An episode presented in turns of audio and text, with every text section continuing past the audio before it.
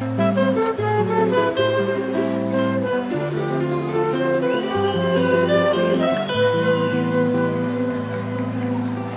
meu lugar é caminho de Orgulhança. Lá tem samba até de manhã, uma giga em cada andar. E começando mais um podcast MDM, um podcast mais série B, C, é C, né? A Valiant não é série B dos quadrinhos igual nem C, né? É tipo Cara, não, a Valiant. de Várzea. É, É tipo campeonato de não, Várzea, não é, né? não é Série B, é Série A2. Agora é Série A2. Ah, não, não é série C, não, é série B. A Série, série- C, série é, C é série- só o Fluminense. Sacanagem. A série B é tipo a Image, né? Sim. Sim. É,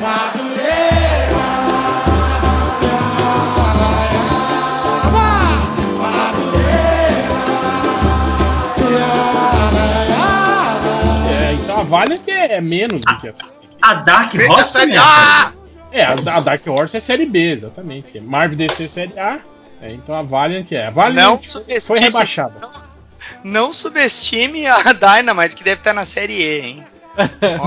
Não, então a Valiant tá ali junto com a, com a, com a Dynamite. No ali. A2, A2 do Paulistão. Pô, mas, mas- a Image, cara, a Image tem o Walking Dead, né, cara? Tem. Sim, é. Não tem É. mais. Não tem Acabou, mais? Olha, Acabou, acabou. Acabou, né? Acabou, acabou, acabou. Image talvez esteja aí de A pra B. Acabou e o Rick A morreu. Image, a Image tem Young Blood. É, a Image é meio que o Figueirense, assim, né? Tá ali na série A, Às, é, tá às vezes entra, né? É, às É, tá é ali. tipo o Vasco, né? Passa um Não, ano para na essa Série A, porra aí. Tipo vai. B. Não, para essa porra aí. Mais respeito com o Vascão, porra. O Vascão. Mas, mas então é isso. Estamos hoje aqui no podcast, né? Eu, o Hell, esse que fala. Temos o Change, Isso aqui. temos o Lojinha, Feliz começo de ano. temos a Dea Mello, Boa noite. Temos o Zé. Olá, olá. Tava, o Zé que estava mutado, pelo menos. temos também Opa, eu o estou Da- mutado. Daniel HDR. É, em, em ple- prestes a fazer a fusão. Olha aí, hein? O... Temos também o Felipe 5 Horas. Acabou de aparecer aí. Olá, olá, boa noite. E de volta ao MDM, o Fernando Caruso. É, é, eu tô muito feliz de estar aqui. Vocês são todos blazer pra caralho. Falando, é, é, boa noite, boa noite. Tô empolgado pra caralho. novo. Porra, fora de época. E, É o mais maneiro de todos. É um carnaval fora de época esse aqui, cara. É, daqui a pouco não é mais fora de época. Daqui a pouco a gente dá voltas pelo carnaval. Não, eu vou explicar a origem do carnaval fora de época, porque na minha timeline, quando eu participo do MDM, aparece uma porrada de comentário e tal. Mas agora que eu fiquei é, é, chegas da galera, volta e meia eu tô sendo marcado, né? Numa porrada de coisa ali, né? Sempre uns memes de Marvel não tem clássico e tal, todo mundo é, Culpa do fazendo essa piada pela primeira vez. E aí, agora o carnaval fora de época tá meio constante, né? Então, mas tem muito tempo que eu não gravava, gente. Eu sei que não pega bem é, demonstrar emoções e afeto aqui, mas eu tava com saudade de todos vocês. Que- que Por que, que não pega Bem, bem? Da onde que veio essa história? Foi É que a decidido gente é, não a gente é bem blazer, a agora? gente é blazer. Não, não demonstramos emoções aqui. É, eu, eu não recebi esse. Eu não recebi esse comunicado. Estou Quer elogiar, vai no podcast. Homens não podem demonstrar.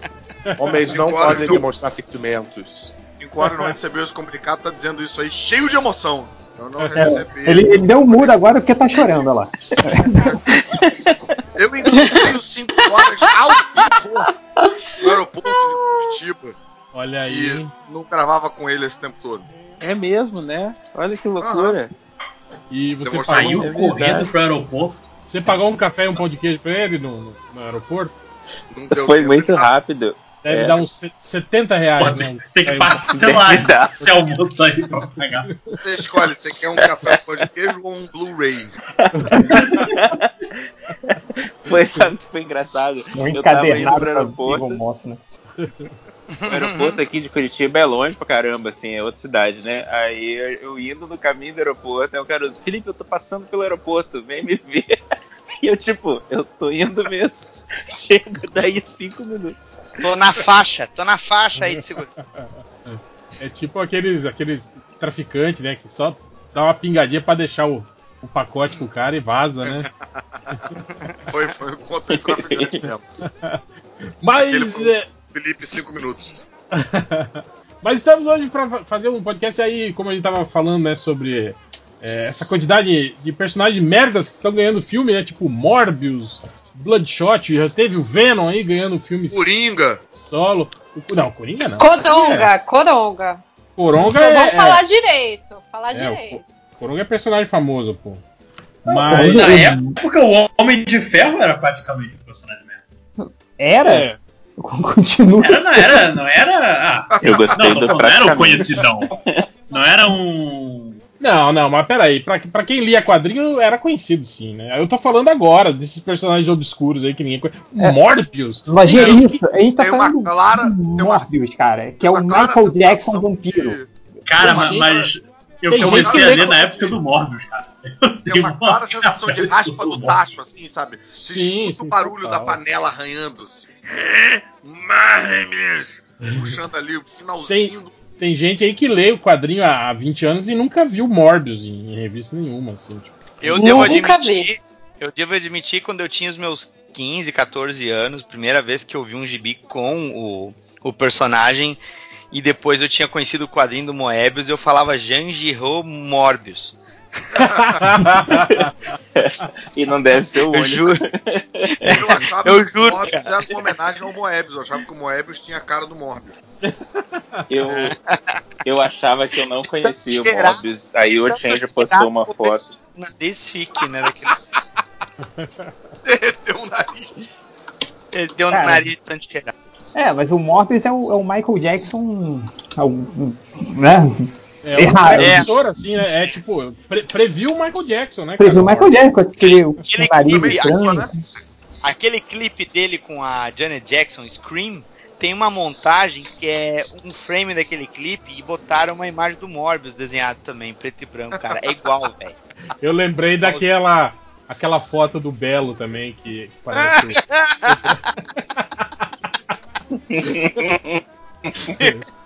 Esse mesmo também. Mas de qualquer forma, hoje vamos nos tornar executivos de cinema e cada um de nós vai apresentar um filme, ou melhor, três filmes, né? A ideia é fazer três filmes, não sei se vai dar tempo. É, com só vale personagem merda, Se personagem pouco fazer um conhecido. muito longo. É. Então a ideia é essa: é cada um de nós aqui é, é, virando executivo e convencendo ah, um grande estúdio a rodar um filme com um personagem merda. Vamos começar com você, Change, que está com pressa aí, tem que ir para sua reunião de trabalho. É, que eu, já, eu estou nesse exato momento matando a reunião de trabalho. Tá certo. Eu só queria- Traba- Trabalho não é importante. É, não, tá certo nada, que eu vou ter que compensar depois, né? Eu vou ficar à noite fudido lá. É, mas. Não, só, eu só queria deixar aqui é, é, é, o quanto eu gosto do podcast MDM, que a gente saiu do Morbius pro Belo. Eu não sei como. eu, eu meio que me distraí nessa discussão aí, cara. Isso- de repente vocês estavam falando do Belo. Eu fiquei, que porra é essa do Belo? Mas enfim. não, não, não vou fazer o, o pitch de vendas aqui do, do filme do Belo. É, mas eu não sei, cara, eu tava pensando no filme do Coronga, de como acho que, que, que a DC aí fez. Qu- Quanto está a bilheteria do Coronga aí? Tá um bilhão já?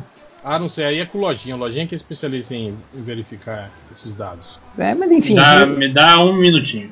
Não, o negócio é que o, Bilheteria que de parque de diversões. o parque de diversões aí. É, usando Bateu técnicas um bilhão. Bateu um Usando, bilhão.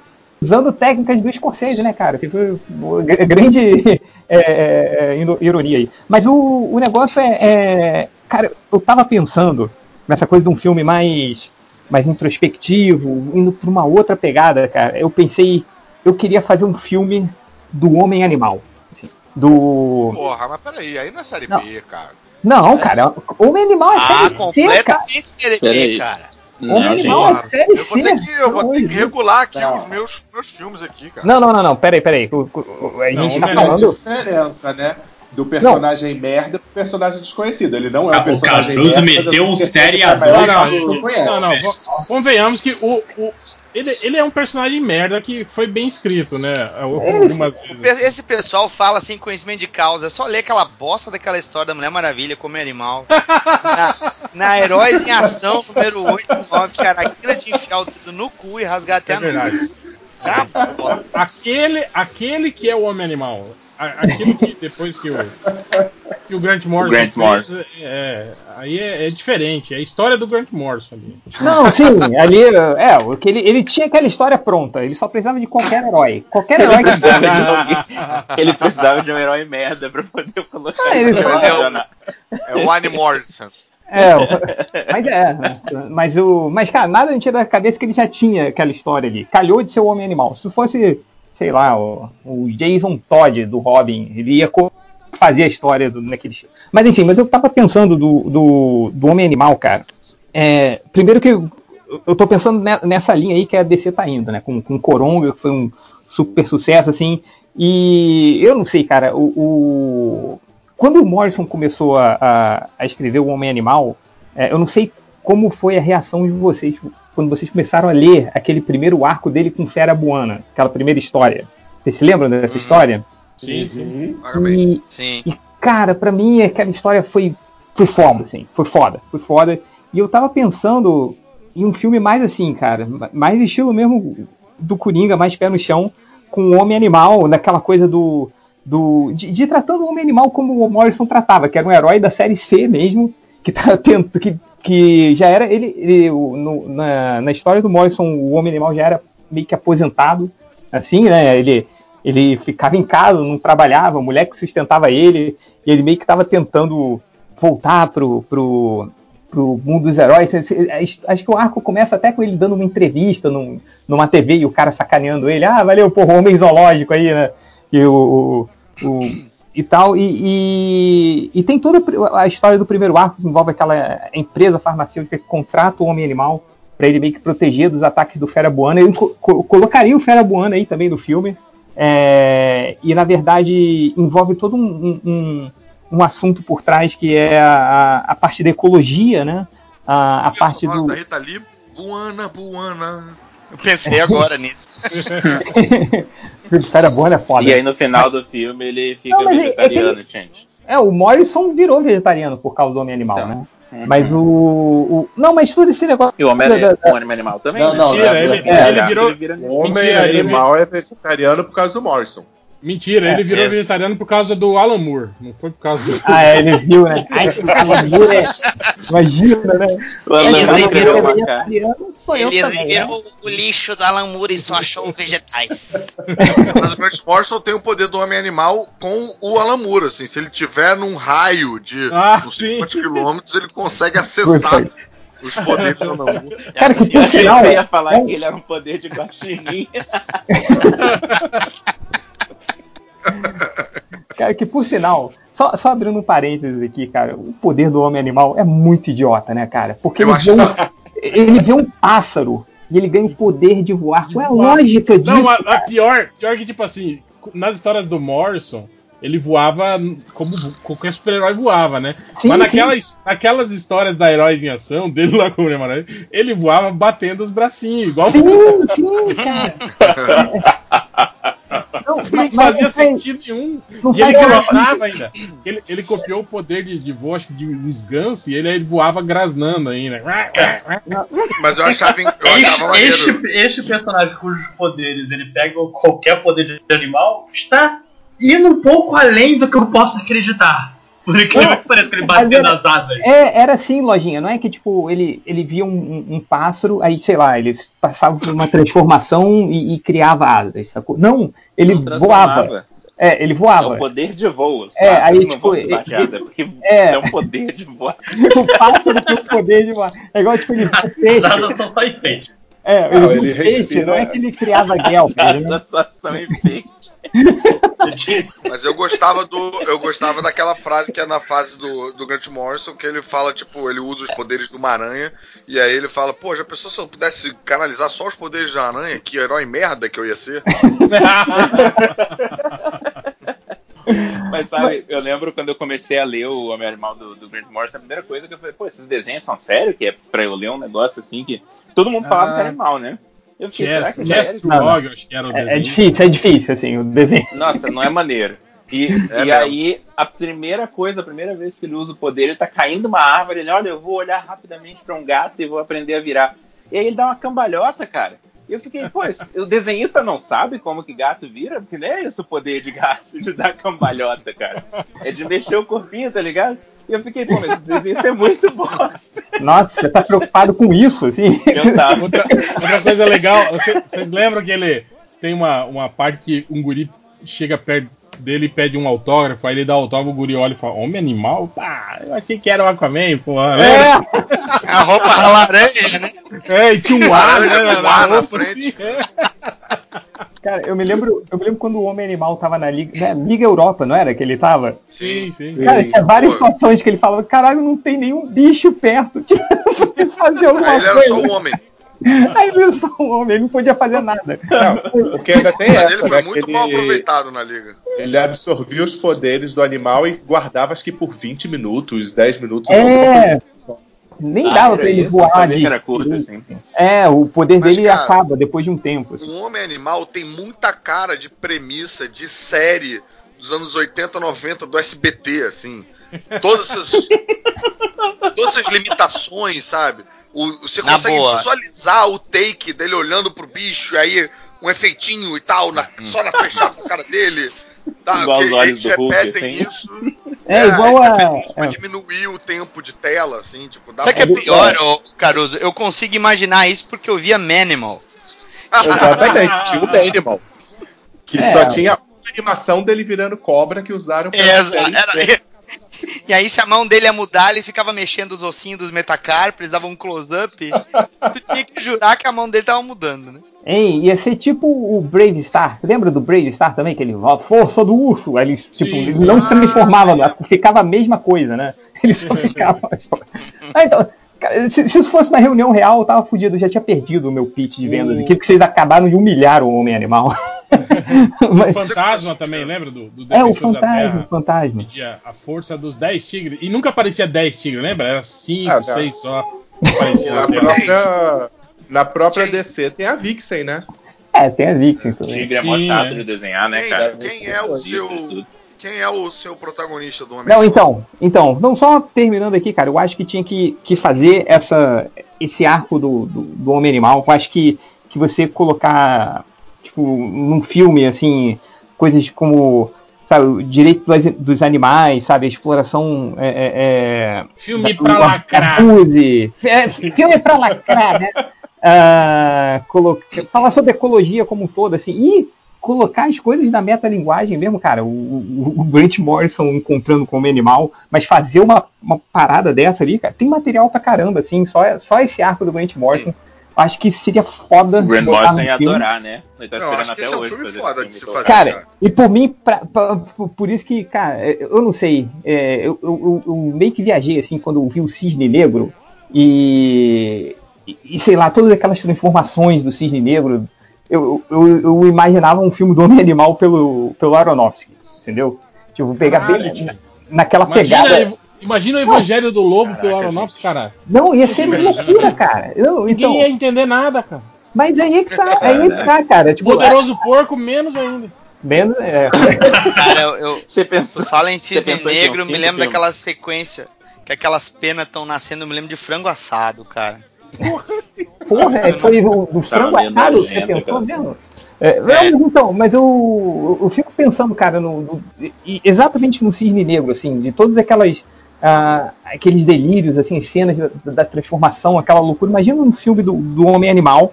Bota o Aronofsky e o Grant Morrison numa sala pra escrever o roteiro. Vai, faz aí. aí. Nossa, Deus. Nossa, é abre a sala, vem aquela fumaça, tá ligado?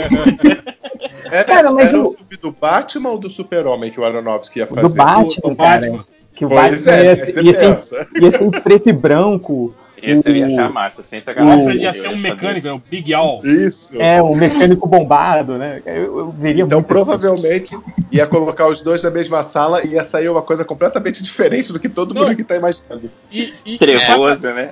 Todo mundo Escurão. falou, ai, que, que ideia idiota. Mas faria muito mais sentido, né, cara? Um, um, um Alfred assim, né? Tipo, Sim, sim. Sim. sim. bombado e que, e que sacasse de, de tecnologia, de mecânica, Sim. né? Porque, cara, tipo, é isso que meio que o Alfred faz, né? É, ele não é No mordomo, quadrinho, verdade. né? Ele Cara, tá o- carregando a bandeja, é isso que o mordomo É, não- faz, gente. Eu carrego bandeja. Idiota. Serviu, serviu um cafezinho na base caverna. Mas é, cara, porque o, o- o Alfred, ele é um, aquele seu tio de 60, 50 e poucos anos que fica postado em casa. Ele é, entendeu? Não tem o que fazer, assim. Então, mas é, cara. Todo mundo tem aquele tio, assim, sabe? Fora de forma tal. o quê. É, é isso, cara. Não tem muito sentido o Alfred ser do jeito que é, entendeu? Mas, enfim. Quantos dos ouvintes ofender? Tipo, sabe, sabe que eu lembrei, Tid, do, do É. Todo Mundo Odeia o Chris, o irmão da Rochelle, lembra? Sim, Quando ficava, ficava na casa do Gil. Cara, o, o, o Alfred é, sim, mais ou menos ali, cara. O, o, você olha pro Alfred, seria tipo o Nerso da Capitinga, sabe? Com aquele cabelinho assim, isso aqui pra tapar a careca e tal. Não, não tem. Faz muito mais sentido ele ser um, um, um- um cara mais jovem, mais atlético. Mas enfim, foda-se o Alfred. É, é, voltando, voltando aqui pro Homem Animal. Então, cara, o roteiro seria do Aronofsky e do próprio Grant Morrison. É, direção do Aronofsky. É, cara, o Homem Animal, aí eu colocaria o. Aquele cara que fez o 12 anos de escravidão, o Chiwetel Ed, Ed, sabe qual é? É, o, ele, ele é for, ele é for. Ele é, Ed Porra. Cara, eu, eu não Tá sei. roubando tudo aqui. Então, Você vai dizer que é, você agora é o fã original do Age of War agora, né? Não, assim, é, colocaria ele como homem animal e o Jake Gyllenhaal como fera buana. E, e fecharia aí o meu filme, cara. Oscar na certa seria ou Oscar ou total fracasso, né, do DC. Não, não teria meio termo. Qual o nome dos seus atores, cara? O... Oi, alô, alô? Qual, qual o nome dos atores? Eu tô tentando. O Jake Gyllenhaal para fazer o fera buana. Gyllenhaal. Não é o Ah, Gyllenhaal. Gyllenhaal, não sei. É Aqui o Guile! É o Street Fighter! Gy- Gyllenhaal, o irmão lá da- O, o mistério, o mistério pra fazer o. É, o mistério. O irmão da secretária lá. O, Aham. E o. E o Homem Animal seria. Doni Darko, isso, melhor ainda. Chiwetel Ejo- Ejoifor. Ejoifor, Isso. E Oifor. O Barão, Barão Mordo. Barão Mordo, isso, seria o Barão É. Mordo. Ele Animal. seria o homem animal? Pra mim seria, cara. É, que- Ai, Ele vai Ele aparecer de é novo, loiro. inclusive, nesse podcast. Ele não é loiro. é, mas eu não tô nem aí. É, Não, não, mas é só que eu enxergo o homem animal como um cara magrinho. mas ele não é muito forte, cara. Ele. Vê as entrevistas dele recente, assim, ele. É. Eu lembro na, na, na época do, do, do Ah, mais ou menos. Estranho. É. É, mas, mas ele tá velhaco, mas ele, ele antes. Mas do- o Homem Animal é um herói aposentado, cara. Ele já era de fim de carreira quando É. o, o Morrison escreveu ele, cara. Mas, tipo Tá, assim, mas há um uns, pouquinho. há uns 10 anos atrás, esse cara ele era cotado pra ser o Pantera Negra, lembra? É, sim. Esse cara sim. é engraçado?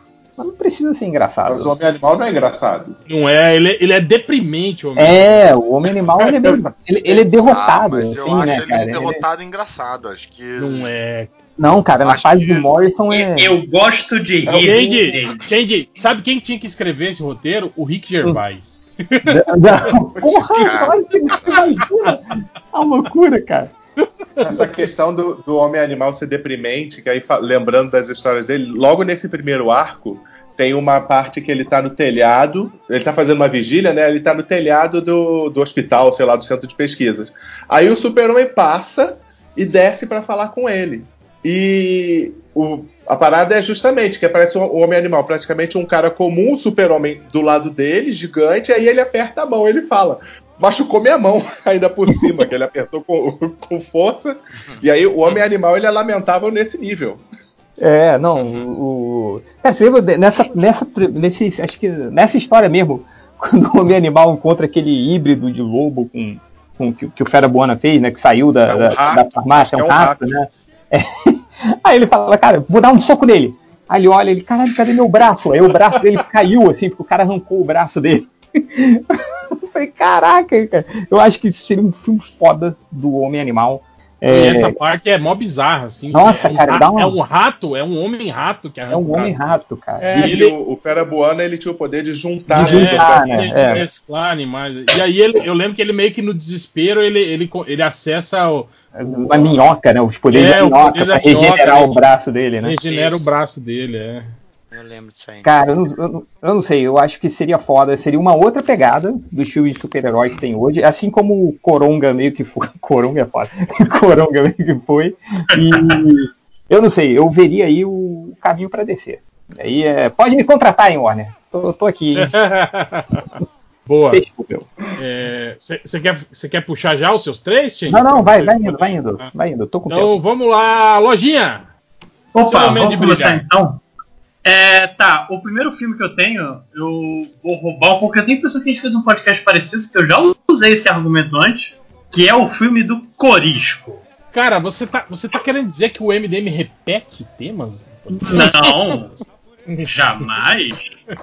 O Mas eu faria. do- o Corisco, o vilão do Homem-Aranha, é isso? Sim, o velocista. Nossa senhora, Caralho, Matheus, pelo amor de Deus. É porque é, o, o- o- o foco era herói merda. Sim, o personagem é da- merda, né? Isso, não, isso aí tem mó cara de filme da Sony mesmo, cara. Tipo, ah, Sim.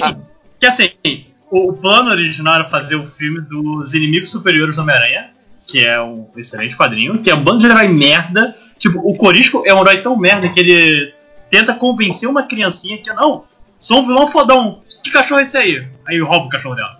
E depois tem que ficar alimentando o cachorro que não sabe. Cara, o que faz. E essa série aí de quadrinhos, é- pra mim, era o que ia salvar aquela empreitada da Marvel no Netflix. aí. É- é- Essa série tinha que ter sido adaptada pra TV. Sim, é muito bom. É, eles é muito boa. comentando, É muito Os o inimigos grupo superiores. comentando, é, pô, vamos, É, né? vamos chamar de sexteto sinistro, mas somos cinco. Mas então, vamos ver, uau, tô faltando alguém então. Quem será o, o sexto membro, não sei o que. Mas eu eu faria ele, porque na, na- hoje eu acho que é o Boomerang que tá dividindo apartamento com o Homem-Aranha. Mas eu acho que o Homem-Aranha é um herói. É, o Homem-Aranha do cara do, do Invencível, desenhado pelo cara do Invencível. Ele tá Ah, dividindo tá. apartamento Ryan com- Otley. Não sabia. é. Ele tá dividindo apartamento, que eu acho que com bumerangue. já, Só Tá que o Homem-Aranha. Já é tomou bom. spoiler aí, Caruso. Tomei. Primeira spoiler já tem um tempo já, tá, gente? Mas já que o Homem-Aranha é um herói um pouco grande pra ele, eu bot- botaria ele dividindo apartamento com justiça. Aproveitando Justiça. que ele. Justiça, Brother. aquele, aquele reserva É o Vingadores? Boy? É o Sim. Boy? É isso? Nossa, esse personagem é insuportável. Cara, Mas exatamente, é, é o, é o cara certinho tentando passar a lição de moral pro Corisco, só que ele não sabe a identidade secreta dele. Só fica, ó, você deveria estar lavando os próprios, não sei o que. Caralho, sai pé, só que é o cara que tem dinheiro. É tipo o Chandler e- Joey. E o que deve ser revoltante é você saber que esse filho da puta Marvel Boy vai viver até o ano 3000 e pica, né? Que ele é o Vance Astro, né, cara? Tipo, Pois é. não vai morrer nunca esse filho da puta. só, só em lojinha aqui uma observação. O corisco em inglês é Speed Demon. Né? De- Olha aí, hein? é demônio veloz. Veloz. Não ia cair bem, né? Tipo, Não. Cara, Corisco também é nome de diabo lá pro Nordeste, né? Não? É, não era um cangaceiro o corisco? não, Não. co- Corisco é o, é o. Não tem o relâmpago? O relâmpago, Então, né? mas O raio, o raio. Aí não, Aham. aí não tem aquele, aquele raiozinho que sai do, do raio principal? Aquele raiozinho Uhum. eles chamam de corisco. E que é lembrar um também merda que mesmo, né? Speed Demon também é o nome do amálgama do motoqueiro fantasma com Etrigan. Eu lembro. Caraca. Aliás, seja, esse. O De, personagem de é todo- tão merda que ignoraram ele na hora de criar um nome novo. Não, e Cara- de todos os amálgamas, esse era o mais, o mais sem noção e o mais sem graça, assim, né, cara? O que mais É. não, fazia sentido. Ó, tem, tem uma música do Michael Jackson chamada Speed Demon também. acho. Sim. Ó. Tour of a Boy and Get Your Cara, Ticket. Speed Demon tem cara de nome de droga sintética também, não tem, cara? Tem, Pode tem nome de ser. droga sintética. Tem, total. Mas tem cara de nome de droga é, de série é, Teen. Da... Ou de filme, ou de filme sobre cultura cyberpunk dos anos 90, né? Que o cara é hacker, né? Ele para na frente do computador, fica apertando as teclas e aparece aqueles códigos em verde passando na frente, assim. E aquela montagem. Vou arriscar que alguém já deve ter usado esse nome pra droga em ficção, sim, hein? É. Ô, Lojinha, ó a imagem aí do, do bonequinho do Speed Demon carregando a cabeça do cabelo de Do prata. cabelo de prata, né? Caralho, eu quero muito. Eu realmente preciso. Agora, o, o, o cabelo de prata se chama cabelo de prata em inglês? Porque quando eu era, quando eu era moleque, eu ficava lendo. Silvermane, eu acho que é isso mesmo, Silvermane o nome dele. Mas, né? Silver, amém. Mas ele tinha Então, cabelo de prata? Quando eu lia quando moleque, ele era careca. Eu ficava, porra, cadê o Tinha. cabelo desse cara aqui? Tinha cabelo, gris, cabelo grisalho. É que velho tem cabelo todo na sobrancelha. Ah, tá Agora, bom. Tá falando de velocista, qual era o nome daquele que era já meio velho, que era daquele time do Comando Escarlate? Qual era o nome daquele velocista? Ah, Sabre, sabre. Super Sa- Ah, sabre. isso, sabre. Super Sabre. É, nossa, isso. cara. Mas só pra terminar então, o ator do Corisco eu colocaria o Joe McHale, o de Community, que acho que ele tem uma cara de, de canastrão. E do Justiça eu colocaria o Miles Teller, que foi o, o, o novo Senhor Fantástico. Nossa. sim. Qual que é? Quem que é o, o- Quem que é o Corisco? Joe McHale, Ah, tá, o principal lá do, do, do é community. o principal do Community. O cara Que aparece. também é outro que a gente tá falando de podcast, tá chegando aos 50. Olha aí, hein? Ah, mas essa galera de Hollywood, entre 30 e 50, eles são tudo igual, cara. Parece que tem a mesma idade. Não sei. É o Senhor Fantástico de, de, de qual filme, o O último. O Miles O- Teller, o, o baterista. O baterista. É, Pô, mas tem uma, isso, é. uma diferença de idade grande entre eles, né? é mas o. Não, mas ele é- o- A o brincadeira é essa. Ele é Marvel Boy, né? Então era, é- ele É, era, era dos era novos, do- dos novos guerreiros, né? Então faz, faz sentido ele ser mais, mais jovem. Assim. É, pior ainda, é, é o, é o jovem que quer passar a lição de moral. É mais ou menos. O Miles Teller já tá com 32 anos, gente. Então, tipo, É. Caralho, tá mundo mas esse cara, esse mais é um ele- boy ele, que não é, mais, não é tão boy assim, ele, né? ele tem cara meio de merdão, né? Não tem cara de. Ah, eu De- sou não, fodão. ele, tem, ele tem cara de loser, tem. Tem cara de loser, exato. Pô, mas aí tá perfeito pra É, fazer o é, é, pois é. E agora em Top Gun 2 ele vai ser o filho do Goose. Olha só que lindo, né? Nossa senhora, cara. Não, não precisa lembrar a gente desse filme. É, então seria isso, Lojinha. Filme do Seria e, e dirigido trama? pelo Taika Waititi. E a trama? Olha, boa! Cara, eu ia fazer. Eu ia repetir a trama do. do, do inimigo secreto dos inimigos superiores, que eles tentam fazer um roubo. O roubo dá certo, só que acaba chamando, sei lá, o justiceiro pra cima deles, um herói grande. E eles têm que cuidar de um roubo, a cabeça de um ciborgue num carrinho do Hot Wheels. Maneiro. Seria bom o seu filme. E Marvel, arroba, arroba- deixa eu mandar aqui no Twitter, arroba Marvel. Tem uma ideia. Arroba Sony, né? Ah, é, do período da Sony. É... Daniel HDR, puxa o seu aí. Tá, é, tem que ser trilogia, eu não entendi. Tem que sugerir três filmes diferentes, Nossa, uma trilogia. Não, três diferentes. Vai, Guedé, Não, fala aí não, do, a do minha Star ideia- Wars aí, vai. A minha ideia dava Porque uma se for trilogia. trilogia, cara, os, os filmes têm que ter conexão e tem que fazer sentido como um todo, que nem essa última trilogia de Star Wars. A diferença é quem vai financiar essa merda. né? É. Ah, o fato é assim. Sutil. ah, olha só. Obrigado. Se é pra falar do Pai Bomba, vamos falar da, da Legião dos Super-Heróis, né? Sim, eu, acho que não que, eu acho que eu acho que é um. Cara, é, o elenco não Cara, precisa não a- a- pra eu escalar todo mundo aí, por A favor. Legião dos Super-Heróis é legal que ela- eles são, tipo assim, são heróis conhecidos e desconhecidos. Tem tanta gente que são conhecidos e desconhecidos também, né, cara? É tipo Aí- os Titãs, né, no, na música. É, exatamente, tu não sabe quem compôs o que ali, né? Mas assim, é, a ideia de trilogia, é, pelo menos pegava os três primeiros ali, né? Que é o Relâmpago, a Saturnia e o, e o Cósmico. E aí eles. é, fica mais fácil de contar a história. E aí dá como gancho a, monta- a criar a Legião. Aí eu não sei, eu não sei se vocês querem sugerir é, atores aí, porque eu tô bem por fora de nome de ator, de atriz aí. Eu, eu vou, sou capaz de pegar ator de novela aí, talvez, não sei. Sabe que a Saturno já teve versão live action, né? Não, é uma bosta, pá, não, aquilo da Supergirl é uma bosta. Isso, foi bom pra caralho, cara. Respeito. Não, não, pera, não, não, não. Aquela legião lá, não, pelo amor de Deus, cara. Aquele, aquele Brainiac lá, meu, o cara parecia o Walter Mercado com três alfajor, três alfajor na cabeça, sei lá. Não sei, bizarro, cara, muito bizarro. Mas o, o, o que eu pelo menos acharia legal, assim, é que num primeiro filme, se desse pra contar a formação da Legião, deles é, te- se- ac- acabando é, escolhendo o caminho do, do heroísmo, nem teria que botar algum vilão, não sei. É, se bem que também dava pra. Já que é pra fazer um filme merda, vamos logo botar toda a Legião formada e aí põe logo o Darkseid aparecendo ali na saga das Trevas Eternas e, e pronto. Aí já usa o Darkseid, faz o Darkseid voltar pro passado e. Mas eu pensei em um outro filme também que que, que eu acho que tem personagem merda assim que daria pra fazer. Não sei se vo- alguns aqui já devem ter ouvido falar o, o Devil Dinosaur e o Moon Boy. Sim, Jack Caralho, sim, sim. Cara, esse filme é ideal pra Disney, cara. Esse filme é ideal pra Disney, porque é um menino macaco. Ia popularizar. Mas não tá, não tá rolando Devil Girl agora? Oh, é Moon mas- Girl. Moon Girl agora? É, eu não sei se o título tá saindo ainda, eu não sei. Mas, cara, se, se eles pegam o Devil Dinosaur, né? é, fazem a história é, acontecer em algum lugar que depois se descobre que é a Terra é selvagem, e aí mete o Sauron, mete o. o alguma Um outra cena extra. É, eu um, acho que ia ser animal, hein?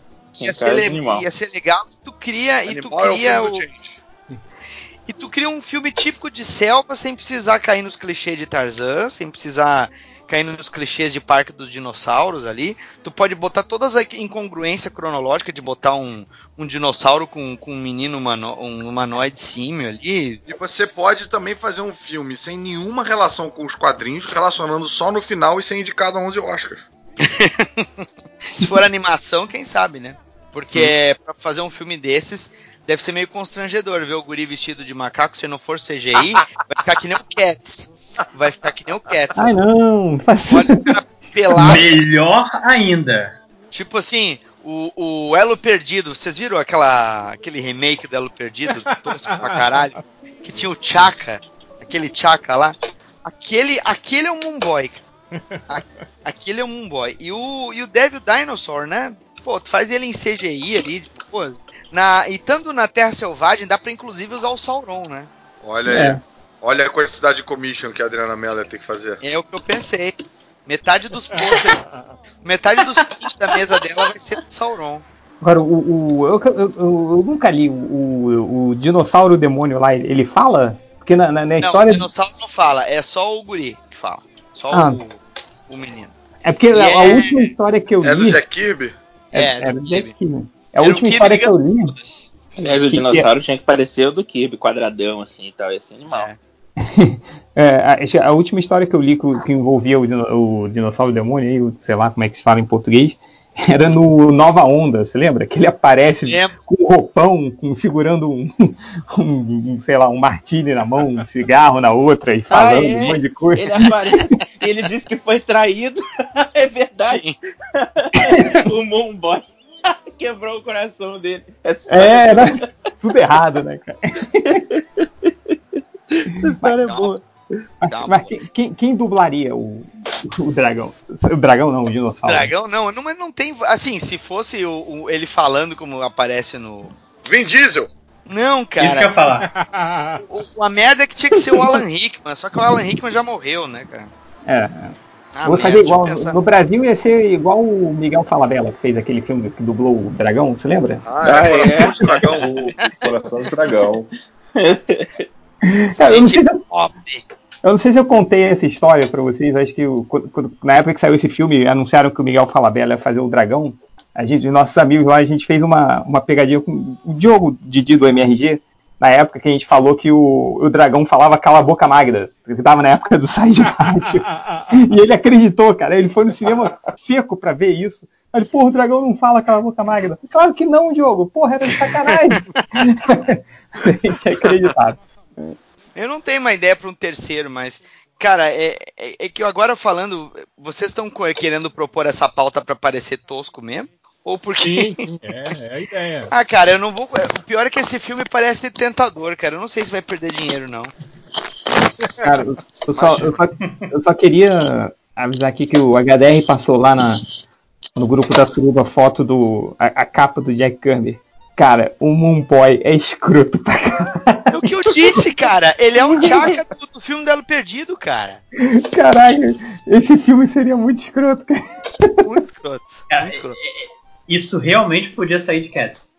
Esse personagem. Claro, tu imagina, tu imagina os caras pelados lá, CGI só metem a cara dele que nem aqueles deep uh, fake face lá. Metem a cara do ator ali, deu. Ou põe o Andy Serkis logo pra fazer, ele faz tudo. Faz o dinossauro, faz o guri, faz. Parece uma Vocês, criança de 6 anos. vocês viram a imagem que É. eu botei aqui no, no chat também? Tipo, pô, tem uns bonequinhos maneiros. Aonde? No chat do, do, do Skype? Skype. Deixa eu ver. Deixa eu ver aqui. Botam o Andy Serkis pra ser o Moonboy e o Benedict Cumberbatch pra ser o dinossauro. É boa, né? Excelente. Ele tem experiência em réptil. Excelente. Olha o boneco, cara. O boneco. O boneco parece aquelas buchas de limpar, de limpar patente caga e suja o. Tu enfiar, o, tu enfiar um sarrafo na cabeça do boneco, tu limpa a patente depois que tu cagou, cara. É puta merda. Mas o, o, o Cumberbatch tem experiência em, em- em interpretar réptil por causa do Smallville ou porque ele é um reptiliano? Assim, aquele formato meio da cabeça dele. Interprete como você Why quiser.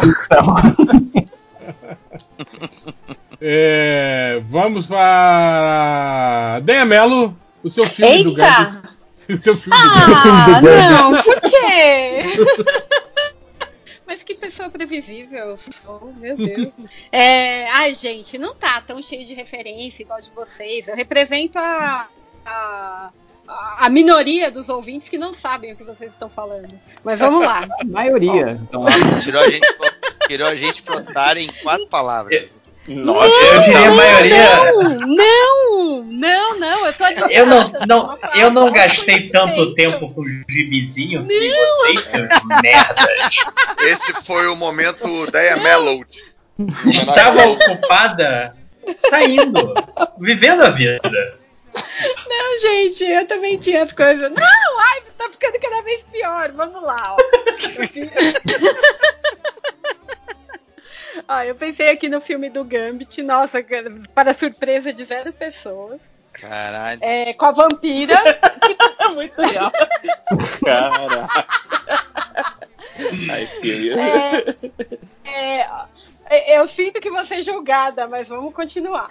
É, Eu, eu vou te falar que a não vai ser muito do- julgado, porque você admitiu que ele é um personagem merda já. Então já é o primeiro passo. É, isso já é o superação, primeiro né? passo Eu vou, pra desintoxicação. eu vou ficar lutando contra, né? Não, vamos aceitar. É, e tem a Roxy do Gen 13 que ajuda eles do meio pro final. Quem? A gente tá ridículo, eu tô com muita Já saiu vergonha. um, saiu um crossover aleatório. do Gen 13. De repente teve os direitos na, na, na lata, assim, né? Ó, ó, eu não, eu não julguei ninguém, eu queria não ser julgada. Espera terminar. podcast MDM é só julgamento, cara. É só julgamento. Ó, mas eu É digo, só, só o dedinho julgador. mas eu, eu digo que a Quem que é a Deia já tá prevendo. É a queda livre, a Roxy? Eu não lembro. É, é a queda livre. Mas É eu, eu digo que? Ah, dá que a ideia- É, é, aquela-. Free Fall. É, nome dela. parece a jubileu, isso, Isso. mesmo. Ó, mas eu digo que a Deia já está prevendo o futuro com a Disney comprando. A Aí, mas O que não obrigar esse pessoal a se abraçar de volta. Vai. Não, porque Gen 13, Gen 13 era, era do Wildstorm, né? Era. Era, da era. Image. Ah, não, não era Era da. Indra, Claro não? que é Image, cara. Quer dizer, agora foi comprado, né? Mas era Image. É, então. Uma hora vai ser Disney. Então, Então, continuando. Aí a, a sinopse, né, que o réu falou, é futuro distópico, muito neon, água pingando, poça em todos os lugares. Pobres amarelos, porque venderam um rim, muitos sem braços, ou um braço, ou uma perna, porque eles venderam os membros. E só os ricos são inteiros. E Muitos tem a máfia russa. Cada um vende o que tem. É, né?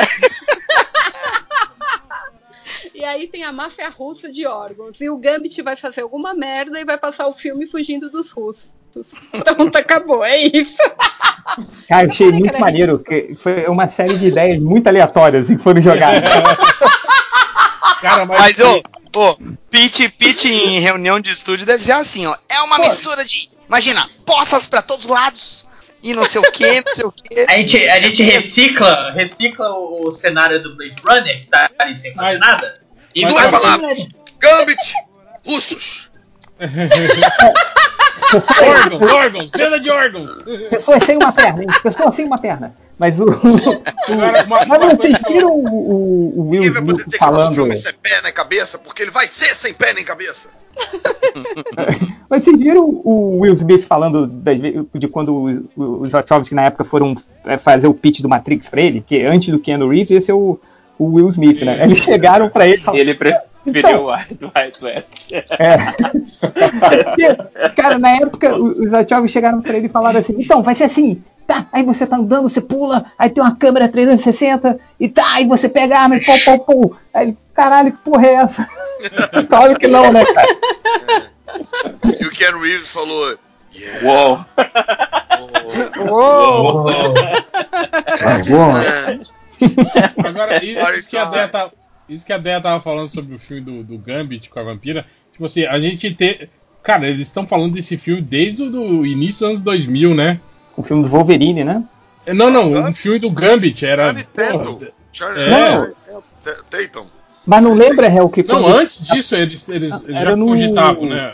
no Sim, primeiro sim, filme do Wolverine, não foi? Quando Sim, sim, é o, o, o, o- o carinha lá que era, foi o John Carter, do Taylor Kitsch. É, é. É, Foi ele que fez.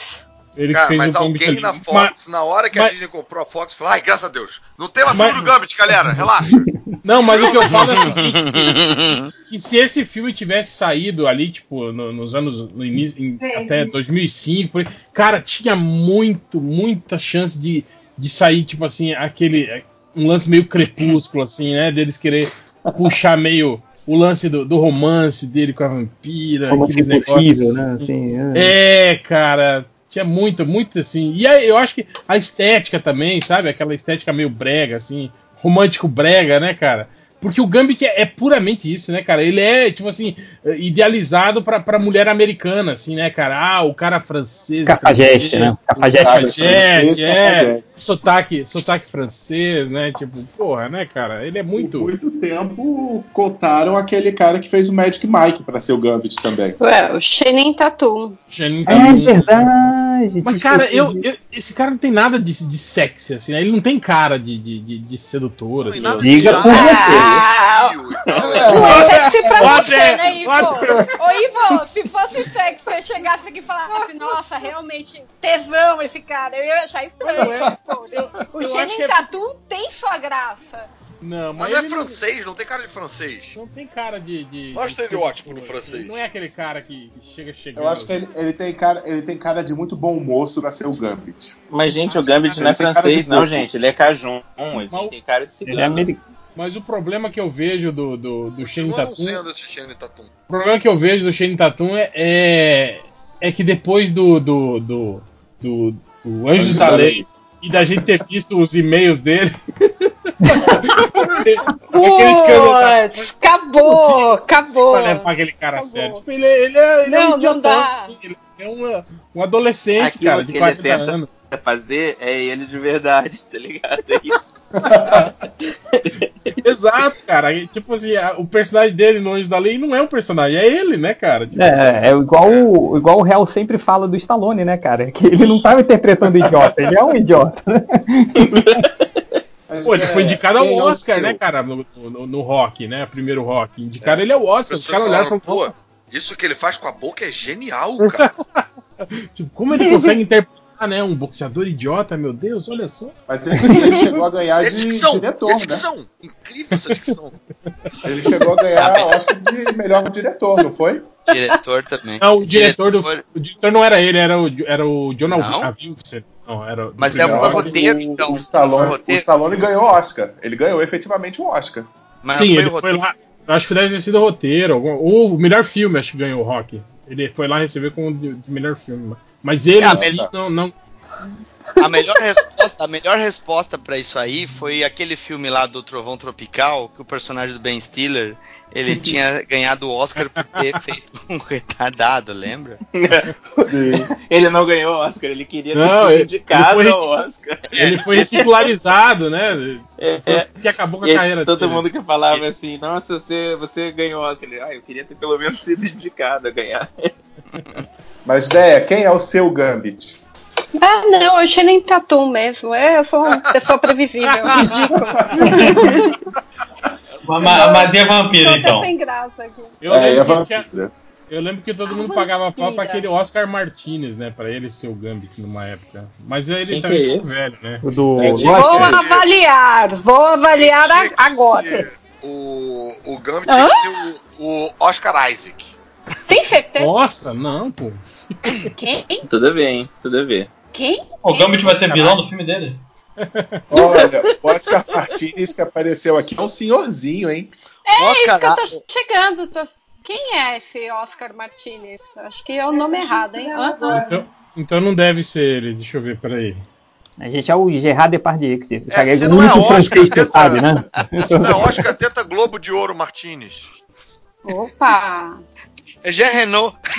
É o Jean Reno, é, né?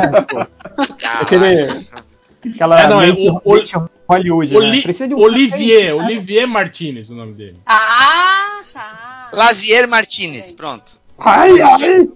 Mas o Diego Ai, tá, ai, mon ele, tá, ele tá velhaco hoje, hoje em dia. Ah, mas maneiro. Pô, francês Ah, tem que ser aquele cara, o. Qual é o nome dele? Não, não, é não. casado com a Mônica Bellucci? Qual é o nome do cara? Ah, Vincent Cassel. Ah, Isso, tem aí, ó. Francês tem que ser ele. O Gambit aí, que ser o Keanu. Imagina ele Reeves. de Gambit, ideia, imagina. não, não, vocês estão estragando tudo. Pelo amor de Deus. Aqui, ó, vou mandar lá no chat. Vou mandar no chat uma foto dele quando ele era jovem, ó, Dé, pra você ver como ele tinha cara de Deixa eu avaliar. Mas, gente, não vai voltar no tempo pra fazer esse filme, não. o que, que vocês querem mandar foto dele? Ué? não? Mas não tô, mas não tô, fa- Will Smith, mas não tô falando Smith não tô falando pra eles. não tô falando para Ô, ele cara, tô falando que falavam que ele poderia ter si- sido o Gambit, né? Ah, foi perfeito, perfeito. Olha aí, ó. perfeito. Quem é esse?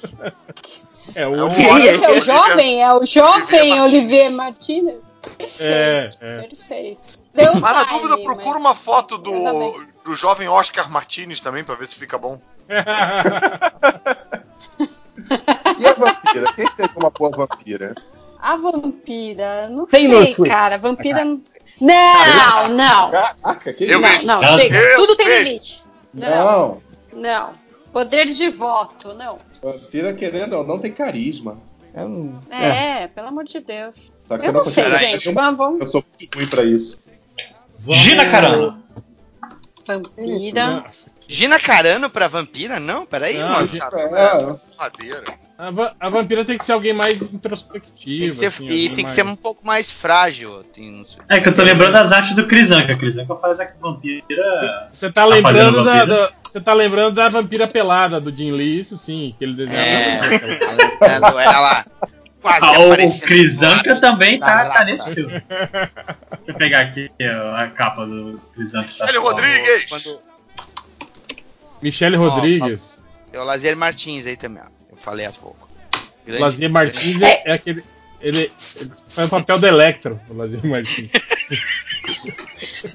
A Michelle Rodrigues, ela tem um quê de agressivo. Acho que não ia ficar legal na. É. Ah, ué, ela Né? tem um quê de Eu não me toque. Exatamente que nem a vampira.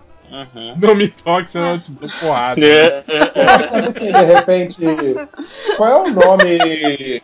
Qual é o nome da atriz principal do Rogue One? Talvez ela fosse uma boa vampira. Atriz. É a Mel? Mel, Mel, Li- Mel Lisboa. Mel Lisboa.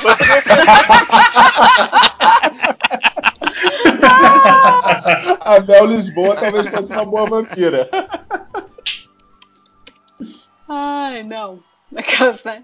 Não. É sacanagem. Ela é a É, Felicity, Jones. Não, é Felicity Jones, pô.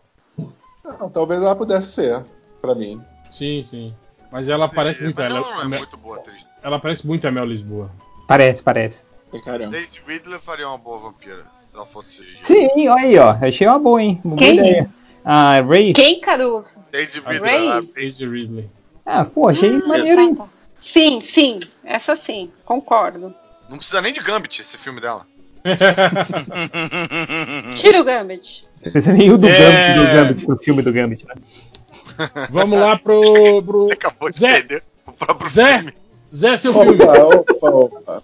Então, pensou em- quando pensou em personagem merda, eu tentei lembrar do mais merda que eu conheço e seria o Estranho. Lá Cara, daquele. Cada vez que vocês fazem um Nossa, preâmbulo pra falar. Cada vez que vocês fazem um preâmbulo pra falar o personagem de vocês, me dá um suadouro aqui, que eu acho que vocês vão falar o meu. Suadouro. Dá um cãibra aqui. Tá?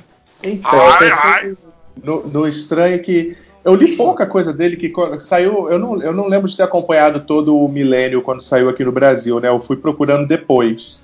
E, cara, que personagem bosta, porque ele é todo, todo o estereótipo que você pode pensar mal utilizado é ele nessa época. O estranho, é- eu desculpa, quem é esse Ah. cara mesmo? Ele, era... dos Novos Guardiões, era uma, uma bichinha que os Novos Guardiões pegaram pra ser um pastiche do Doutor Estranho, basicamente. Ele era chicano, gay, soro positivo, né? Tipo, tudo. Não, ele se torna. é, é, descobre que ele é soro positivo depois que eles enfrentam um vampiro.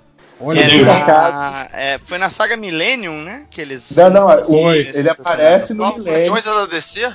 Novos É. Guardiões. Que basicamente tinha toda. Era toda. Tinha a história dos caçadores, aí os, vinha um guardião e uma zamorana pra Terra pra escolher os seres humanos que seriam o próximo passo evolutivo. Aí um deles é o estranho que tem poderes mágicos. Cara, não aparece E- nem na busca do Google esse cara. É. Tá aqui, já achei, calma. Depois. Nossa, mas é. É que é. É, É que- é que antigo nós- isso, né? Não é estranho, é estranho. Com, É, com, é- aquele, É. Espanhol. com aquele N Assim. espanhol. Cara, procura A por The, The dele. Aqui, New, ó, já achei. New Guardians. DC. Vou A última aqui. aparição dele nos quadrinhos foi, no, foi numa história do Apolo do Meia-Noite. Pronto, tá aí no chat. Que é, foi quando ele apareceu pela última vez. Mas enfim. Aí eu pensei de ser um filho dele, um filme Tá dele, Caralho. mais ou menos como mais ou menos como a história do Milênio mesmo. Tipo, os caçadores eles estão infiltrados na Terra e os guardiões eles vêm para encontrar defensores que possam lutar contra os caçadores. Obviamente o filme se passaria em São Francisco e aí talvez pensar num primeiro filme que fosse focado no, no estranho, só que agora como um personagem decente. E aí, nos filmes seguintes, eles iam terminando de juntar os novos guardiões. Cara, bicho, eu me choco como vocês ainda conseguem me surpreender nesse podcast, cara. Como é que eu nunca vi esse personagem na vida, bicho? Você Só é um Marvel.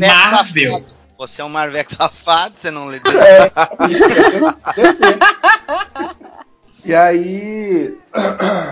É meio isso, cara, porque. Aí eu me lembro de ler depois as histórias dele.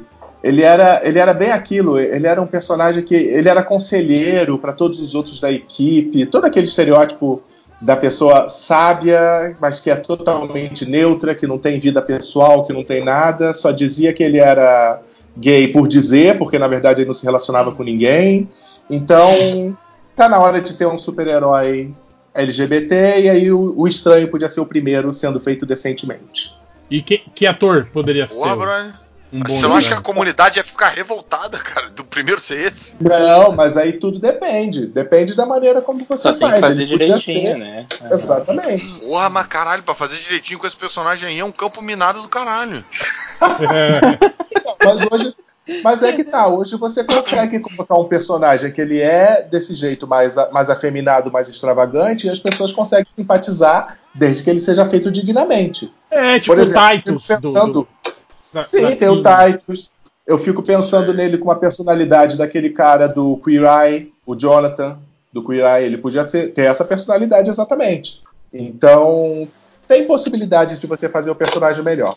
Como ator, eu pensei foi difícil achar um ator que fosse latino e gay, mas aí tem aquele cara do Sério que é difícil, José?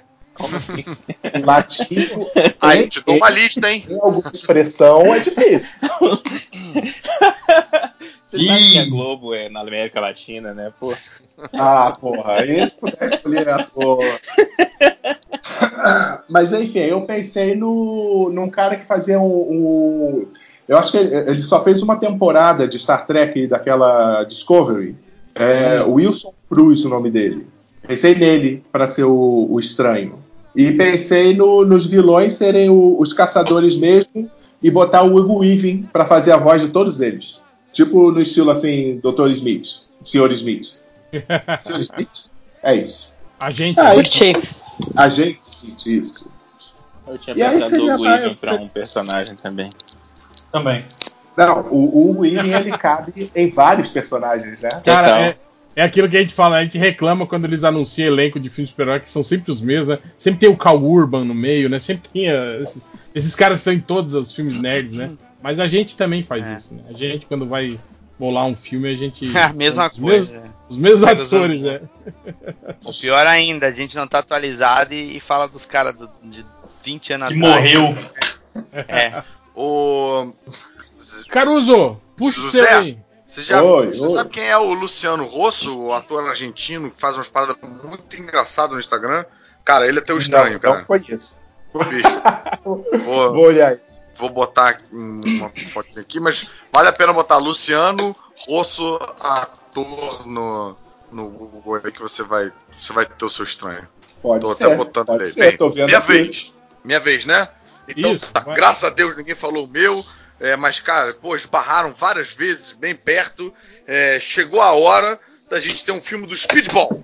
É, Speedball. Parabéns, Cara, o- Parabéns. Cara, Vai ser, vai ser Caruso, sobre drogas. Eu vou te falar, cara, quando a gente fa- puxou esse tema lá no, no, no, no- no grupo do, do, do MDM 616, o Change falou do Speedball.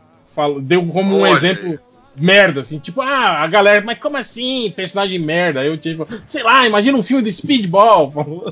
Deixa eu falar que eu Boa. olhei Então, ele olha numa, que numa listinha e eu pensei, ninguém vai Eu- saber quem é o Speedball. eu imaginei.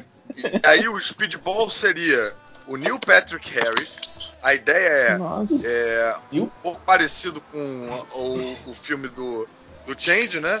É, o Speedball fez um certo sucesso na adolescência, mas agora ele tá meio que querendo voltar. É um pouco o BoJack Horseman dos super-heróis. E aí Eita. ele encontra, ele encontra com os novos guerreiros, ninguém quer saber mais disso. O radical é o Paperboy do Atlanta, sabe? Falando, porra, irmão, esquece essa porra. Caralho, não viaja e tal. E seria dirigido pelo John Favreau. Caralho. Tipo, tipo assim, Caruso, tipo, eles foram heróis adolescentes e agora ele velho querendo Cada um seguir uma retomar, vida. querendo É, falando, retomar a porra, carreira. cara, olha aí, todo mundo fazendo sucesso, cara. Porra, uns heróis que ninguém sabia quem eram, estão bombando aí, é a nossa chance e tal. Eu não, não, que isso, cara. Porra, sou casado, não ô, fode. ô, cara. e, o, e, o, e o. Nova? E o Nova? Seria Ah, não, não escalei todos os novos guerreiros, não, cara. Foi mal. a Namorita. O- Namorita. Eu só escalei o Paperboy pra radical. É, John Favreau no roteiro. E aí a gente ia ter uma curva assim. Por que o John Favreau? Porque ia ter que ter muito diálogo engraçado e tal, tal, tal. Mas em algum momento o Neil Patrick Harris ia ter que mostrar que veio. Eu tinha passado uma dessas tramas em que ele fica Ele meio que tentando dançar? criar situações aonde ele. é, não, vai quicar alguma hora. Mas ele é, criando. Ele tentando criar situações onde ele vai ser herói, só que só da merda, né? Contrata um cara pra assaltar o banco e ele prendeu o cara e tal, mas não vai dando merda. né? Mas enfim, ele esbarra sem querer num, em alguma parada vilanesca, bizarra, que ninguém tá se ligando, os heróis não estão prestando atenção nisso. E aí ele que salva o dia e a gente tem a reunião dos novos guerreiros, muito constrangedor, caralho, constrangedoramente, colocando suas roupas antigas, né? Paperboy gordinho, capacete radical e tal. É, e aí eles salvam um dia, beleza, tudo explode, pananã e tal. Então por isso ia ser o John Favreau, porque tem que ter os diálogos engraçados, mas também tem que ter um pouco de ação lá no final. E aí a gente ia ter uma cena extra, porque filme de super-herói tem que ter cena extra, Speedball é Marvel, vai ter que ser cena extra. E aí o que acontece? A gente tem Speedball, o Speedball caído no chão e tal. Aí alguém estende a mão falando: Ei, Speedball, porra, bom ver você novamente. E aí o cara, a gente vê só pela cara do Neil Patrick Harris, né? Falando tipo: Peter, é você? Aí revela o outro lado e é o Tobey Maguire fazendo o Peter Parker de novo. Velho. E aí acabou. Velho. E aí que se foda. Meu E aí se vira com isso aí, não sei o que ser, mas já rolou buzz, já estamos falando aí de uma continuação, sucesso de bilheteria. Speedball, o Speedball é um problema, porque é, é daqueles personagens que eu nunca sequer entendi o poder dele. É pular, quicar nas coisas. É, é, É uma É, pipoca. pois é, Mas né? tem as bolas também, né? Tem umas. Tem, Tem as bolas. que É o Steve Ditko, é o Steve É, Ditko, é tipo uma assim, régua circular podendo preencher todo o quadrinho com aquela régula de circo. Ele, ele cria um de campo, uma régua circular. ele cria um campo de campo bolinhas. psíquico, é, de, de bolinhas fofinhas. É uma piscina de bolinhas, tá ligado? O gato, exatamente. O gato dele tem os poderes dele. Cara, e quando ele virou Nossa, aquele, gente. aquele, aquele herói, aquele herói gótico, Ah, é. Ah, o penitência. Porra, velho. Puta que Foi merda. depois de né? Guerra Civil. Cara, Saco. e, e ele. E você vê que ele é um personagem que ele é só- realmente só merda nele nos quadrinhos. né? Eu me lembro da, da- no Aliens ele aparece. Só Sim, que aí ele é bom. tipo Ele é doador usado pra de. criar droga. Isso, doador de Não, hormônio. o nome lá. do cara é, é Speedball. Pô. É. Nome Aí, ó, nome, de outro nome de droga, droga. nome, nome de De droga. É. Bolinha de speed. Boa. É, Felipe Seguaras, o seu filme. Então, eu vou começar com, com um título brasileiro e o meu filme ia ser sobre o Chaveco! Ei, Chaveco da Turma da Mônica. Olha aí. Que Ó, filme que ninguém é- pediu. Exato,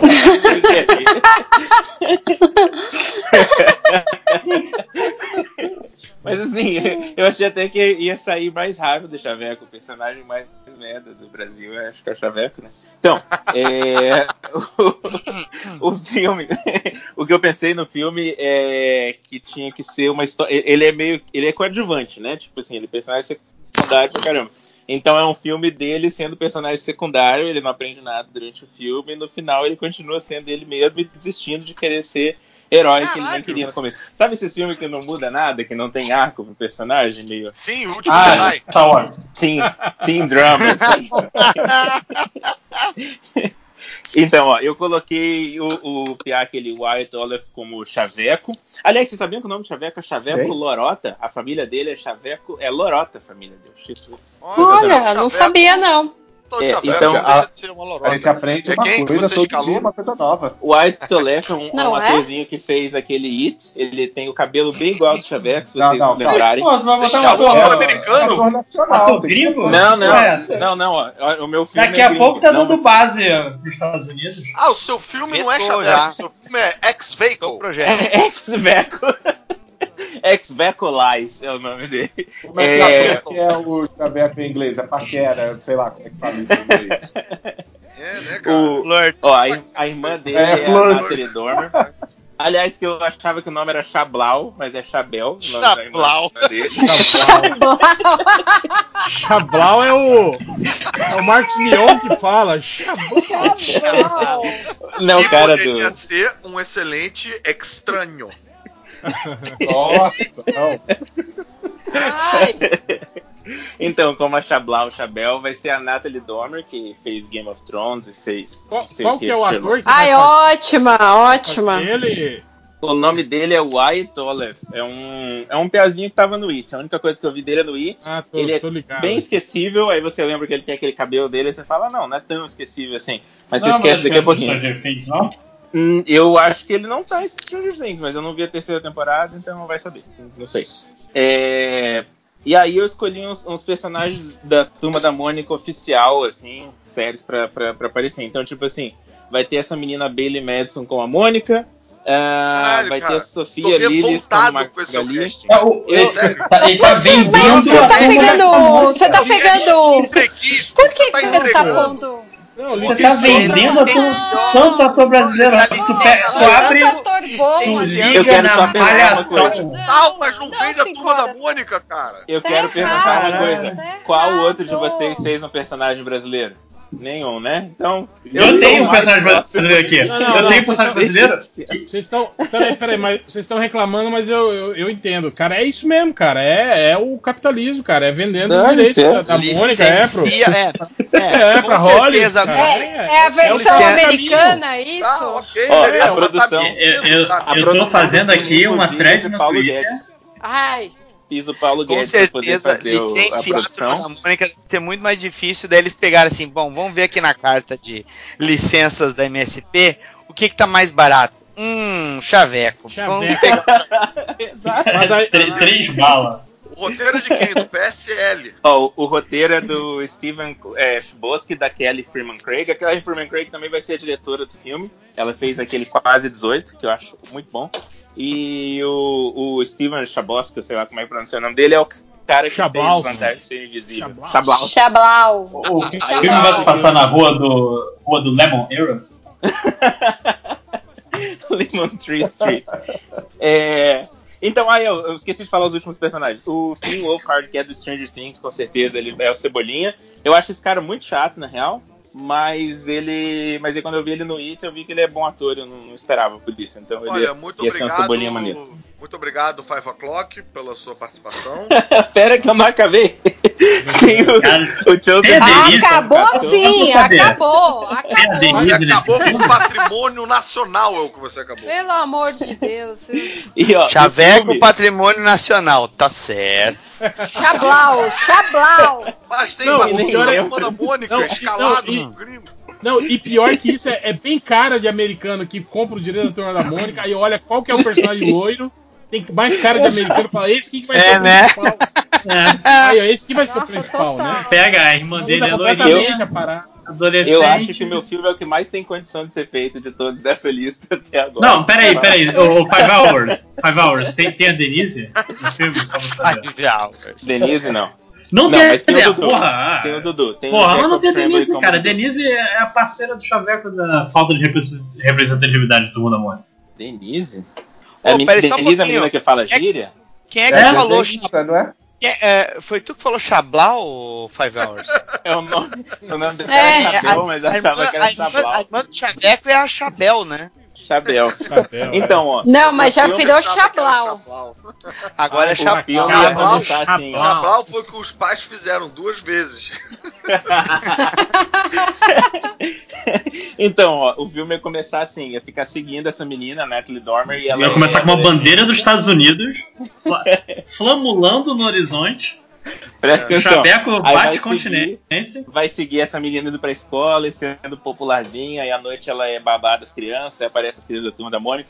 Toda noite ela na casa de Lemon alguém, ela Street. fica no telefone, fica seguindo ela por um tempo, enquanto tem uma A Mônica narração de um do piada. Aí lá pelas tantas fala, é, mas essa não é a história da minha irmã, essa é a minha história. E aí vem aquele er, er, falha, porque ninguém queria saber a história de Xavier, queria saber da Xavier. É pra ser um drama Então- adolescente, eu tenho. Eu tô Então o pensando em Chaveco vender vai mesmo. conversar, o Chaveco vai conversar com a câmera o tempo inteiro também. Não, ele não fala com a câmera, ele, ele tipo, escreve no diário dele, não é sem quebra de quarto parede. Aí ia ficar louco, hein? O com olhando a pra câmera. acho que com a psicóloga ia ser mais massa. Maneiro, não Que tem cara. nada a ver com o Chaveco, mas você fez aí um belo Coringa. Aí no É final isso. aparece o Maurício de Souza, caraca, melhor filme de quadrinhos de todos os tempos. Eu Não, sempre imaginei. O Maurício de Souza aparece no filme e fala: Chaveco, eu te criei. Chaveco, I created you. E ele vai fazer igual Stan Lee, né? Eu sempre imaginei o White Olaf como chaveco. Seu Morris Souza, Dr. Souza. É isso. Filme de chaveco. Muito Boa. bom. Chablau. eu, eu, ia, eu ia fazer um filme chamado Navalha e Mangusto. Que era tipo assim, meio que. Meio que Timão e Carga Pumba. pesada. Exatamente. Meio que Timão e Pumba. Porque o, o Navalha. Ia, ia escalar o elenco. O Navalha, quem ia ser? Ia ser o The Rock. E o Mangusto ia ser o Kevin Hart. Que os dois são Ei, amigos. peraí, Navalha Mangusta tá perfeito. onde? Calma aí, calma aí, calma aí, calma aí. Eu sou, sou novo. O Navalha, Navalha, cara. aquele caminhoneiro que tem cabeça de javali.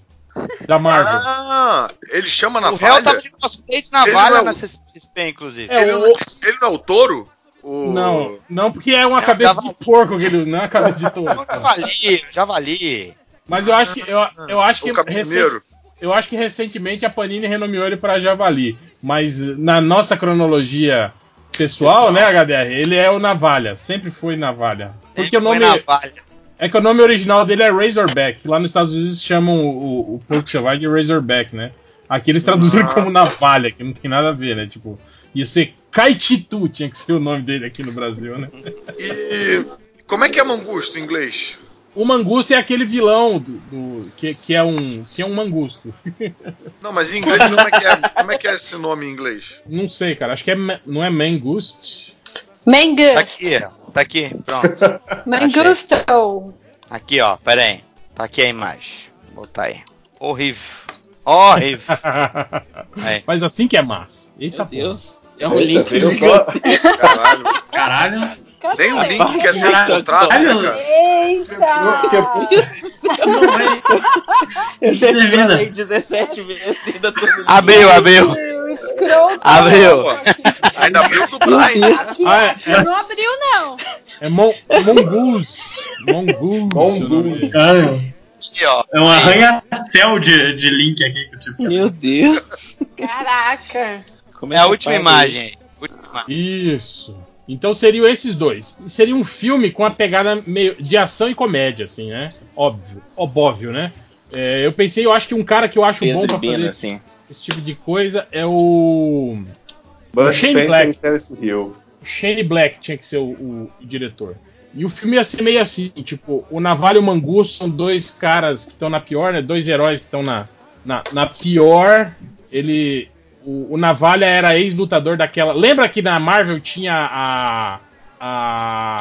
A luta, lu- luta- a luta livre, peso ilimitado, lembra? Que o, que o Coisa lutou nessa categoria, lembra? E o, o Navalha é um ex-lutador da- daí que, tipo assim, que ele perdeu e ficou traumatizado e nunca mais conseguiu retomar a sua carreira de lutador. Aí ele virou caminhoneiro, né? Tipo assim, ele, ele e o Mangusto trabalham carregando cargas especiais, assim, né? De universo de super-herói. Coisa que pessoas normais não podem levar, eles levam. Aí o que, que vai acontecer? No meio do deserto, eles vão encontrar um comboio destruído e um cara que sobreviveu de lá, né? Que é o Solar. Lembra do Solar? Um vilão bosta antigo que aparecia Sim. nas histórias do Capitão Louro? América? Não. É, cabelão comprido, cabelo vermelho, Tá. cara. Roupa, roupa verde? Não, eu tô confundindo. Roupa amarela. Fogo fato. É, você tá confundindo com o fato. Caralho, velho. Ah, esse foi antigo. Aí, o Solar vai falar: não, gente, eu não sou vilão, não. Eles querem que você.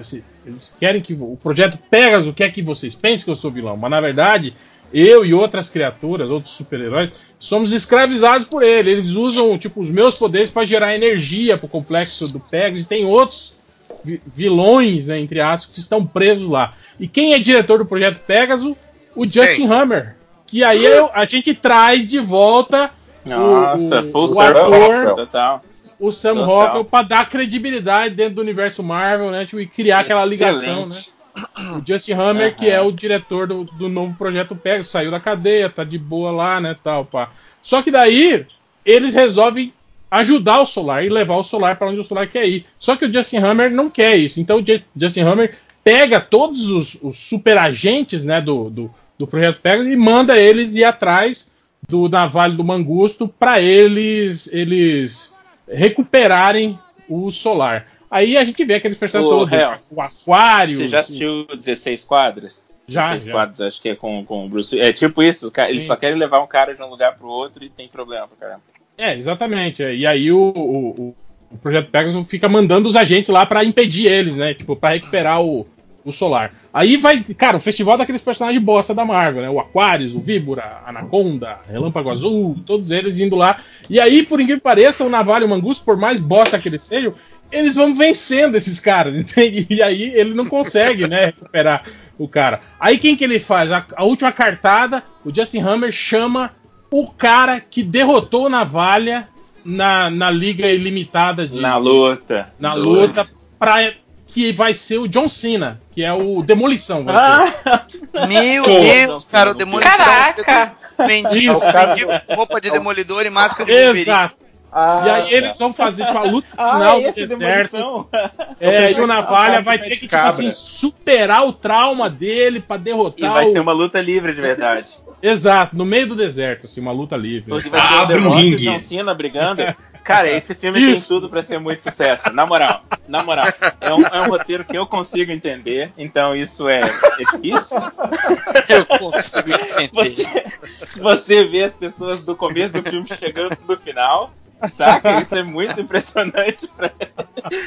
Eu achei animal. Eu, eu assistiria esse filme com certeza. E Olha, todo mundo que é- gosta de WWE também assistir. Animal. É muito adorei. tempo sobrando, puta merda, velho. Eu ia fazer um, uma artezinha, tipo, simulando o cartaz do filme, mas eu fiquei com preguiça. Essas férias foram boas, hein? Caralho. O, E o seria Navalha, o, o legal do Navalha é o caminhão gigante que ele tem Sim. que ter, né?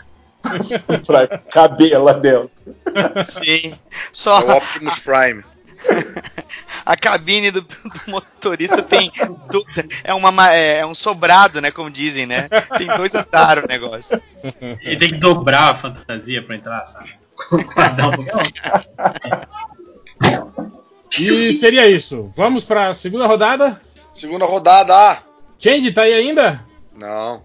Acho que não está essa hora tá sendo demitido, né, na reunião dele. Change não tá. Quem, quem que é o segundo? Foi o Lojinha? Lojinha, é você? Fui eu. Então vai lá, Lojinha. Puxa aí o seu Então, cara, esse. é, a gente falou do, do Aronofsky. Eu, eu tenho um outro filme aqui do, do, do Aronofsky, que é um personagem também extremamente merda, o Valete de Copas. Nossa. Putz, grilo. Cara, ma- mas, mas quando eu li. Quando eu peguei a história do é aquele dramalhão maldito que não funcionava. Eu quero ver um filme que, que tentar fazer isso funcionar. Um filme contemplativo sobre o herói que não, vou, vou fazer meu. Vou, vou salvar o mundo. E não, ele tem que ficar naquela sala, explodindo por sei lá quanto tempo, aí volta, aí não consegue fazer as coisas dele. Aí ele, eu botei até ele como um vingador, mas ele não consegue agir causa dos poderes explosivos, ele é mais um, uma arma do que um, do que um super-herói. E já conheci o diretor seria o Aronofsky e o ator pensei no Robert Pattinson. Que tem Seria de legal isso, né? Tipo, eu tenho um superpoder, qual é o seu superpoder? Eu. Explodir. Eu não, eu não posso usar meu superpoder. Tipo assim, que se eu usar, eu, eu morro e mato todas as pessoas que estão ao meu redor. né? Tipo, Sim. Um super- um super-herói seria- bastante útil. Não, e um bom dilema também, né, cara? Tipo assim, cara, tipo. Sim, é- era um bom dilema. O problema é que o dramalhão da revista Vingadores não, não fez isso funcionar. Aí, pô, vamos tentar de novo? Valete de Vamos Copas não colocar foi um. mulher um tempo, não? Não, essa foi o Na- Capitão, é a- Capitã Britânia que foi mulher. É, ele, Ah. te- ele- ele tinha aquela garota E ele, de ele leão. mata ela, Ah. né, sem querer. O Valete de Copas. É. Cara, o Valete Mas, cara, eu acho que o é visual muito- também é, é horrível, né, cara? é muito. Cara, é tudo errado. Cara, Valete esse Copas é tudo personagem. Cara, não desenho. Desenhista devia odiar desenhar ele, né? Porque, cara, é cheio de detalhezinho o uniforme do cara, cheio dessas paradinhas. É o tipo de personagem que eu, eu sequer sabia qual era o poder dele, porque eu acho que a única vez que eu vi esse personagem foi ele de coadjuvante numa história dos Vingadores que eu tava lendo. Cara, eu lembro de histórias antigas. Eu acho que era do Hulk, do. do- É, eu acho que é isso. Eu sempre me Hulk. pergunto, cara, esses personagens merda e tal. Tem uma porrada de personagem merda, tem, sei lá, 7 bilhões de pessoas no mundo. Será que tem alguém que. Porra, que esse Valete de Copas seja o preferido dele? Tipo, porra, não fala É, assim, era o meu preferido. Deve ter, cara. Tem um Sempre amigo meu tem. lá que é do, do site. Abafa isso aí, Marvel 616. o- que o- é o, o Dark Star lá, é o, o, o Dark Hawk, acho que é Dark Hawk o personagem fa- favorito dele. Caraca. Você lembra o Dark Hawk lá, aquele. Aham. Nossa, sim, sim, lembro. Aqueles Anos personagens anos 90, né? Que não. Ah, porra, que era. Tava no mix da revista do Homem-Aranha, que tinha uma, uma pedra que ficava no peito. Sim. Isso. Ele usava uma armadura. Vocês sabem quem é o personagem favorito do Léo Finock? E ele era soro positivo também, não era? O Dark Hawk? Não, Não, não, esse não, é o, é o outro, Valentino, que é Esse igualzinho. é o É Shadow o Hawk. Shadowhawk. Ah, o Shadow Hawk, é verdade. É. O Mas personagem vou dizer eu Léo gostava do Dark Hawk né? também, cara. Eu gostava do Dark Hawk também. O, o é o Dark Hawk ainda tinha um esquema. Era ele que tinha o esquema que. Ou era o, o outro mesmo? Que o poder dele ia acabar, ou então o poder dele ia matar ele. Tinha algum esquema desse, não era? Ele Não tinha uma contagem regressiva? Tinha um Esse é o Spawn. É o Spawn. Não, não, não, não era isso. Mas qual é o personagem Não, é- é- preferido? era meio que controlava, porque o- não era um Personagem cristal que controlava e ia é controlando ele. Não me lembro. é. O, o- esse do, da armadura, ele tinha um cristal no. Que, No sei peito. lá pra que, pra que que servia aquela porcaria. Que é o mesmo cristal que tem o seu sinistro tem no peito, sei lá por quê. Eles É- compram é lugar. É fácil de desenhar. Ele pegou a moda. pô. Pô, mas o Senhor Sinistro devia ser chato de desenhar também, porque tinha aquelas paradas todas saindo da roupa dele, um bando de. Puta, aquela, sei aquelas- lá. aqueles pedaços. Aqueles de. Isso. É. Mas, mas ele era tipo Colossus, né? Com, um penacho nas costas, né? Tipo, E com Bem- o cabelinho lá de. Ele, tá- ele tinha um cabelinho É, meio era- os cabelo- personagens. cabelo igual do Colossus. pavão, Mas eu acho que é porque, na época que ele apareceu, o Colosso tava morto, não tava? Eu acho que é por isso que Ah. eu não, Não, não Ah. chocava, né? Vocês tinham essa pira também de uns personagens que você falava, cara, esse aqui parece muito que o cara ia desenhar tal personagem, aí errou. Ele falou, não, é um personagem novo. ou, ou o editor não aprovou, né? Falou, não, não, esse não pode usar na história. Ah, aí o cara, pô, aí tinha que mudar o desenho lá na hora. É, tem uns assim que eu falo, tipo, um ali, ó, o cara tentou fazer o Homer Simpson, não conseguiu, e aí falou que é outra pessoa. Me Aí parece que o Rob Liefeld cresceu na vida fazendo isso. Só soltando ele. É, quem que era depois do, do Lojinha, que eu já esqueci? Putz, era a ideia, né? É, Ah, mas eu, eu não tenho o próximo filme, É, gente. A Dé falou que vai ficar Não, só eu- julgando a gente agora. Ela falou. Não, Não não. era. Vai ficar só é negando os filmes. O personagem É, que eu vou tinha só ficar- pensado. O personagem que eu tinha pensado era eu. Depois, eu acho. Depois do Roger. Vai lá, Daniel. Manda. Então bora, É. bora. Eu pensei no. Só que eles vão usar agora, né? Só que vai ser a versão feminina dele, né? Que era o Wildcat, que era o Pantera da Sociedade da Justiça. Sim, sim, sim, sim. Ele é um personagem Ah, Ah, Vamos tu pegasse usar ele. é, que tu pegasse ele na época do- dos anos é, 40 ali, se ele fosse um boxer, e aí ele vira justiceiro, porra, usa maneiro, aquela- hein? Ia ser legal, cara. Ia fazer, Ia. Um, ia fazer um filme de época, aí botar provavelmente algum cara que tivesse na, na casa dos seus 40, perto Tem, dos a- 50 tem, anos. tem aquele, aquele filme do com o Russell Crowe, acho que é Cinderella Man, não é? Que ele é o Sim, que ele é um boxeador, lutador, né? é, na, da grande É naquela pegada, Ah. naquela pegada. Pô, na e, época, e o Russell Crowe podia fazer também, hein? é, agora você ele diria que Eu é que filme do agora não Pantera? dá aí? mais, eu acho. Agora. não, mas não. Mas o, Ah, o, o cover dele lá, o cara que pega os filmes que ele não quer, o, o, Reja- o Gerard Butler, eu acho que consegui- consegui- Não, o conseguiria. gerador que ele aguenta. Mas, ô, É. cara, eu acho que o. o- se, é, se pegasse o cara lá do, do Mad Men, protagonista, deixasse. É, deixasse ele com menos maquiagem, sabe? Ele tivesse com um pouco mais de físico, É, mas- cara. Quando ele tá.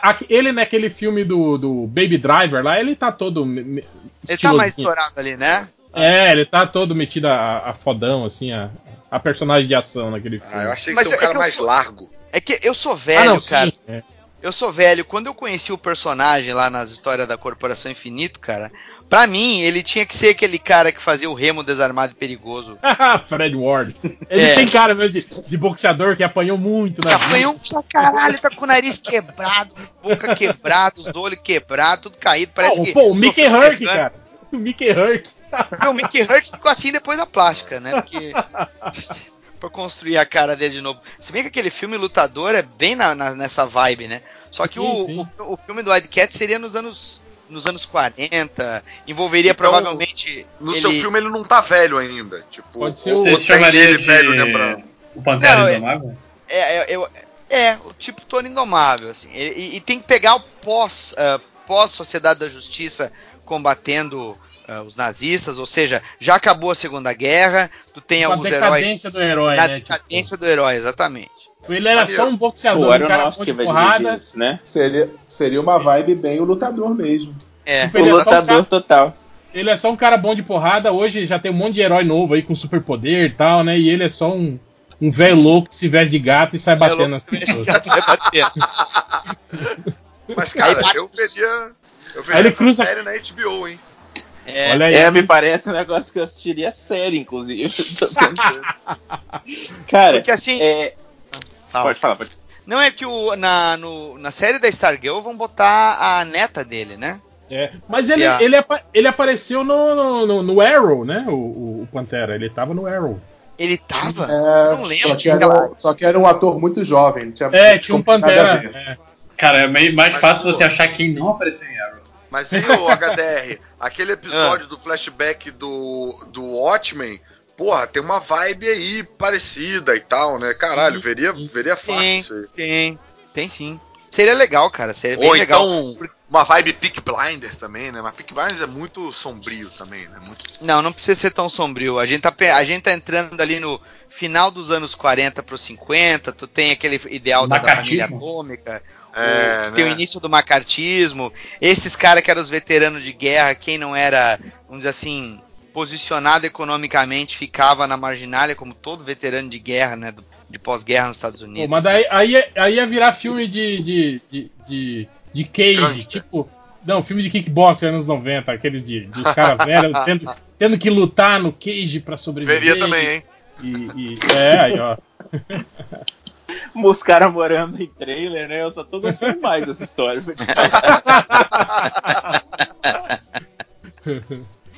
pra salvar a filhinha doente, né? Ele precisava ganhar o dinheiro lá da, da luta. É, a filhinha nada, já, já, já- a filha já tá tendo filho, já tá tendo filho, a filha morreu e não quer ver ele.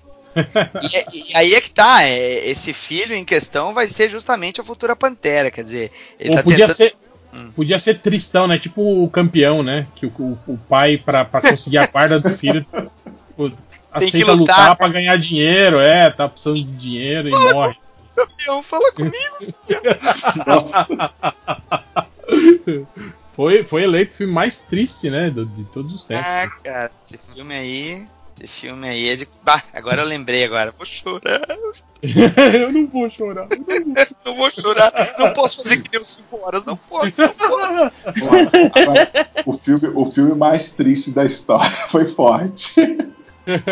Ai, ai. Escuta, é, e é isso aí, tá? Por favor, sigam, porque eu tô tentando pensar uma outra rodada aqui. Boa, quem que é o próximo? É, Zé? É você? Pode ser eu, que eu acho que tá na hora de ter, como já teve o, o Deadpool fazendo a comédia, já teve o filme do Logan sendo meio que um, um, um filme mais de drama, tá na hora de ter um musical de heróis, que seria o filme da Cristal Meu e do Deus do Cristóvão. céu! O Caralho. anos 70. Eita, que brother. maneiro. Disco, anos 70? Posso falar real, velho? Posso falar real? Eu viria esse filme amarradaço, cara. Agora, Foda, cara. agora. É, eu acho que eu teria Muito que ser foda. amarrado também. Tá na hora, gente. Tem, tem que ter um filme Pô, musical cara. dos heróis e a Cristal é a personagem pra isso. É, Não, não, legal, realmente a cara, Cristal legal. é a personagem. Não, e podia ser. e Ela podia se encontrar, podia justamente ter o long shot, porque você co- conseguia colocar os números musicais acontecendo no mundo do Mojo. Que aí. E Ah, Neil Patrick vai Harris tá no filme ou não? Dá pra pirar assim, né? no- com... Exatamente. Eu já não aprovo long shot, mas tudo bem. Caraca, bo- bota o Banshee também nesse filme. Só, só pra. Nossa. Banshee gritando, né? Tipo. Sim. Entra pra acabar a brincadeira. O, o, Podia o botar o ele canta, ele canta death metal. Ou ele a sendo última música é recusado. cantada, a última música é cantada pelo Raio Negro. O Banshee, podia- o Banshee sendo recusado no teste, né? Tipo, não, não, você grita muito, cara. Cara, o Banshee tinha que ser o, o Axel Rose, né? não, não, não, não, não, não, não. Oh, essa piada do Raio Negro, vocês já assistiram Metacolypse? Aquele, aquele. Acho que era da Adult Swim, que era uma banda que salvava o mundo e tocava metal. E aí tem uma parada tipo Raio Negro, na hora que o cara dá um berro, explode a cabeça da plateia, assim. É maneiro. Mas aí teria isso, aí teria long shot, teria espiral aparecendo, que aí seria só uma desculpa pra colocar aquela atriz lá do Game of Thrones, a Brienne, pra Sim. ser a, pra ser a espiral. maravilhosa ela. E o Mojo, que eu fui pouquíssimo criativo, poderia ser o Hugo Even faz a voz do Mojo. Andy Serkis também. Não, Não, o Andy Serkis faz a captura. captação de movimentos. Não, não, não.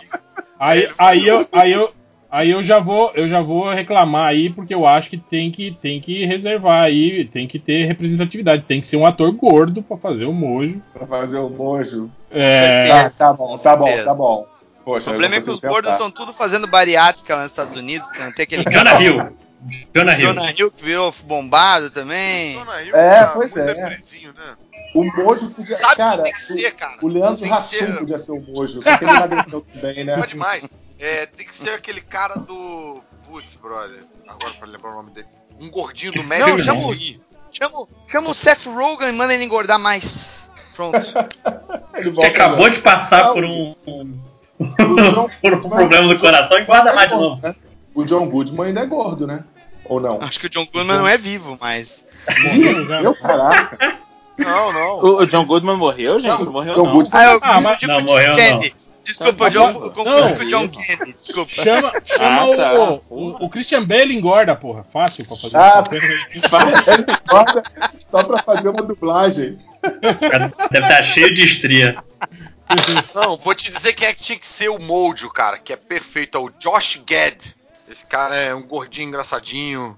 Vou catar ele aqui, peraí.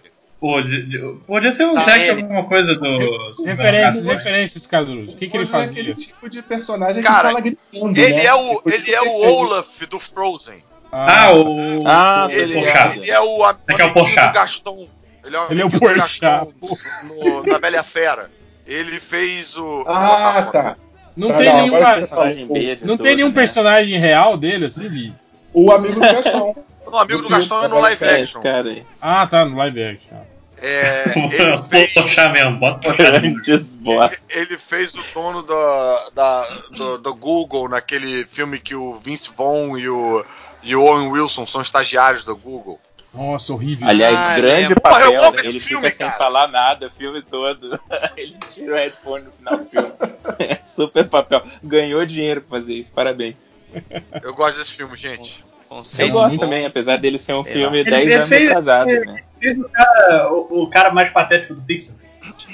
Que eh, o Gilbert vira a namorada dele O presidente, também. A Adam Sandler. Porra. cara, esse cara só tá piorando na mente Cara, do esse é um Mojo perfeito, cara. Não, mas eu, eu imagino o Mojo um- alguém que fala que é daquele tipo que, hiperativo que fala gritando. É, Isso esse, é- cara, esse cara foi Cara, eu vou puxar, eu. Mas, tipo assim, ele tem cara de que ele ia ser dublado aqui no Brasil pelo, pelo Guilherme Briggs. Putz, Completo. é, Completo. Completo. Tem que engordar o Guilherme Briggs pra ele fazer o mojo. mas é isso, tá na hora de ter um filme musical de super-herói. Mas tá aí, ó. Tem até ele caracterizado de Mojo aí, ó, mandando pra você. Um cabelão louro. Que O isso, Briggs? sério? Cadê? Não, não, não. Esse é o Josh O Gad. ator que ele falou. Tô, tô insistindo. Poxa. Poxa. Não tô vendo, não. Não, Você mandou sabe quem tinha que ser o Mojo? Quem tinha que ser o Mojo é aquele britânico irritante, gordinho, que tem um programa de entrevista. Ah, O- legal, o John Oliver. A Big, Fat, a Big Fat Puss. Quem é ele? Como é que é? O Rick Pois. Gervais falou que ele apareceu no Cats interpretando a Big Fat Pussy. Esse cara desse Falou cara. assim como na vida real. Caralho, ele falou Ele isso. tem um programa, ele tem um programa de, de carpool que a pessoa fica cantando karaokê no carro. É Isso. chatão, chatão, caramba. É, pô, então, que nem o Mojo. Eu, eu, eu concordo. Faz muito sentido. Mas é isso. É, quem que é agora? James, James Corbin. James Corbin. É, cinco horas, sua vez. Ok, o meu próximo. Eu mandei pra vocês um negócio lá, mas antes daquele eu quero falar de um outro filme. É, e seria um É filme Recruit do. Zero. Zero Recruit. Calda. Mafalda, né? A Communist Story. Peraí só um pouquinho, essa piada foi boa, Lojinha, parabéns.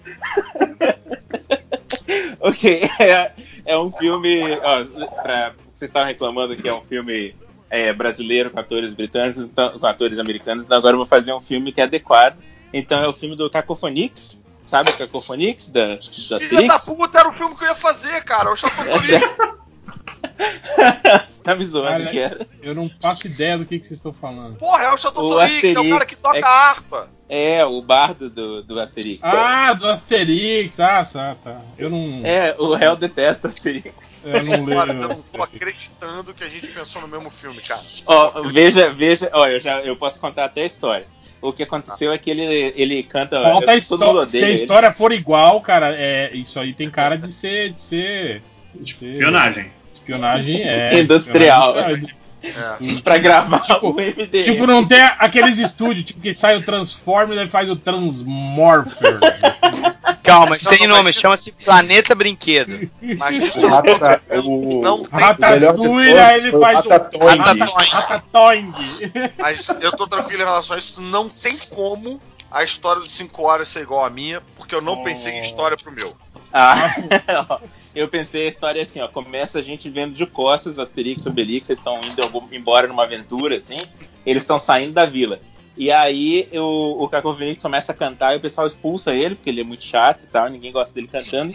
E porque ele tá fora daí da, da vila, a vila é atacada e transforma todo mundo em, em seres pequenininhos, assim, miudinhos, que cabem em toda a vila numa pochete. E aí eles pensam, ó, a gente derrotou todo mundo da vila. Só que o Cacofonix estava fora, então quando ele volta, Porque ele tá tem amarrado. que Vai ser maneiro. ah, é, ele tá amarrado, né? Eu esqueci que eles amarram ele. Quando ele é desamarrado, ele pega, ele tem que juntar o pessoal. E aí não tem o Asterix e Obelix pra salvar o mundo, então o Cacofonix tem que se virar pra salvar todo mundo. Boa. E eu pensei no Jean Renault pra ser o Geta, é Geta Fix, o nome dele? O, o... Ah, esqueci o nome dele. Não, o. O druida que eles têm. Esqueci o nome, Panoramix. Panoramix. Então, Panoramix vai ser o Jean Renault, com barbudão, só vai dar pra reconhecer ele pelo, pelo- pelos olhos bonitos dele. É, e aí, ó, durante o filme, o. Ah, e o ator que ia fazer o Cacofonix é o Romain Duris, que ele, que ele tem uma cara meio bizarra, eu acho que ia combinar bem, assim, com, Homem do... Com É francês? É um francês, ele fez Como Enganar um Coração, se eu não me engano. Maneiro. É, É, posso, posso. Muito bom, muito bom seu, seu Chateautorix. É, eu Posso tô roubar? meio puto até. Eu queria. Não, o meu. Meu protagonista. eu tenho meu mais dois protagonista é atores. ser o, o, Gad, o Gad Malé, tá ligado? Horas. Deixa eu ver. Como é que é o nome? Gato Malé? Gad El Malé. Ele é tipo o Seinfeld francês. Tem um A stand-up muito bom no, no Netflix. E eu Eu acho que, é, mas eu então. acho que o meu protagonista é, é melhor do que o seu. Eu acho que ia dar mais. Eu vou- Ah, eu achei vou que ele falar. queria trocar. Eu só escolhi o Romain Duris porque ele canta também. E, e eu já ouvi ele cantando, não é muito bom, mas o pessoal fala que ele é cantor, então a gente aceita, né? Então tá bom, isso aí canta. Beleza. É, e aí, ó, eu pensei na, na Vaina Jocante como a Falbala, que é a personagem. vagina de quem? que ele- Vagina Como é chocante. que é? Vagina chocante. Toa chegou no MDM procurando. MDM, vagina chocante. Essa é o Lazier Martins, com certeza. Essa não é mais de mesa. É, bom, ia ser, ela, ia ser a Falbala, que é a- a- o interesse romântico dele. Só que a Falbala ela não fica, ela fica com um cara que é um ator bonitão, eu esqueci o nome Ah, dele. qual o nome então, da mulher? Não é Falbala? Eu acho que é Falbala, não, não, não, Falbelli. da atriz que você escolheu. É, eu acho que o nome é Vaina Giocante. Eu já mando pra vocês. É, eu não sei falar o nome dela. Eu não tenho, não, é porque eu não tenho, eu não tenho maturidade. tá. E aí. E aí, é. Peraí que tá faltando coisa. Ah, é. Aquela menina que fez. ah, ela, ela fez Harry Potter, ela, ela casou com um dos irmãos Wesley. Porra, muito a bem Clemence Poise. lá. Como é que é? Muito bem escalado sua palma lá. Consegui achar a vagina chocante. É maneira, né? e aí a Clemência é uma pessoa que fica brigando com ele. Aí na minha, na verdade, eu fiquei na dúvida se, se vai a Clemência Poesia para fazer essa, essa outra personagem que fica brigando com ele, discutindo enquanto eles estão tendo aventura, ou aquela menina que faz a que, que, que assina como quer do Pirates, só que ela é ela é do Quebec, ela não é da França, então eu não sei se a galera ia, ia achar maneiro. Então, sei lá. Cara, eu não tô Hum. acreditando ainda que o 5 horas fez o mesmo filme que eu. Mas eu queria, mesmo sabendo que eu ia fazer o mesmo filme, eu queria aproveitar pra zoar que 5 horas, depois de vender o patrimônio brasileiro pros Estados Unidos, tá vendendo agora o patrimônio fra- belgo-francês aí. Para os canadenses. pros- Mas, mas vocês tiveram uma ideia parecida, é isso? Ó, o Não, é diretor do mesma- filme é outro cara canadense. Eu queria que o Denis Villeneuve dirigisse o filme. Caralho. Porque vocês, vocês dois que gostaram do, do Star Wars, do último O- agora. Sim, Eu gostei, caramba. É, olha aí, cara. Então, ó, tem essa Ó. linha de pensamento. Ó, Ah. por fim, eu, ia, eu falei que o filme ia ser escrito por Felipe 5 horas, mas se Caruso quiser se juntar. Olha aí, cara. eu não conta- pensei eu em ninguém aceito. pra escrever esse filme. Não É, tem eu mais. tinha pensado- Eu tinha pensado no Gad Malé pra escrever, porque ele também é comediante, ele escreveu pro filme, e eu tinha pensado pra dirigir o Gerard Depardieu. Jades Macalé, como é que é? O Gad Malé. Gad Já a Malé. Calé podia fazer a trilha sonora. É, né? Gad Malé, não achei. Que esse não tinha uma calé, Cara, mas eu já. Chico vê o stand-up dele no Netflix, cara. É bem bom. Muito Tá. bom. Então é isso, é meu filme do Cacofonix. É isso aí. Vem cá, É. você, leu, você leu Asterix em francês? Você tá falando Cacophonix? Você tá falando sempre puxando os nomes em francês? Mas como que fala o nome dele? Não é Chateau Cacofonix? Não. Ah, é Chateau Torix, não é Cacofonix? Ah, eu não sei. Desculpem. Não, não, não, mas você, é, leu em francês ou não leu em francês? O meu francês é muito ruim, eu não vou falar que eu li em francês. Eu eu li em francês. Será que tem uma versão, então? Ah, você leu em francês, então? É, um, um pouquinho. cara. Philippe Saint-Père. Eu leio eu leio em francês enquanto eu caminho Ah, Felipe Senquer. pela rua. É Comendo meu, meu, inclusive, meu, meu croissant. Escrito por Felipe Saint-Père Philippe Saint-Père. Boa, eu ia, eu ia pedir pra você falar o seu, Caruso, mas como o Não, mas eu já falo o meu. Eu falo o meu Na verdade, o, meu, o Chateau Torix era o meu terceiro, eu posso falar o meu segundo. Vai lá, vai lá, Caruso. Puxa aí o seu. Então, o meu segundo é um filme daquele estilo meio. Sabe, sabe quando o Adam Sandler resolve fazer uns filmes é, mais tristões, assim, sabe? É, é filme sobre dessa mim. Ele é um meio, meio comédia, assim, é um engraçado, mas é mais triste. É o filme do Gibão, do inimigo. né? Peraí, qual Gibão, gibão? Qual gibão? Dos Novos Mutantes, né? Não era? Nossa, o. o Gibão. o- não era o Não, X Factor? aquele- gibão? Não, não, Não, não, o não. sapo, aquele é o sapo, né? Não, é o macacão. Falei errado. Então, o hein? gibão eu tô pensando que é um macaco mesmo. Que É, o Gibão é o, é o macaco mesmo. É. Inimigo do Homem-Aranha. Eu conheci ele como inimigo do Homem-Aranha, que o Homem-Aranha, quando ele se apresenta pro Homem-Aranha, ele senta no chão e ri. Ah, Isso. Gibão. Muito Bem. bonito, rapaz, inclusive. Ele usa o mesmo cabelo do Guy Gardner. Não, não é, não é o Morse que ele fica rindo, que achei que eu. Um, um- Morse. acho que o texto que estava falando. No Morse, eu acho que ele repete essa piada. É, num é desenhado pelo Sal Buscema, no outro. Ah, tá aqui, eu vou achar exatamente a página dele aqui. É, o, o Morse é meio Morse. que um callback dessa, dessa piada aí. É, a minha, se eu não me engano, é desenhada pelo John, Rom, John Buscema, eu acho. Ou John Não é, Romita, esse pai. cara, não é esse cara que eu mandei, então. Ah, não, É, do X-Force era o Gideão. Eu tava confundindo Gideão. o Gideão do X-Force. Não, o meu esse aqui que eu mandei aí, tá subindo aí agora. Sim, sim. É um vilão no, é um vilão no Homem-Aranha. E aí é, é meio. meio crise existencial, o cara tentando encontrar o lugar dele no mundo. é, e o, o ator que eu é o tinha pensado. Perdida? Não, ele é um. Ele é, ele é humano, né? Ele, ele Ele é não é humano? mutante. Ele é Não, ele humano. só, Ele tem uma roupa que não sai, eu acho. Que isso? Coloco, bosta. bosta. Colocou o Lodinho, o Lodinho. Lembra do, Hulk do, do Carnaval Carioca que ficou uma semana com tinta no corpo? Uma semana mas ainda- já saiu. mas a tinta tudo bem, mas imagina uma roupa de gorila, você caga- tem que cagar dentro dela, mijar dentro dela. Nossa, que horror. Deus me livre. Prata que eu pariu. e, e Cara, tomar não dá banho pra com a roupa falar de gorila, né? Secar com a roupa. Secar a roupa de gorila, molhada, andando. Não dá pra falar carnaval e pintar o corpo de verde, que o Brasil tem muitas histórias horríveis. Ah, você tá falando lá do. Da mulher, né? Da, da Rede TV. Não abaixa, não! Não abaixa! Eu não tô sabendo dessa história, não. É do, do cu verde.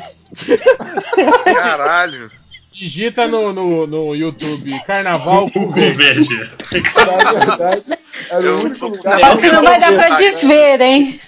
Se Você não tá você for sabendo, atrás cara? é por conta e risco. Não, não tô sabendo. Não, você não tá sabendo, parece que foi Caiu recente, no- é antigo. Caiu no site do MDM. Mentira. Caiu no site do, do Ah. MDM, né? Olha, só vai aparecer nas próximas estatísticas. Bem, mas o meu filme, enquanto tá aqui fazendo a busca do Carnaval com Verde, é, o protagonista. Eu tenho algumas opções de protagonista, mas o que eu tinha pensado mesmo era o.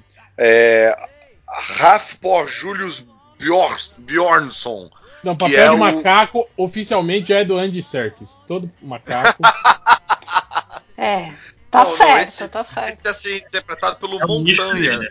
O Montanha do Game of Thrones. Vocês já viram ele sem a, a armadura lá? O irmão do. Do. Do cão. The Hound. Irmão do cão. sim, sim, sim. É, porra, o cara é grandão, enorme e tal, e tem uma. Tem um. Ele transpira uma melancoliazinha. E aí é meio isso, o cara vagando e tal, querendo encontrar o lugar dele no mundo. É, é, dirigido Pre- pelo Kevin Uma preso.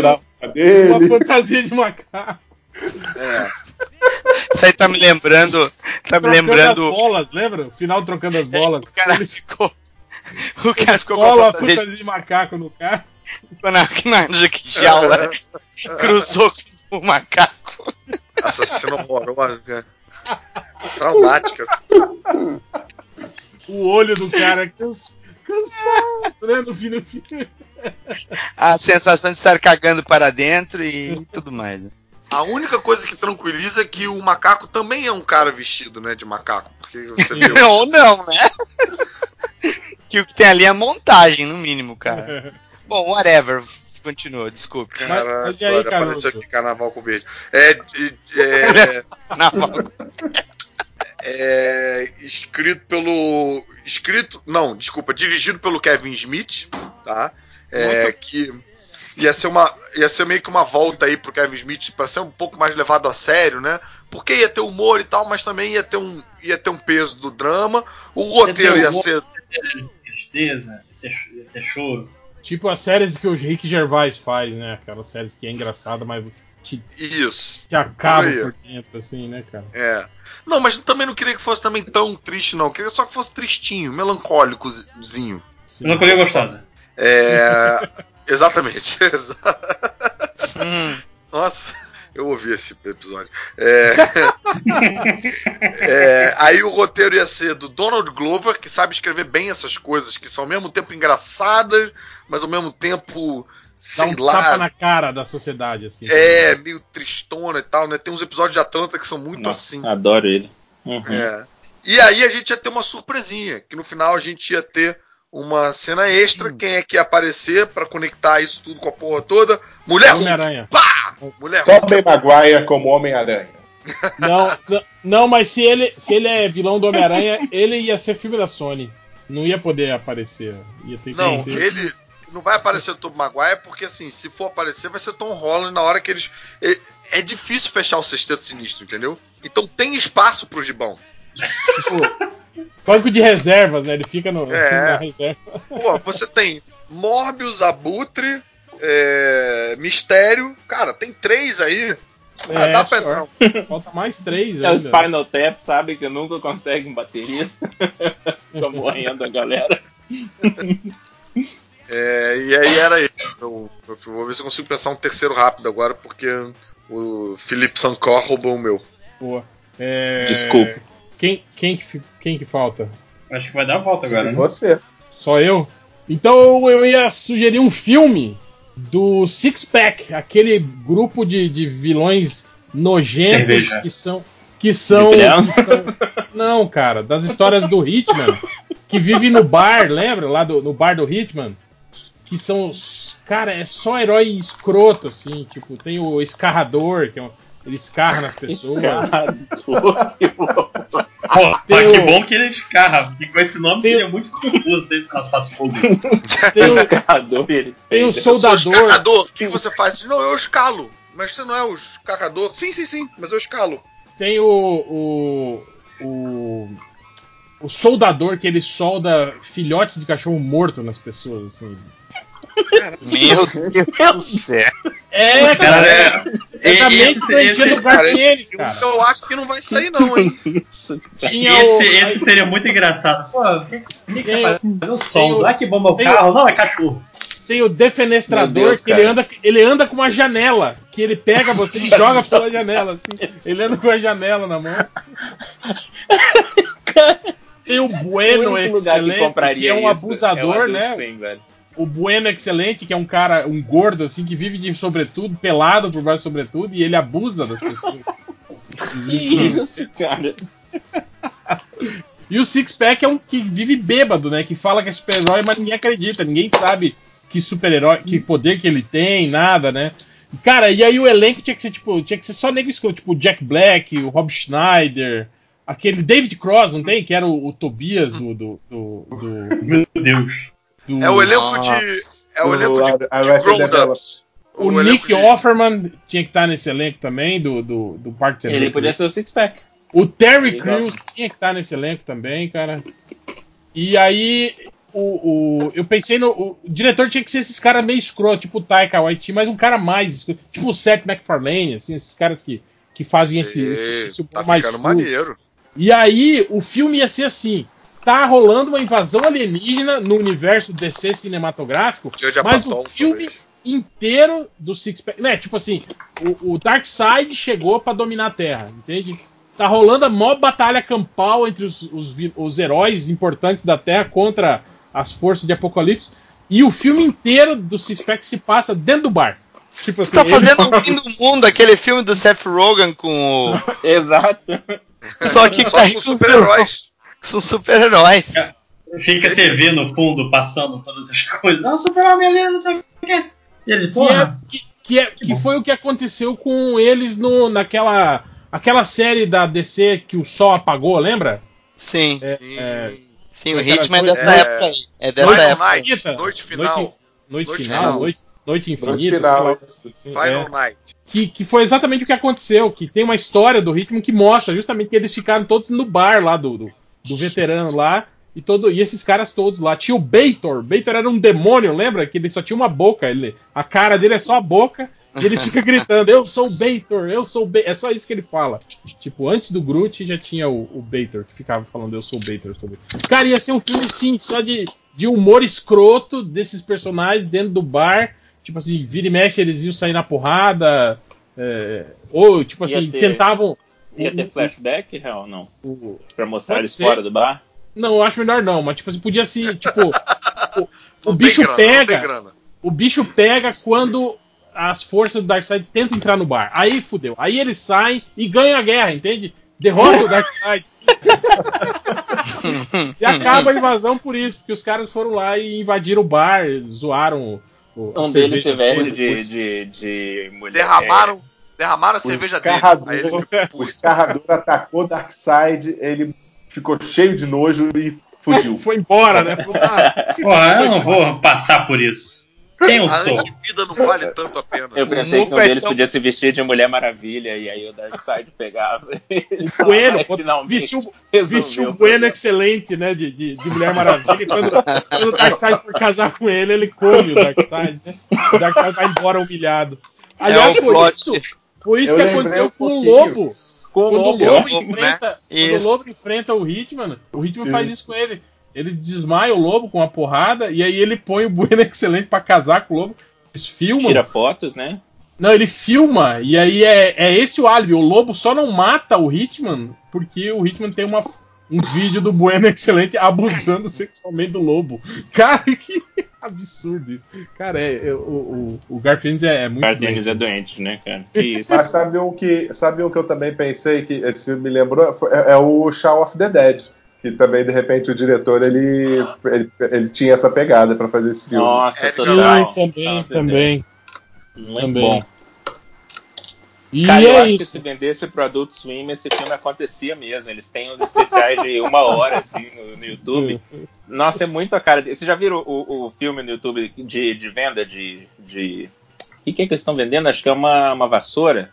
É, o filme é isso. É um, é um- sabe esses programas de televisão que eles falam? Compra a nossa vassoura e se ligar agora, ganha isso, e sabe essas paradas assim? Sim, é uma hora sim. dos caras vendendo a vassoura. É um filme incrível e doentio, assim. doentio, cara. É aquele Too Many Cooks também, sabe? Too Uma Many hora, cara. Total filme do Adult Swim, essa história aí. E é isso. Vamos pra rodada final, rapidinho? Vamos. Então vai lá, lojinha.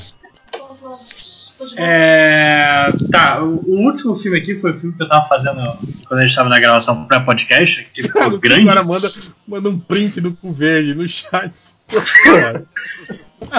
Ah! Agora tem um Caraca, milhão. Meu Deus! Peraí, eu mandei, eu mandei o link, virou, um, virou uma foto. Mas... É, não, tem o, é, o, é o thumbnailzinho, é. Puta E é bem o, bem o momento. merda! É. Ai, caraca! Passou das Ai, mãos. né? Eu vi, a mulher fala, não, vira, faz do outro lado. É a Ginga Ih, tá saindo aí, tá saindo. Grandes momentos da televisão brasileira. Ai, caralho. Vai lá, lojinha. Mas o filme, o, te- o terceiro filme que eu tava falando é o filme do Checkmate. Porque eu fiquei triste que a gente não teve o filme da Shield.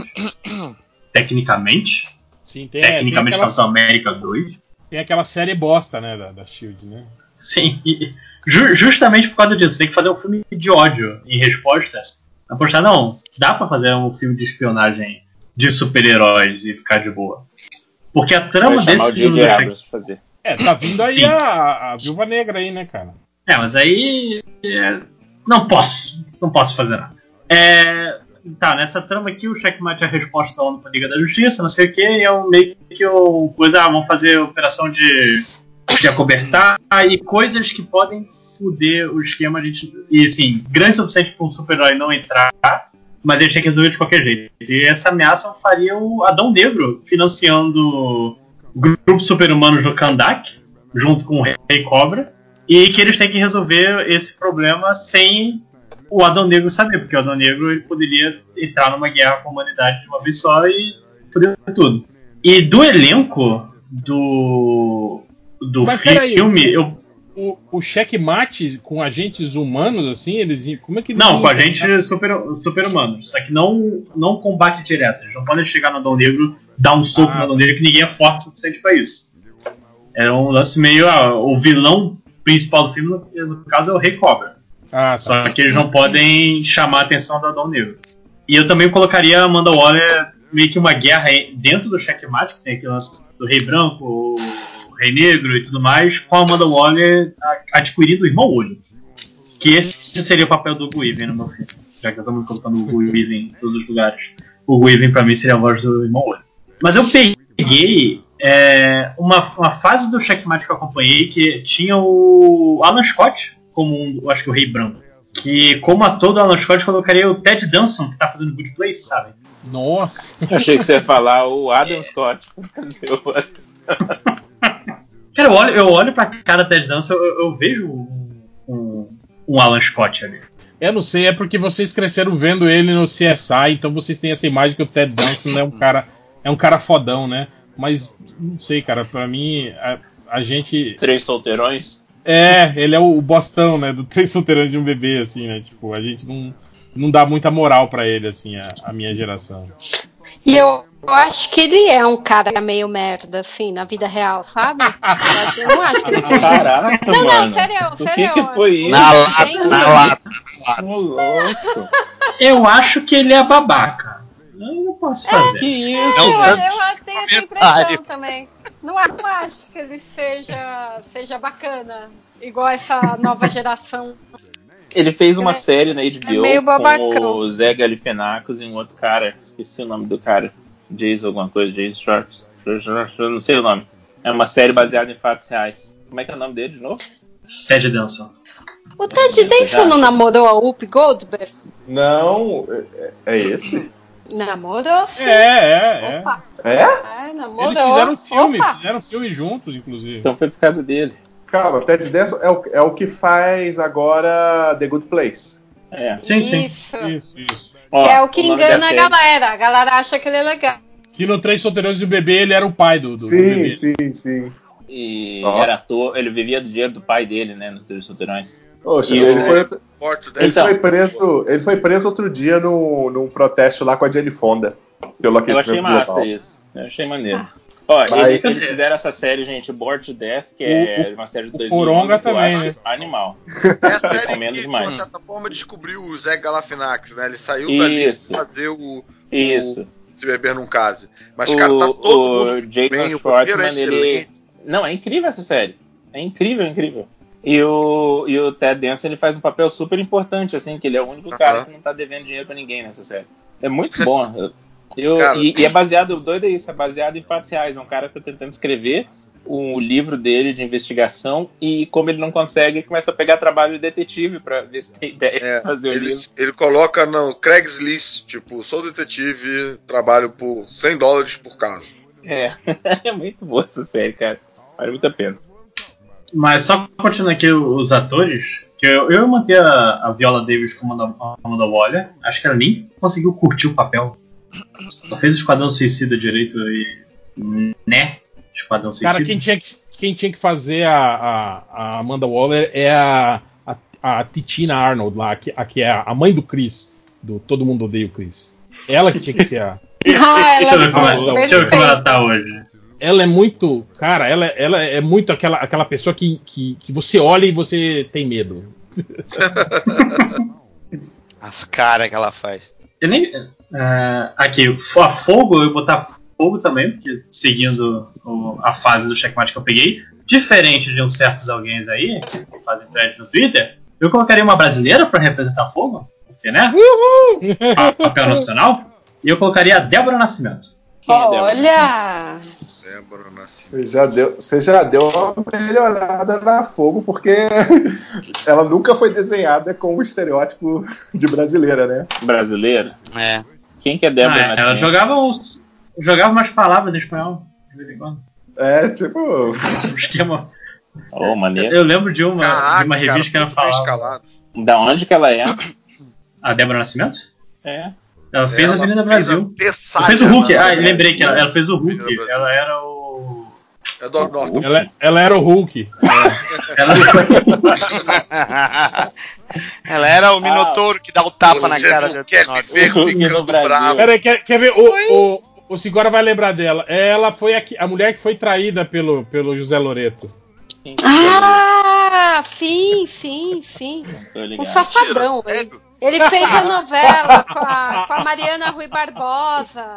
Foi Essa é minha auê. vizinha, ach- Foi a época, foi a época que, que a- apareceu o surubão de Noronha, né? Noronha, Isso. Norões. Olha, Ela eu mora no. Norões. Ela mora na ela mora na Rojo, um rua embaixo. Sandro Rojo. Ela, então eu falo, ela é vizinha do Caruso e a gente falando dela.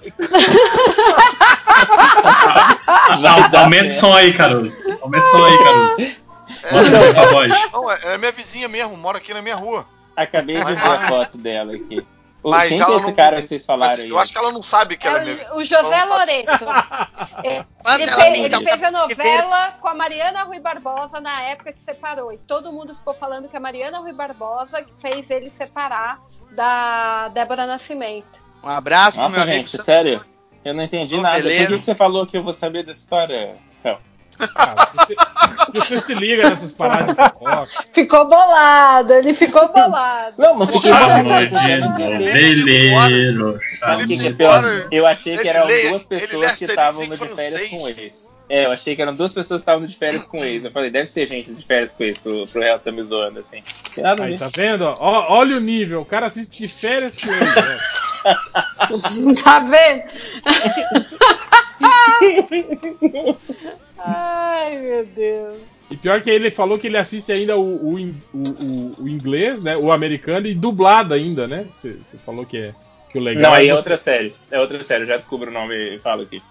Falo. É bem maneiro. Cara, esses dias eu tava vendo na MTV aquela série da, da tatuagem, que você faz uma tatuagem por vingança na outra pessoa. Você já viu essa série? Nossa, já! Quem Já. isso, né, cara? Caraca, é surreal. É surreal. constrangedor, Não, cara. vai tomar banho. Quem que topa participar É, disso, é- é né? constrangedor com as apresentadoras, é constrangedor das pessoas que participam, Sim, sim. É, é muito surreal. Mas a o que, é essas das pessoas pessoas. ganham? Não sei, cara. Ganhar popularidade. Você vai ganhar popularidade. Cara, É, o que que ganha o pessoal que participa do Largados e Pelados? Eles, eu acho que eles não ganham coisas, né? Ou Não tem um ganham? prêmio Cara, de mas, mas pelo menos não É que é um fica de tatuado, dinheiro. né, cara? É, Mas Eles ganham micose. Eles Eles ganham ganham- micose. Pelo menos Ele- eles As ganham um cicatrizes são as cicatrizes são mentais, então ninguém vai ver a tatuagem. Todo mundo tá vendo. o largado pelados ele ganha um, um emagrecimento aí de, né? Um, tem um espada você. Os caras perdem 10, 12 quilos em duas semanas, porra. Caralho. Pô. E o da tribo, gente, que é aquele bando de gente tudo peladinha, tudo, em volta, assim, comendo todo mundo junto. Eu falo, gente, como que vocês estão aí conversando? Todo mundo tá todo mundo sujo, pelado, pelo né? amor de Deus! Com uma bolsinha. Mas você não todo conversa pelada, não? assim. É, eu, eu converso pelado. Não. Desculpa. Eu não, quando, quando eu tô pelado, eu fecho a não boca. É. papo, não. É só ver o histórico de 5 anos de gravação de MDM. É, Até pô. roupa é só ação. Eu tô pelado agora, inclusive. Triplo? Cadê o triplo? Triplo? Grande abraço, Júlio, aí triplo.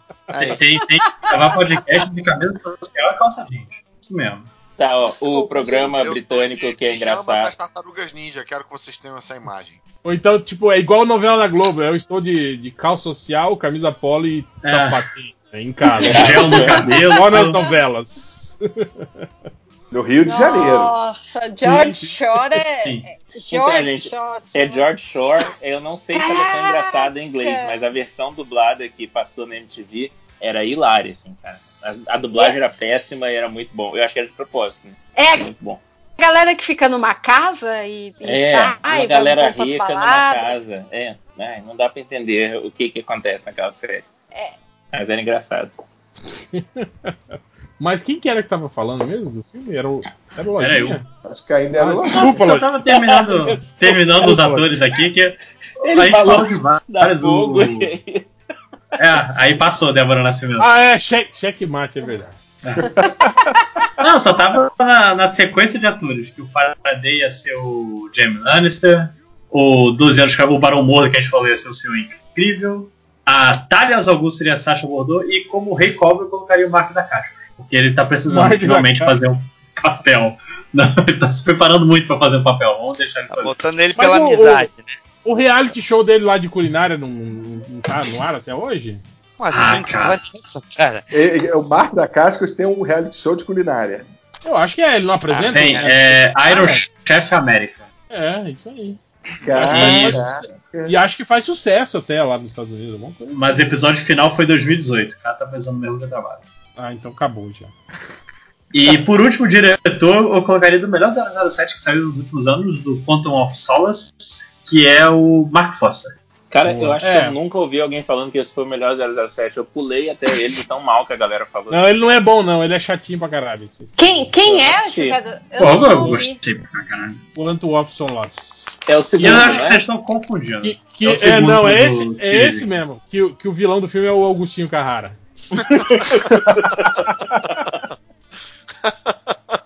E o segundo melhor que vem depois, que eu esqueci o nome. Que ele abandona o cara no, no, no deserto no final do filme e deixa uma lata de óleo pro cara beber. Eu gosto do Skyfall. Ah, é o Daniel Craig. É, É, é, eu, eu, eu só lembro do Skyfall por causa da música da Débora. isso aí. É, mas o É 007 isso aí, caiu- muito bem. caiu- ele caiu no mesmo erro do, do, do Missão Impossível, de fazer filme que é, tipo, sequência um do outro, assim, tipo. Pra Você entender o próximo, tem que ter assistido o anterior e tal. Cara, pra mim todos começam com o mesmo, mesmo nisso. O cara saiu do- da agência e tá começando a vida e vamos chamar você de novo. Aí, próximo filme, você saiu da agência. Vamos chamar você de novo. Eu, pra mim, eu, eu só assumo que é isso que acontece. Não, e legal que, tipo assim, o primeiro filme do Daniel Craig é ele entrando, né, pro, pro serviço. É ele sendo efetivado no cargo, né? No segundo ele já tá aposentado, assim, né? Tipo. É, é, um- é um trabalho muito É um estressante. plano de E carreira. da forma que eu entendo, é exatamente o que tem acontecido com Daniel Craig. Parece que faz três filmes que ele tá tentando sair da franquia, né? Tentando se aposentar, né? É. Ele tá com cara de aposentado também. né? É, agora, quem, quem que é o próximo? É, Eu. é o Zé? Não, é HDR. Não, Vai lá? HDR. É, não é herói, mas é como se fosse, porque já virou várias vezes herói. No meu desvirou. coração, ele é herói. Na minha cronologia pessoal, ele é o melhor músico do mundo. É o Rick Jones. Nossa! É, fazer um filme dele justamente tentando reerguer a carreira depois dele ter largado a música um tempão pra andar com os Vingadores, andar com o Hulk. Não tem É. super-herói, é, é um filme de música. É, não, tem, mas aí que tá, ele, ele, ele acaba cruzando com, com, com antigos vilões do Capitão América, do, do, do Hulk mesmo, Maneiro. cruzando o caminho dele e ele tentando se desvencilhar e, e ao mesmo tempo ser significativo nessa geração que não ter- tem. Um vilão merda do Capitão América pra ser baterista da banda dele. Tipo, eles começam meio. vão sair na porrada e tal. Não, não, não, não, não, não quero brigar, eu quero som. banda. fazer um som. É, eu, eu achei que seria interessante isso, cara, mas sei lá, cara, pode ser uma merda, mas tá valendo. É, e uma última, uma última ideia que, que eu também me ocorreu aqui, já que é pra pegar pesado na merda, então vamos lá. Fazer um filme sobre a trajetória de vida do Willie Lumpkin, que era o carteiro do quarteto. Meu Deus. Olha. Tipo, Ele começando lá, encontrando os heróis, Lee. Indiana Jones. É, é o Marvels do ponto de vista de um carteiro. Do carteiro, né, cara? Todos os perrengues Olha. que ele passou, né? Tentando entregar carta. Carta. É. Imagina, Fizeram- cara, tipo, fizeram um jogo pra entregar inteiro. a carta pro Doutor Estranho. Fizeram um jogo inteiro sobre entregar encomendas. Então eu acho que o filme do, do Lumpkin Não não, não, não, não fala isso que eu tô com trauma do bebê gritando no meu controle até hoje. Tendo que nanar o controle, ninar o controle na minha colo. Não, não, bebê que eu tô olhando. Fica tranquilo. Pô, mas E é a isso. vida do, do Lamp deve ser foda. Imagina, tipo, um dia ele chega lá, tá o porra, tá, o- tá o Galactus lá, né, cara? Outro dia tá um buraco lá saindo os caras da zona negativa. Sim. Toda vez tem uma merda acontecendo no. Outro dia ele é. Ele é, outro dia ele é sequestrado lá por aquele. por aquela Pelo equipe topeira. de merda. É topeira, por aquela equipe de merda que tenta invadir o barco. Foda é que Você, você imagina A as gente pode ver encomendas esse filme. bizarras. Imagina as encomendas bizarras que o Red Richard recebe. Caramba, é verdade, cara. Cara, agora a gente tá falando de quarteto, um outro com outro filme que seria do caralho ter essa onda de fazer filme de vilão, cara. Fazer o filme dos alienígenas, que que é aquele quarteto fantástico que deu errado, cara. Genérico, né? O Quarteto Fantástico Genérico. Vilão, né? É, que dá tudo errado, e aí os caras, sabe, eles têm que lidar. é, é, eles sofrem as mutações do quarteto de uma maneira pior ainda, né? Eu acho que seria legal também. Caruso, o visual legal do, do Porco Espinho é aquele antes desse, que era, que era, era pior ainda o visual dele. Putz, cara, eu não sabia nem o nome desse cara. É o Porco Espinho. Porco Nossa, Pie. isso aqui é do Capitão América, né? Da história do Capitão América? do- É, mas tipo, aí, aí é quando eles já reformularam o visual dele. Eu gostava daquele outro. Parecia um boneco de palha, lembra?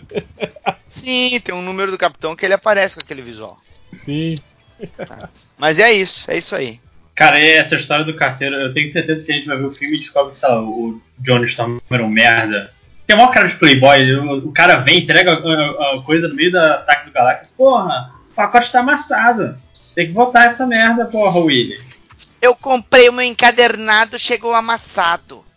Manda de volta pra Amazon. Manda de volta pra Amazon. Eu não admito isso. Tem que ser drone mesmo, se você tem todos os carteiros. E é isso. É, Zé, é você? Então, eu, não- eu só consegui pensar em dois, mas assim. é, enquanto a HDR tava falando também, ele falou do Rick Jones, eu tava pensando no Snapper Car, Snapper Car da, Da da, Liga. Liga. da Justiça. A liga. Sim. Era um personagem muito irritante, mas que podia ser um filme que ele é um charlatão, que ele diz pra todo mundo que conhece a Liga da Justiça, mas ninguém acredita nele. É um, um filme chegando por esse, por esse lado. E aí, sempre que acontece alguma coisa com a Liga da Justiça, ele tá perto, por acaso, da- do- dos eventos. Seria mais pra uma série do que pra um filme, né? Mas. Mas eu veria. É, um- é um, um personagem muito chato também, cara. Putz, Guido, por que, Tipo, que ele existe? ele, ele podia ser aquele cara, tipo aquele cara que caça. Tipo, como é que eles falam? Aqueles caras. Ah, tipo aqueles que caçavam furacão. Não, que- que aqueles, eventos aqueles caras que, que, que querem ser populares a qualquer custo, assim. E aí, toda vez que acontece algum lance de super-herói, tipo assim, aí aparece ele perto na foto, assim, e aí pode ser isso que você falou. Ele mente para as pessoas que ele é amigo dos heróis tal. Aham. E aí ele, ele pode ser um charlatão do tipo, não, você precisa do quê? Que o Superman apareça no seu evento? Não, eu consigo, e blá blá blá blá blá, blá. E ele sempre vai enrolando as pessoas. Aí Podia chega no ser- final e ele, assim. ele. Chega no final ele é amigo mesmo dos super-heróis. Vem o super-homem senta na, na cadeira dele na escola. É. E que nem o final do Shazam. É. É, É, é, quem, quem que tá faltando? o Caruso, né? Caruso, Terceira Caruso rodada? conseguiu pe- pensar no terceiro? Consegui. É, Então, seria um filme. Esse eu acho que pode acontecer. Mas eu só pensei nele sendo, sendo ruim. E vocês vão visualizar ele sendo ruim. Porque ia ser o filme de herói do Duende Verde. Com aquele sobrinho do Ben Uris. Nossa. Fizeram isso no Eita! final dos 90. Sim, sim, sim, que ele virou heróizinho. Que o cara de. O sobrinho do Ben Urit descobre o. o Ah, isso é muito ruim mesmo. descobre lá a armadura do Duende Verde e tal, tal, tal. E aí, cara, dá muito pra visualizar o filme com atores poucos conhecidos. E o filme não tem coragem de mostrar quem é o ator que eles estão usando como referência de Duende Verde. Se é o William Defoe, se é o do Homem-Aranha. Tipo, fica o tempo todo cortando a cabeça, sabe, do ator ali nos, nos, nos takes, assim, tipo, do, quando mostra uma foto, mostra, enfim. É Tipo bem, tipo. filme. É, é bem tipo a, a mulher gato da Halle Berry, assim, esse filme. Meu Deus. É, mas que é uma aposta desesperada da Sony de continuar brincando aí com esse com esses personagens enquanto enquanto a Disney não oferece valor suficiente para eles poderem viver tranquilamente sem ter que trabalhar nunca mais na vida. Mas não pensei em elenco, não pensei em porque vai ser todo mundo desconhecido assim, vai ser todo mundo Hum. desempregado de, de Hollywood. Sim. É, falta quem? Só eu? Eu não falei ainda. Ah, então vai lá. É, Se fosse uma série, eu tinha pensado numa série. Só que, o- que o problema é que eu não acho ela uma personagem merda. Que é a Elsa. eu- eu- Só porque eu falei, eu esqueci o nome dela. Frozen? É. ela é uma personagem merda. É, a- a- que ela tá no Next Wave, esqueci o nome dela, que caça monstro. Eu acho que. Elsa uma série- Bloodstone. Bloodstone, obrigado. Eu acho que rolaria uma série maneira dela, mas não é isso que eu pensei. eu Elsa pensei que foi uma Bloodstone personagem- é, é da onde? Ela é Do filha de um, de um cara que é meio demônio e, e ela caça monstro. E no Next Da Wave Marvel. ela tá animal. É, sim, sim, do, do Nest Wave lá. Aham. Ah, maneiro. Pois, Mas aí um personagem filme, um merda filme que, que eu podia pensei. ser feito. Mas eu não pensei nem em filme, sabe? Eu pensei numa série com ela, mas, eu não, acho que até ia ser podia muito ser. maneiro. É que, é que já fizeram a série aí da, da, da Van Helsing aí, não tem uma série da menina Van Helsing? Ah, é? Tá? Eu acho que Eita. tem. Ó o demônio aí, ó. Demônio. Olha o action figure dela aí, o 5 horas no chat. Uhum. Blasez. Não é que demora pra aparecer quando a imagem é pesada, caralho. É... Desculpa, é que teve um, um pega pra capar aqui. Venha pra cá, vocês. Epa, vamos botar Vai cuidar do seu episódio aí, filho. pesado. Não foi isso. Tira a arma. Tira a faca, tira a faca. Tinha uns cachorros se matando. A gente tá fazendo Dog Hero aqui em casa, então tem um monte de cachorro aqui. Bom, é, mas a, a série. Mas o merda que- Rinha de cão? Rinha de cachorro. Rinha de cachorros pequenos, né? Só vale cachorros de bolso. Cachorros de bolsa. Ah, é. Bom, bom. personagem merda É que eu pensei. tenso e fofo ao mesmo tempo. É Happy Tree Friends, saca? apostando dinheirinho de banco imobiliário. Então, o meu último filme é sobre o Super Scroll, que eu acho que é um personagem meio merda. Caralho, não E- acredito, eu ia fazer isso também. Mentira. Não, você tá me zoando. mentira. então, é o Super Scroll. Eu eu mandei aí no chat pra vocês verem que eu não tava mentindo, que tava todo mundo falando dos atores que eu tinha pensado pro Super Scroll. Eu pensei em ser o John Cena como Super Scroll. é, Não, sem Super motivo Scroll, nenhum, cara. É aquele É. screw com os poderes do Quarteto Fantástico. do Quarteto Fantástico. Só que não teve o filme do Quarteto Fantástico ainda. Então, assim, um negócio tipo Venom, assim, que é personagem do Homem-Aranha, mas não tem o Homem-Aranha. Então, tipo, vai ter. fogo. É, tem os poderes do Quarteto Fantástico. As pessoas nunca falam Quarteto Fantástico, mas dá a entender que são super-heróis com os poderes deles. E aí o filme ia estrelar também a Mary Streep, que ela pode ser qualquer Caralho. coisa, né? Você acha O que ela ia Hugo? Weaving, eu acho, na real. Cara, eu vi o Mary Poppins que ela apareceu outro dia.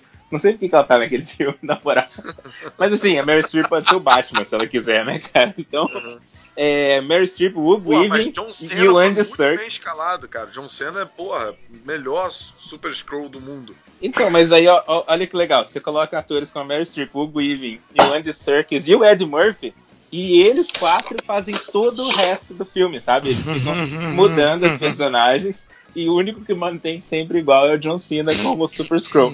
E, e eu não sei, eu não pensei no roteiro pra isso, eu só pensei que tinha que ser dirigido pelo Michael Bay. É muito bosta esse meu filme. Porra. É isso, eu tava, eu tava nos finalmente quando pensei nisso. Extremamente é o primeiro da minha lista. Cara, eu já imagino ele com queixo de screw, cara. Não consigo ver ele com queixo normal. Cara, eu não, eu não gosto. Eu acho o John Cena muito. Ele tem cara meio de. de- de assu- ele fica com cara de assustado. Assustado. né? Total. Ele não faz cara de mal, ele faz cara de assustado. É isso mesmo. Ai, Mas ele não é mal, né? Ele é babyface no, no wrestling, então. Não, mas tipo assim, ele tem que impor respeito, né, cara? Mas daí você olha pra ele, ele tá sempre com aquela cara meio de choro, assim, né, cara? Porra. O, o meu último filme vai ser esse aqui, ó. Eu fiz até o cartaz já. Tá Caraca, sério? Tem cartaz? Tem cartaz. Cadê? Um elenco e tudo. Você vai botar no chat? Tá, tá indo no chat. Foi. Eu já postei isso no Twitter já, pô. Ah, sim. Sim. Lembro. Porra! Não recebi, não. Tá Super no soldado chat, né? soviético. Isso. Seria Ah. um filme dos super soldados soviéticos. O filme ia, ser- o filme ia, ia começar assim com o, o personagem do Ron, o Ron Perlman, que é o Ursa maior, né? O Ron Perlman, na verdade, é só a voz, né? Que, que o, o urso é digital, né? E, o, e, o, e o outro personagem digital que é o robô ali, que é o Vostok, né? Que ia ser o- a voz do Ian McShane. Ia ser, ia ser eles dois chegando, tipo assim. é, é, tá fechando a, a- a- a- a- acabando a União Soviética, né? A União Soviética tá, tá na, Ah, é um nas filme de época. Sim, sim, sim. Se Passando ali no final, final dos anos 80 ali. E eles. Eles lembrando, né? Falando, é, né? Tipo, todo mundo acha que, que a União Soviética tá acabando por isso, né? Mas na a gente sabe qual que é a verdade, e ficam rindo lá. E aí dá o flashback, né? Mostra o que, que aconteceu, né? Na verdade. Aí, tipo assim, os super soldados soviéticos, né? é, é, mostra que eles, tipo assim, é, eles tiveram que lutar contra, tipo, o primeiro, os super agentes da Shield, né, se envolveram na, na, na, na treta, mas eles tiveram que impedir que os super agentes da Shield e a Latvéria deflagrasse a terceira guerra mundial. E tipo assim, eles no meio disso, né, tipo assim, já com aquela Nossa. União Soviética em, em, em- em frangalhos, né, eles sem muito recurso, só na raça, ti- tiveram que, tipo assim, meio que bater nos dois, né? para impedir que a Terceira Guerra Mundial acontecesse e sem que ninguém soubesse disso, sabe? Tipo assim, é aquelas paradas. A guerra secreta. acon- Exatamente, aconteceu uma treta que podia ter acabado com o mundo e ninguém ficou sabendo, só eles, assim, né? E, O tipo, subtítulo podia ser Guerras Secretas, inclusive. aí é boa, né? Que a Marvel usa os títulos que não tem nada a ver né, com o filme, né? É. E, e o Só- elenco seria isso, seria o, Eu achei o o, pôster massa. o Rory McCann, né, que é o que é o, o, o cão, ia ser o, o homem de titânio, o o, o Nikolai Koster Vladal lá, que é o, o, o Jamie Lannister, ia, ia ser o, o Vanguard, o, o Clive Standen, né, que é o, é o irmão do, do, do Ragnar lá na série do Vikings, ia ser o Guardião Vermelho. A, a, a Alexandra Breckenridge, que é. Ela, acho que ela fez. Ela fez This Is Us, fez uma série assim, ia ser a Estrela Negra. O Christopher Reeve que é o, o, o, o Ruivo lá, que era apaixonado pela, pela Brienne, ia ser o Homem de Titânio. E o Ian McShane e o Ron Perlman fazendo as vozes dos personagens digitais aí, da, do urso e do, e do robô.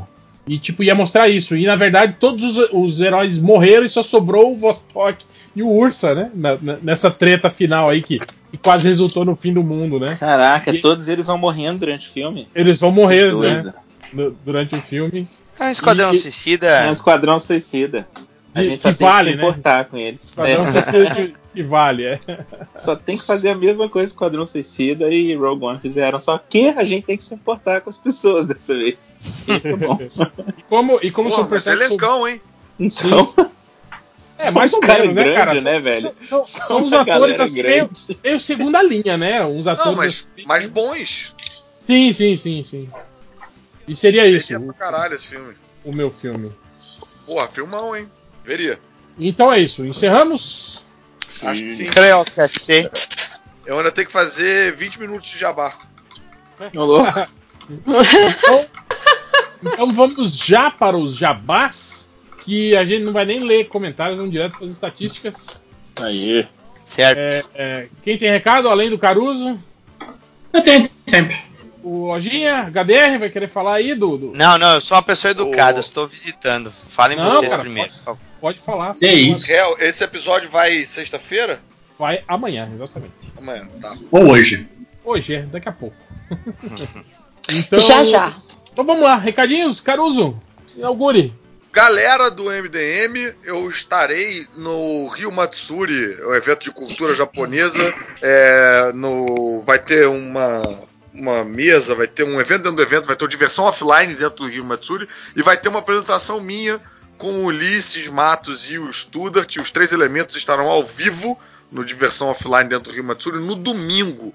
Então, ia ficar feliz de encontrar os ouvintes, os ouvintes MDM lá. Eu quero saber quem são os ouvintes MDM é, do Rio de Janeiro. Os que estão sobrevivendo à água abençoada radioativa do pastor Everaldo. A- aonde que é o evento, Caruso? É no Rio Centro. Rio Centro. Rio Centro. É, então esse é o primeiro recado presencial. E aí, o horário, claro, sabe, sabe horário, Caruso? Sei mais ou menos. Eu acho. eu acho que é 5 e meia. Mas fiquem ligados aí nas redes sociais, porque eu mais perto vou falar direitinho o horário, mas é domingo, né? O cara Sim. compra o ingresso por dia, né? É, então. ah, tô aqui abrindo o e-mail da mulher agora, cara. Não, nem precisava. Tá bem, mas é domingo, vai ter o evento lá no domingo. Eu espero poder contar com a galera. Chega. Se chegar uma da tarde, tá garantido. Aí fica até a gente aparecer lá. E a gente troca uma ideia. É, é claro pra galera ouvir os podcastinadores. Eu dei um gás aí nesse mês. Então tô, eu devo estar aí o mês todo nos todos os episódios que eu não tava conseguindo participar, porque eu tava com uma agenda. Aliás, estou muito feliz de estar gravando aqui também. Fevereiro vai ser complicado, vou começar a ensaiar um musical. Galera, Pô, quero encontrar vocês em São Paulo em abril. Quando chegar mais perto eu, eu falo aí sobre isso. É, então ouçam podcastinadores. É, assinem o canal, o, o meu canal no YouTube, a Caverna do Caruso no YouTube. A gente tá na beira de fazer 30 mil inscritos. Ia ficar feliz de poder contar aí com a Caraca. Farol TM. É, tô, tô bem empolgado lá. É, deem lá views lá pro, pros vídeos. Apareçam no site para deixar recadinhos na, na área de comentários da, do, do, do meu site também, na cavernadocaruso.com.br. Essa semana eu tô lá falando de Black Sad, quadrinho que saiu pela Nice. SESI esse completo. Pô, é muito bom esse quadrinho, gente. Caralho, cara. Porra, é incrível a arte desse cara. Então apareçam bom lá pra demais. é fodão, cara, porra. É, pra gente trocar uma ideia sobre o o quadrinho. E assistam o Zorra todo sábado pra me ajudar. é, é isso. Boa. É, lojinha? Eu? É, então, finalmente, mês que vem sai Tertúlia, se tudo der certo, porque puta que pariu, eu não aguento mais revisar esse livro. É, vai estar Mas 5 peraí reais. só um pouquinho, só você que tá revisando o livro? Só. Eu sou um, um indie, Ô, lojinha. um escritor independente. Eu não confio em ninguém. Não quero Eu não confio em ninguém, ideias, né? Vai Roubar minha história? Vai roubar, vender pros americanos? Ok. O cara perguntou todo preocupadão, né? Tomou um fora Sim, né? Uma babaca, né? Não falo mais nada. Pior, pior seria. Ajuda, eu- já- ajuda eu quero, menos você. Mas tá, eu tô. Tá quase acabando. Quem sabe um dia eu, eu faço uma, uma revisão profissional, mas esse não é o dia. Então. Tertúlia, deixa eu pegar aqui no Notepad, porque o primeiro capítulo, se você quiser saber, ah, mas o que que é Tertúlia, lojinha, pra eu saber. Tertúlia é um livro um pouco mais leve que Jornada, é sobre uma garota preguiçosa que tem que entrar num- numa guilda, uma organização que supostamente tem que ajudar as pessoas, só que ela acha que pode dar um migué. Então o primeiro capítulo tá no Notepad, eu já atualizei ele com a versão mais. Na verdade, tô fazendo isso agora, tô atualizando com a versão mais recente do primeiro capítulo. Que eu esqueci de fazer isso quando eu tava Mas você tá fazendo isso sozinho, lojinha? sozinho, mas eu não quero a sua ajuda. Meu Deus do céu. Mas, mas tá, é, então vai estar vai tá, com certeza 5 reais também, que nem todos os livros. Lá, mês que vem ainda tô vendo a data certa. Eu não queria fazer tão perto do carnaval, porque eu, eu- custa acreditar que alguém vai ter opção entre pular o carnaval e ler meu livro. Não, cara, tem um mas monte quem de- sabe? Tem um monte de evangélico aí que não pula carnaval. Vão todos ler o seu livro. Mas aí eles vão.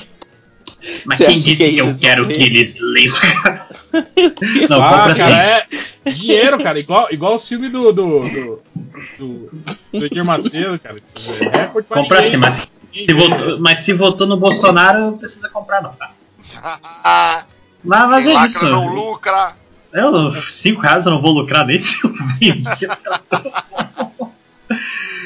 Mas se você, meu Deus do céu, eu tô aqui de férias, tô fazendo nada, nada. Você pode comprar a jornada por 5 reais. Eu vi um monte de gente é, é, deixando a Alexa ler jornada para as pessoas, que eu acho um bom uso do seu dinheiro. O troço já tá ó, vigiando sua casa, então aproveita e faz e lê meu livro. Boa. Ah, Enquanto esse- filma você cagando. É, enquanto você tá no cocô, a pessoa vai, vai ler o livro. É, Daniel HDR. Ah, pessoal, é, saiu o ArgCast 204 sobre os super-heróis brasileiros. A gente entrevistou o Franco de Rosa, é, o cara que fez toda a pesquisa, né, um dos principais autores de quadrinhos aí do Brasil, fez toda a pesquisa sobre o gênero de super-heróis publicado aqui no Brasil, é, para um livro que a Chiara Escuro lançou na CCXP 2019 agora, é, onde tem artistas que são que contratam os, os serviços da Chiara Escuro de agenciamento, né? É, esses artistas estão re- reinterpretando heróis clássicos aí, e a pesquisa pega de 1908 até 1989. Então, confere o livro, tá? Que se você tiver acesso, e ouça o episódio que foi uma verdadeira aula do Franco, foi muito, muito esclarecedor sobre várias histórias da, da produção de quadrinhos no, do Brasil. Galera Acessa tá elogiando em- bastante. É, tá, tá, tá- foi bem divertido gravar. O réu não pôde gravar, né? Porque tava bêbado, né, velho? Tinha Compromissos Caraca. familiares. Bêbado não. Com a cachaça. compromisso com a cachaça. E eu, eu queria mandar um, um recado também aí para o pessoal que se esforça, organiza eventos aí legais, convida dubladores, convida cosplayers e quando vai convidar autores de quadrinhos, pensa que está fazendo um favor para divulgar ele dando uma mesa no Artizelli no evento deles. Se você usa o nome do artista na sua divulgação, você tem que prestar contas para eles. Então tomem vergonha na cara e comecem a pagar direitos dos artistas. É só isso. Boa. E também, ó. Nem sei em esse- quem foi ser uma mijada, mas tá ótimo. Esse episódio do Arcast realmente tá muito bom, eu já escutei, recomendo muito pra vocês aí que, que querem saber sobre quadrinhos de verdade, viu? Não querem só ficar nessa, nessa área nessa área festiva dos, dos, dos podcasts de quadrinhos aí, né? Tipo, é, é informação boa ali, né? Sobre pesquisador, sobre um cara que teve a vida toda, né? Participando do mercado Caralho, editorial. velho. A história de vida do Franco é foda, tu viu, Não, cara? é, não, do O caralho. cara do foi caralho. perseguido, cara, porque ele publicou um fanzine com um moleque na escola dele, com mimeógrafo. Ele foi perseguido pela polícia na época da ditadura teve que se esconder, cara. A polícia, a polícia aprendeu o mimeógrafo. Aprendeu escola. mimeógrafo.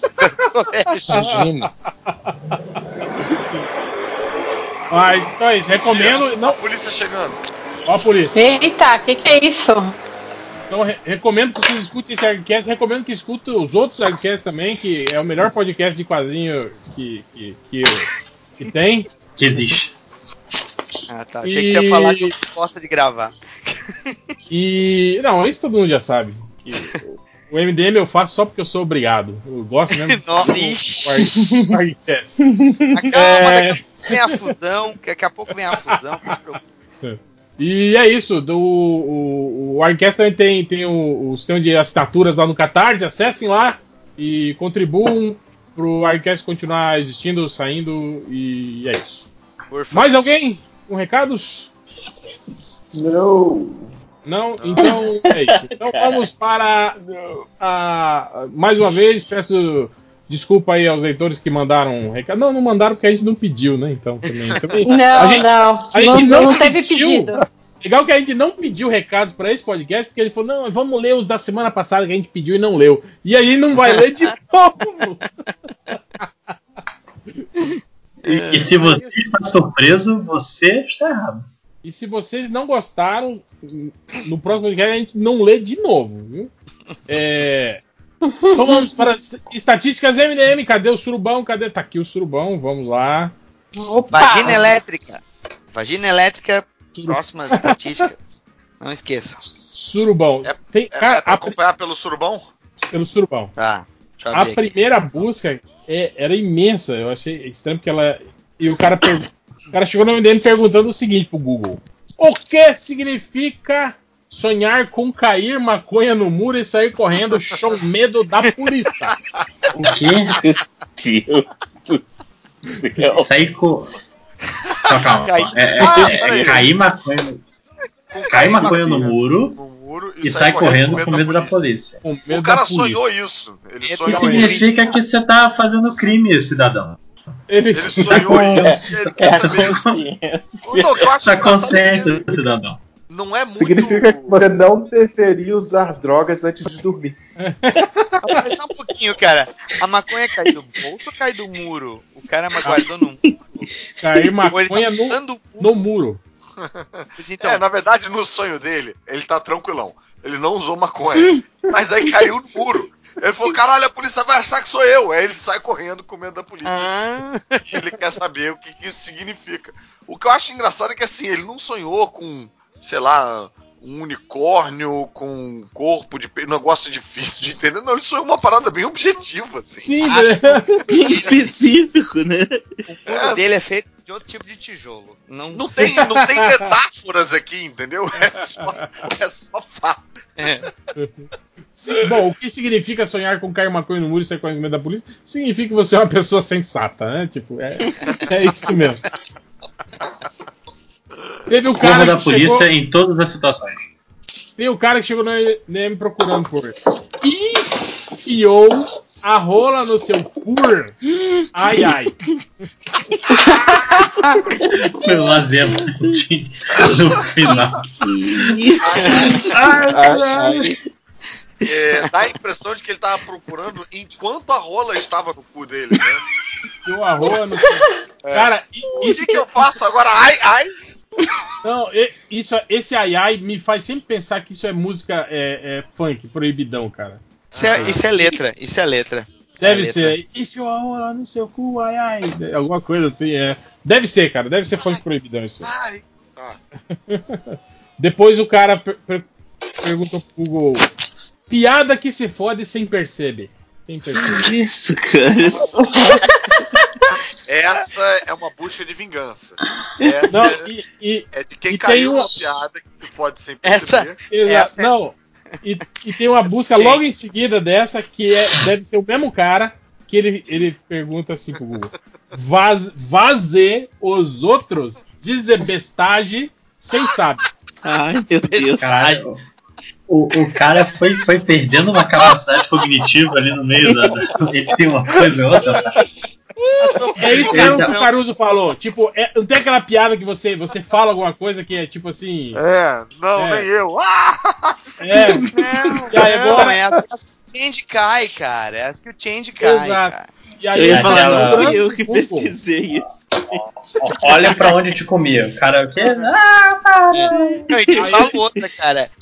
Bestagem tem que existir no vocabulário, cara. porque é Bestagem é sofisticado. Você Estás a falar bestagem. Bestagem. Mas Sim, bestagem eu acho que é, é do, é do Nordeste, né? Nordeste que fala bestagem, eu acho. Bestagem? Eu acho que é, hein? Acho que é, hein? Acho que é. Fazer os outros dizer bestagem sem saber. Ah, bestagem. sotaque do sul? Ah, fazer os outros é bestagem sem saber, não dá. Os outros falar bestagem? Não, bestagem não tem aqui. Pá, bestagem. Ah, bestagem não tem aqui. Soa, soa bem. Soa. Eu gostei do fazer. Que é fazer, né? Fazer. Eita porra. Fazer os outros dizer bestagem sem saber. Pode ser, coquetel pode aí, ser? Minas, pode ser Minas, eu acho que é Minas. Bestagem. Bestagem. Fazer os outros dizer bestagem sem saber. É verdade, cara. Até faz sentido, faz sentido. Eu teve o gosto, muito, eu gosto muito de piada que se pode sem percebe.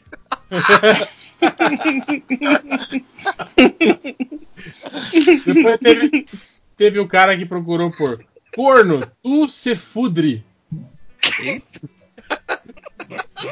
Quando tu...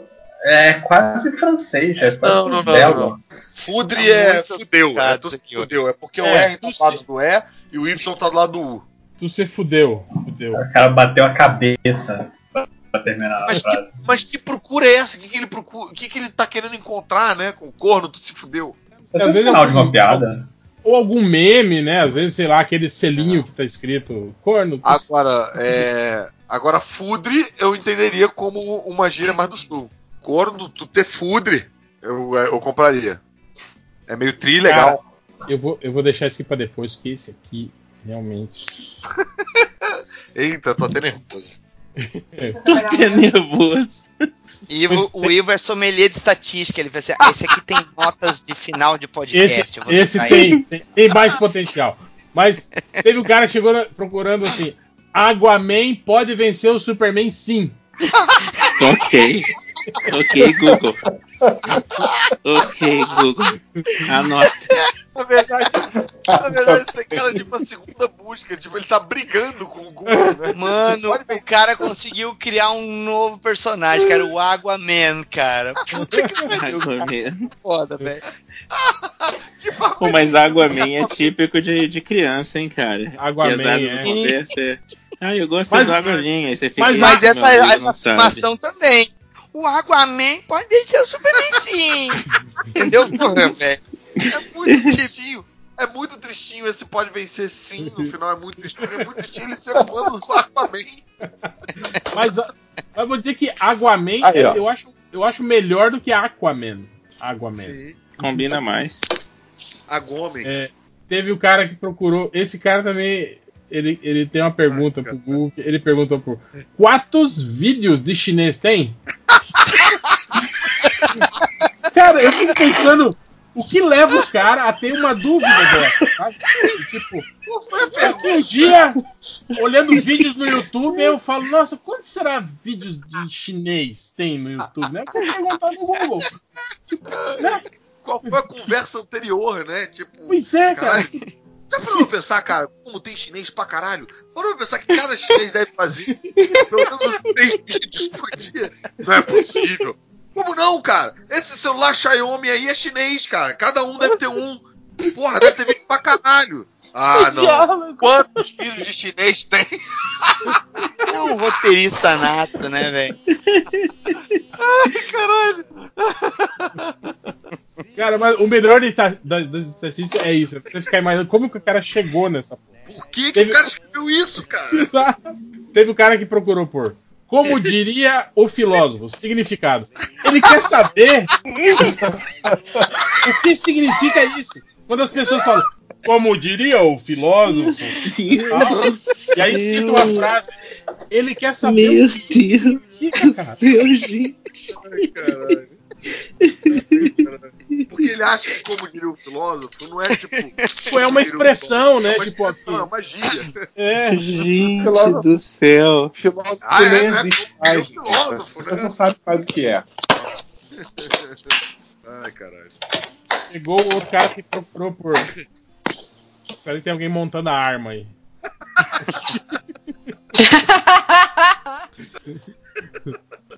É, o cara procurou por soltar raios e grita foda-se a PM. Caralho. Que, que, que sensacional. Que brisa que é essa, né, cara? É essa, soltar raio e gritar. Muito, muito atual. Cara, né? Alguém, alguém tem que pegar a abertura do Shazam, algum trecho do Shazam e fazer um voice-over. Eu pensei numa outra coisa. Aquele, aquele teaser, né, que o Billy Batson pula do prédio e aí Sim. daquele grita, foda-se a PM! E aí sai. Mas sabe o que eu acho isso, cara? Peraí só um Eu pouquinho, repete. É, é soltando raio e Não, é soltar. Soltar raios e grita foda-se. Foda-se, tudo junto, né?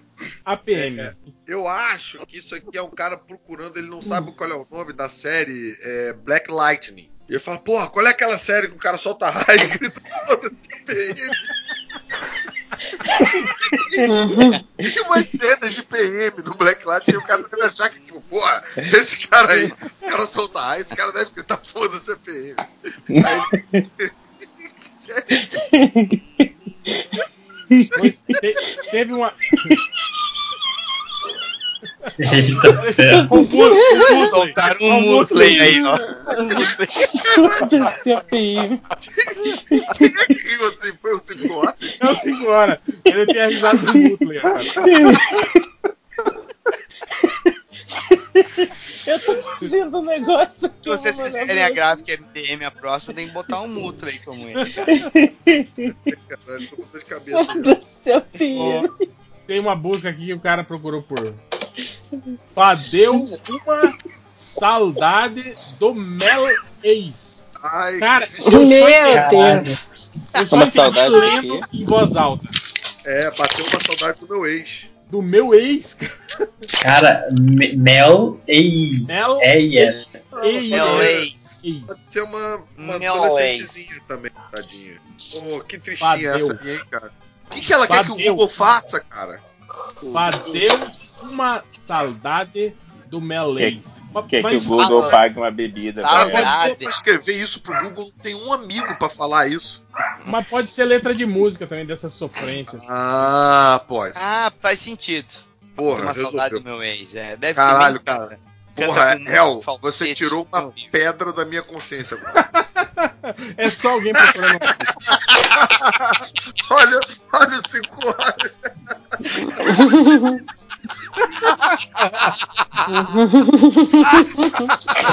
Ele acabou, ele acabou de melhorar o episódio 9 muito.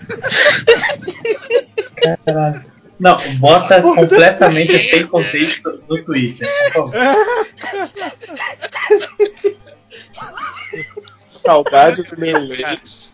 MC Abalo no- e MC Sara. Olha aí, ó. É uma Porra, música. Ela matou a charada, cara.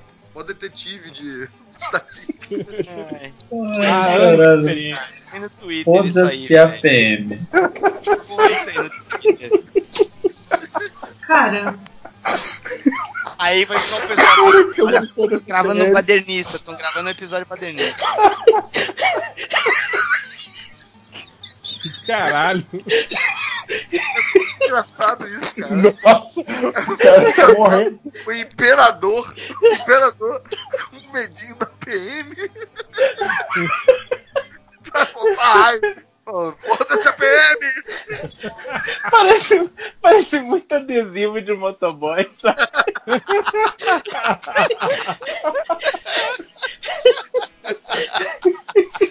Parece, cara. Que vai fazer uma grana se você pudesse dar desse. Bom, pra, pra terminar, as Ai, três caralho. últimas pra terminar aí, o cara procurou por filme Ai, ai. que cola os cu na boca. Ah, eu sei que Ah, beleza. centopeia humana. É, é, Centopeia eu também imaginei que deve ser centopeia humano. É a sinopse mais eficaz do filme. Ah, é mais, o mais sucinto, né? E aí, como é que é esse filme? É um filme que cola os cu na boca do outro. E todo mundo teve a mesma imagem na cabeça. Ai, ai. Nossa, destruí minha garganta nesse episódio. Caralho. E aí tem aqui uma outra. O cara. O cara. Isso aqui, isso aqui é uma tela porque o cara procurou por. A mime jamone con mule pelada. Peraí, Caramba. peraí, que é muito. Anime japonês. Anime japonês. Anime japonês com mulher pelada. É hentai. A mime jamone. O M tá muito longe do P, cara. Cara, Jamone é, é- é uma É. coisa que assim. Foda. Parabéns. Esse Jamonês. cara acha que é japonês. Ah, A mime japonês. Ô, jamone. Ô, jamone. Jamone. O anime japonês mulher pelada. Ai. E pra terminar, a última música que foi o cara procurou por. Minha pica bate no seu cu na fúria. Minha pica caraca. na, na seu cu na fúria. Meu Deus do É céu, que cara. violência. Nossa, que. Procurou isso, cara. Esse não precisa nem procurar. É letra de funk. Tá, Isso é? Mano, Não, cara, vou te falar assim, ó. Essa frase com a imagem do imperador ali. O imperativo com o ponto final ali. Cara, eu, eu- eu tô Cara. até com medo de falar em voz alta isso. Sei lá, né? Vai que alguém escuta. Mas o, o, o, o Zé, você conhece esse funk? Não, não precisa conhecer, gente. Isso aí é- Ai, cara. Não precisa. Tá muito. Ou na fúria. Caralho, bicho. Eu queria agradecer a presença de todos. Eita porra. Ô, alguém, Eita, alguém, tá, alguém tá soltando raio, hein? Foda-se a PM.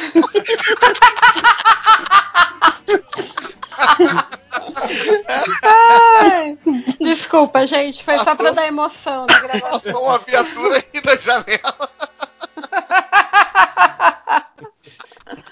Bom, então é isso. Queria agradecer a presença de todos os novos senhores e até semana que vem com mais um podcast MDM. Caralho, vou passar três dias rindo. É, É bom, é bom terminar logo antes que o 5 horas morra. E vão trazer Martins. I was robbed last night,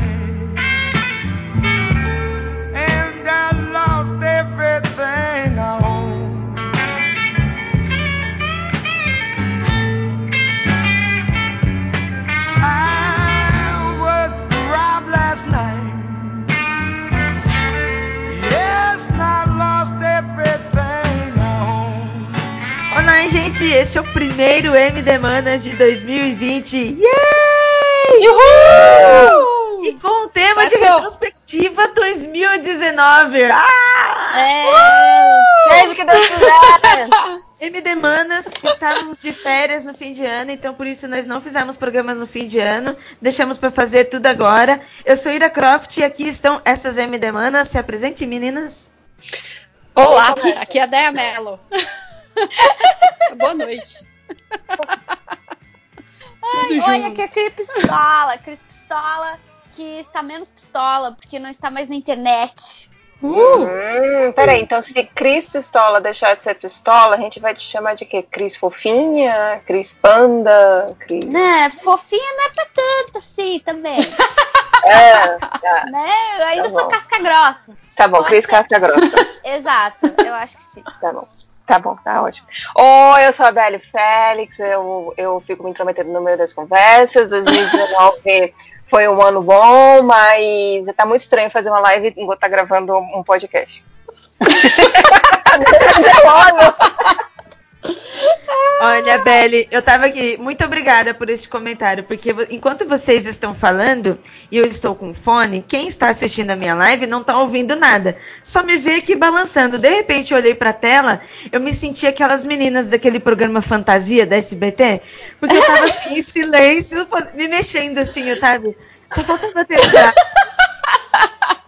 E é isso que as pessoas estão vendo, porque elas não estão ouvindo vocês, elas me veem aqui balançando a cabeça, menina fantasia. Acho Muito bem. justo. Cara, na verdade, isso me lembra uma personagem de One Tree Hill. É a- aquela loirinha de cabelo, de cabelo cacheado. Isso é bem início dos anos 2000, a internet e computador. E ela tinha o costume de ligar o computador dela com o webcam no quarto dela pra filmar o que, é que ela fazia no dia a dia. Mas não necessariamente, tipo, ela pelada e coisas do gênero, mas era, tipo, meio que um diário virtual dela com vídeos. E claro que isso Louco. terminou. É, então, isso terminou depois virando um, um plot twist na, na trama, porque ela terminou arranjando um stalker. E, tipo, era um cara mó bonitão, fortão, tipo, lindão, não sei o quê. Só que o cara era doido, tipo, psicopata, deu mó treta, e eu achei interessante esse negócio, apesar de ser uma grande novela, One Tree Hill. Tá bom. Era muito novela. era muito novela. Que mesmo. medo de um stalker bonitão, né? Não, que medo de um stalker, né? É, é, não, e, e ainda bonitão, isso que me incomoda, porque o stalker normalmente é aquele cara meio estranho, que já é estranho, magrelo, meio amarelo, sei lá, meio cara de quem não faz, sai de casa. E de repente um bonitão, fica, ei, ei, ei. Ah, mas essa semana a gente aprendeu isso, né? O cara que ficava chorando pras meninas quando elas estavam falando. Como é que é? O cara que ficava o quê? O biscoiteiro lá. Que biscoiteiro! Gente, eu botei no, no, no lá. É? O? Botou Conta essa história de novo, eu me perdi. Conta, que- conta, eu não vi também. Vai lá, Gente, eu só trabalho, que dode. Meu Deus, eu não participo mais do surubão. Socorro. Verdade, gente Tava não de férias. né? Tem É, um, um perfil no, no Instagram de um brother aí, tipo, super forte, padrão. Mas, tipo, o cara é bem forte mesmo, tipo, todos os músculos definidos, bonitão, nananã, e só tira as fotos sensualizando. Aí a menina deu um follow nele. Aí no que ela deu o follow, ele veio mandar mensagem. Ele, tipo, mandava várias mensagens, mas naquela voz assim, bem, tipo, poxa, por que que você fez isso? Ô gata, ô gata. Ô gata. Nossa, tinha muito gata. E aí ela falou assim, velho, eu não tô mais afim de te seguir, tipo, você só posta fotos seminu, eu não tô afim, tipo, me deixa. E o cara continuou, continuou, ai, porque a gente tem um relacionamento, né, você já me segue, pô, gata, já tem mais de um ano, né, e aí agora você me deu um follow, não sei o quê. E ele continuou sempre nessa história de que a gente já tem um relacionamento. Sendo que, tipo, ele no a, gente, a gente já se acompanha há tanto né? tempo. Que louco! E aí essa menina meio que denunciou ele, tipo, falando assim, velho, tem esse louco aqui, e, tipo, cuidado meninas, isso não é saudável, isso não é legal. E aí várias outras meninas comentaram falando, velho, ele também já fez isso e, mandar, e mandaram, tipo, o, o vídeo do celular com a conversa e o áudio desse cara. E tipo, ele fez isso com várias meninas. Então o Stalker é bonitão. Gente, Stalker é bonitão. Nossa, que medo, que medo. Mas, né, vamos falar de coisas boas, ou vamos falar de transformações, ideias sobre o que este programa, qual é o assunto deste programa, sobre o que, que a gente vai falar aqui, além de medo, senão eu vou lá pro mundo freak. A gente vai falar que 2020 chegou. E o que você fez? O que, que você fez? Que 2020 tá aí, 20 anos desde o ano 2000. O que, que você fez na sua vida? Desde o bug do milênio. Desde o bug do milênio, porque já fazem 20 anos. Gente do céu, é muito ano! Socorro! Meu Meu Deus, Deus. gente. Quem nasceu nos anos década, né, 2000 já tá com 20 anos. Isso! Isso que me mata. Nossa. Já não é mais uma criança. Meu Deus. Temos muitos Enzos e muitas Vale- Valentinas completando 20 anos. Uhum. Verdade. Aí é- esse programa é pra gente fazer essa retrospectiva, lembrar do que foi o ano passado, o que, que a gente fez, o que, que a gente alcançou e falar o que, que a gente tá esperando pro próximo. O que, que a gente acha que vai ser 2020. Dúvida que a gente vai gravar isso eu quero ver quando chegar no final do ano. Ah, Nossa! eu vai ser quero tipo abrir, uma- eu vai ser quero uma esse lista programa. de.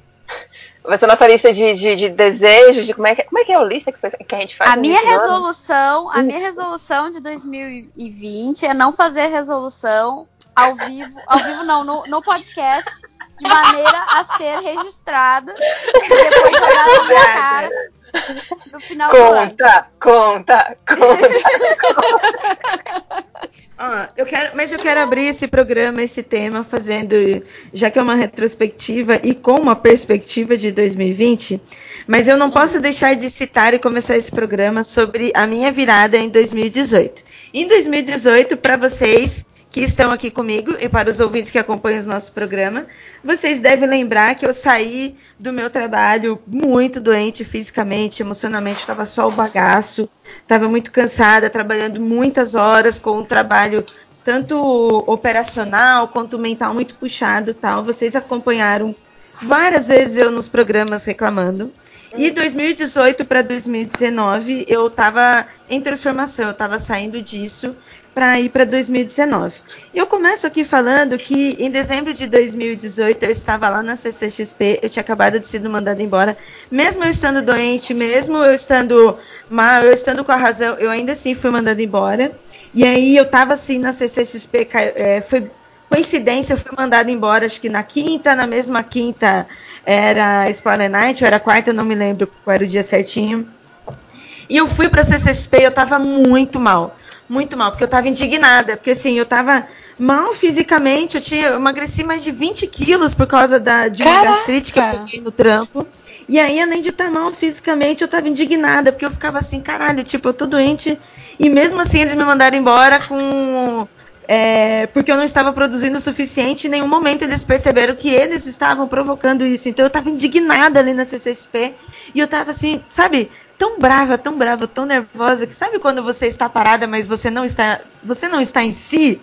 A sua cabeça está viajando? Nossa! E aí, eu tava ali na CCXP andando pra lá e pra cá sem perceber nada, assim, porque eu tava voada. E aí encontrei a Belle, já era noite, já tava quase na hora de sair pra ir embora. E aí a Belle, eu não sei se ela percebeu ou não, né, que eu estava assim, tipo, com a cabeça completamente viajando, mas eu estava andando para lá e para cá que nem um zumbi. E aí a Belle conversando comigo sobre como tinha sido o ano, como ela tinha percebido que tinha sido difícil para mim, enquanto vocês acompanharam, quanto a gente gravou. E aí ela insistindo, Ira, vai descansar, vai descansar, vai cuidar de você, vai tomar um tempo. E eu tava assim, tipo, com a cabeça pegando fogo. E eu olhava pra Belle, tipo, eu tentava observar o que a Belle tava falando, e ao mesmo tempo eu tava tão mal, tão mal. E aquele momento foi um momento que eu me peguei, tipo, numa esperança, que foi naquelas palavras da Belle, e aí eu virei meu 2019 e eu decidi mudar. E aí em 2019 eu recusei várias vagas de emprego, fui muito procurada. Eu recusei vários trabalhos, vários, vários freelas em prol de cuidar de mim, da minha saúde física, mental. Eu ainda estou Uhum. me recuperando, eu ainda estou cuidando de mim.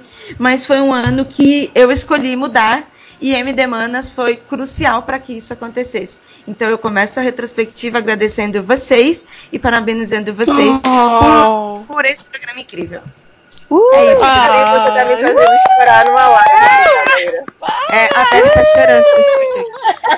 Ai, gente. Eu Deus, realmente eu tô não- motivada. É, eu, eu, eu não sabia. Eu fiquei muito feliz que você resolveu se cuidar e eu fico muito feliz de ver você crescendo e vendo o mundo freak crescendo porque você resolveu cuidar de você. É um, negócio, é um negócio surreal, sabe? Eu tava querendo fazer um post de LinkedIn, eu vou fazer porque isso ele é total pro lado profissional. Por mais que me envolva com o pessoal, mas é o lado profissional mais forte, então é essa rede que eu escolhi. É, para falar sobre isso, eu ainda quero falar sobre isso. Pô, há um ano e dois meses atrás, eu tava saindo muito fodida de um lugar, eu tava muito machucada, eu tava muito quebrada.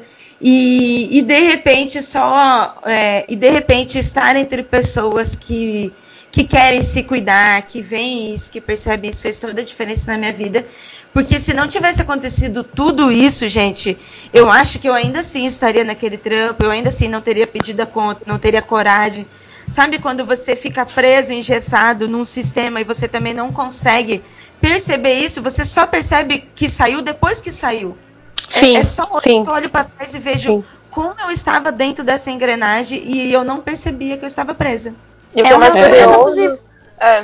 E o que é curioso é que, tipo, quem tá do lado de fora consegue, às vezes, ver com, com a clareza, e aí a gente fica. Porque, tipo, você até começou a falar assim que é, se reclamava muito em, em 2018. Eu não acho que era bem uma reclamação, acho que era mais um desabafo, porque exatamente você estava nesse relacionamento abusivo no seu trabalho. E eu acho que relacionamento abusivo a gente não sabe que tá ali naquele looping, né? E é muito fácil para as outras pessoas do lado de fora ver. Eu acho que todas nós, MD Manas, conseguia ver isso claramente. E você não, porque enfim, né? Eu acho que fica muito aquele pensamento de, cara, tá uma bosta, mas é meu trabalho, preciso pagar boletos, e a gente fica muito preso nisso. E ainda mais quando a gente não tem uma previsão de melhora govername- governamental, que é o que a gente tá passando agora no Brasil e tá passando do quê? Nos últimos três anos, três, quatro anos, não, não sei muito bem. Então, é, a gente fica mais cego ainda para ver isso. E é sempre muito bom mesmo a gente conseguir passar essa experiência, por mais que seja também uma experiência privilegiada, porque a gente sabe que nem todo mundo no Brasil consegue é, trocar de emprego, poder descansar, poder cuidar da saúde, infelizmente, mas existem pessoas que conseguem sim, e também acho que sempre existem formas de Sim, e há momentos, há momentos de se conseguir. É, eu, É. eu também sou prova disso, sabe? Em outras, eu nunca, em outras circunstâncias. Em outras circunstâncias, as coisas foram piores. É, e hoje eu tenho chamado isso até de privilégios conquistados, sabe? A gente conquista, assim, esse direito de não morrer, não sofrer, sabe? É, Uhum. Isso é válido É, são- também. São coisas, E na não- verdade, que a gente, a gente é obrigado a conquistar, porque culturalmente a gente tem uma mania absurda de simplesmente achar que a gente tem que abraçar tudo e carregar cruzes e, E resolver sozinhos, né? resolver sozinho e sofrer e, e tal. E a gente não percebe que, tipo, a gente acha que é egoísmo cuidar de si, sabe? Quando na verdade a gente só vai conseguir contribuir positivamente para sociedade e para qualquer outro para qualquer outra pessoa ao nosso redor se a gente se uh, cuida bem primeiro, entendeu? Sim. Então, não é uma questão de egoísmo, é uma questão de autocuidado, assim mesmo, né? De autocompaixão. Eu acho que é uma coisa que falta muito culturalmente, assim. A gente, a gente parece que a gente acha que tem que sofrer. É default, sabe? É, e é engraçado, engraçado não. É interessante que a partir do momento que a gente começa a compartilhar isso, que a gente começa a desabafar, não de uma forma terapêutica, porque isso é só com terapia, mas no momento que a gente se abre, a gente vai encontrando outras pessoas também nessas situações, você vai percebendo um padrão, tanto que a gente conversa aqui no podcast no MD Manas, quanto que eu converso com os meus amigos em festas. Aqui na, na minha transmissão tem um monte de gente também falando sobre experiências ruins que passaram com trampo, assim, que sofreram, que se transformaram. É, a gente começa a ver meio que uma rede de apoio, sabe? Você, mesmo que alguém não possa resolver a vida da outra pessoa, mas essa rede de apoio também te dá um, uma esperança, um crédito, sabe, de você se segurar e, pô, é, vamos passar, sabe? É, é, é difícil, é complicado, mas não é impossível também. E tem gente passando por isso. Verdade. É, Ira, é, tem como a gente dividir a tela? A uma tem que entrar, uma tem que entrar na live da outra e fazer a solicitação e aí Eu não sei. Eu, eu vou tentar entrar na sua, então, pode ser? Aí você provavelmente deve receber bom. uma, Tá uma bom. mensagem aqui. É, Vamos pedir pizza? é. Nossa, cara, super quero. E a Marceline tá aqui, desmaiada em cima da mesa. Ui, Nossa, tá com áudio. Olha lá, olha lá.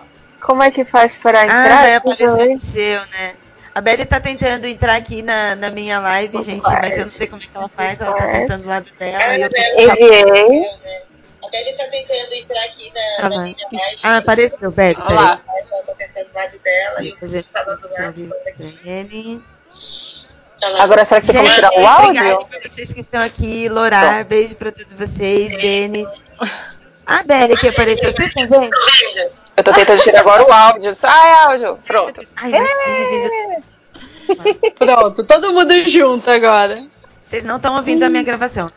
Não, não. E a minha, como é que vocês estão ouvindo a minha? Eu tô tentando tirar o áudio. Ó, Agora- eu tô escutando duplicado. Olha, Dimitra. Ei, Dimitra. Ele, ele fica voltando o áudio. Eu não sei como tirar o Então, áudio. mas eu não sei, será que vai pegar assim na gravação? Eu tô ouvindo Eu acho você que vai. com eco. É, vai. Parece vai pegar. que- é. Nossa, Ai, parece que você está com capacete, City, mas você tá sem capacete. Então é isso aí. Paciência, gente. Tchau! Ó, o pessoal ouvindo. Ih, a Belly tá indo. Vai morrer. Não morre, Belly. Morreu. Pronto. A Belly morreu, gente. Você, já, você trocou o filtro já aí? Já tá em Eu outro não troquei, filtro? peraí, deixa eu colocar. Vou colocar o diabo aqui. Ah, não, que O diabo. Vai colocar o diabo. Olha só. Eu Pronto. fico, eu fico com a boca que parecia. Ou eu dei um beijo a alguém com muito batom vermelho, ou aquele mês estava bom e eu fui assim mesmo, hein? Porque olha. Mas aí, mas aí então tá. Você Vamos pra conseguiu se cuidar? É. Acho que sim, tipo, eu desisti de fazer aqui minha live, porque também fica meio estranho. É, eu tô aqui com algumas pessoas assistindo, eu vou ficar mais um pouquinho. Vamos ver. Aí. Eu, eu, aí, eu, vou- eu fiquei sem saber o que falar agora, depois de toda Então. essa. Já que eu fiz essa retrospectiva, vamos lá. Janeiro de 2019.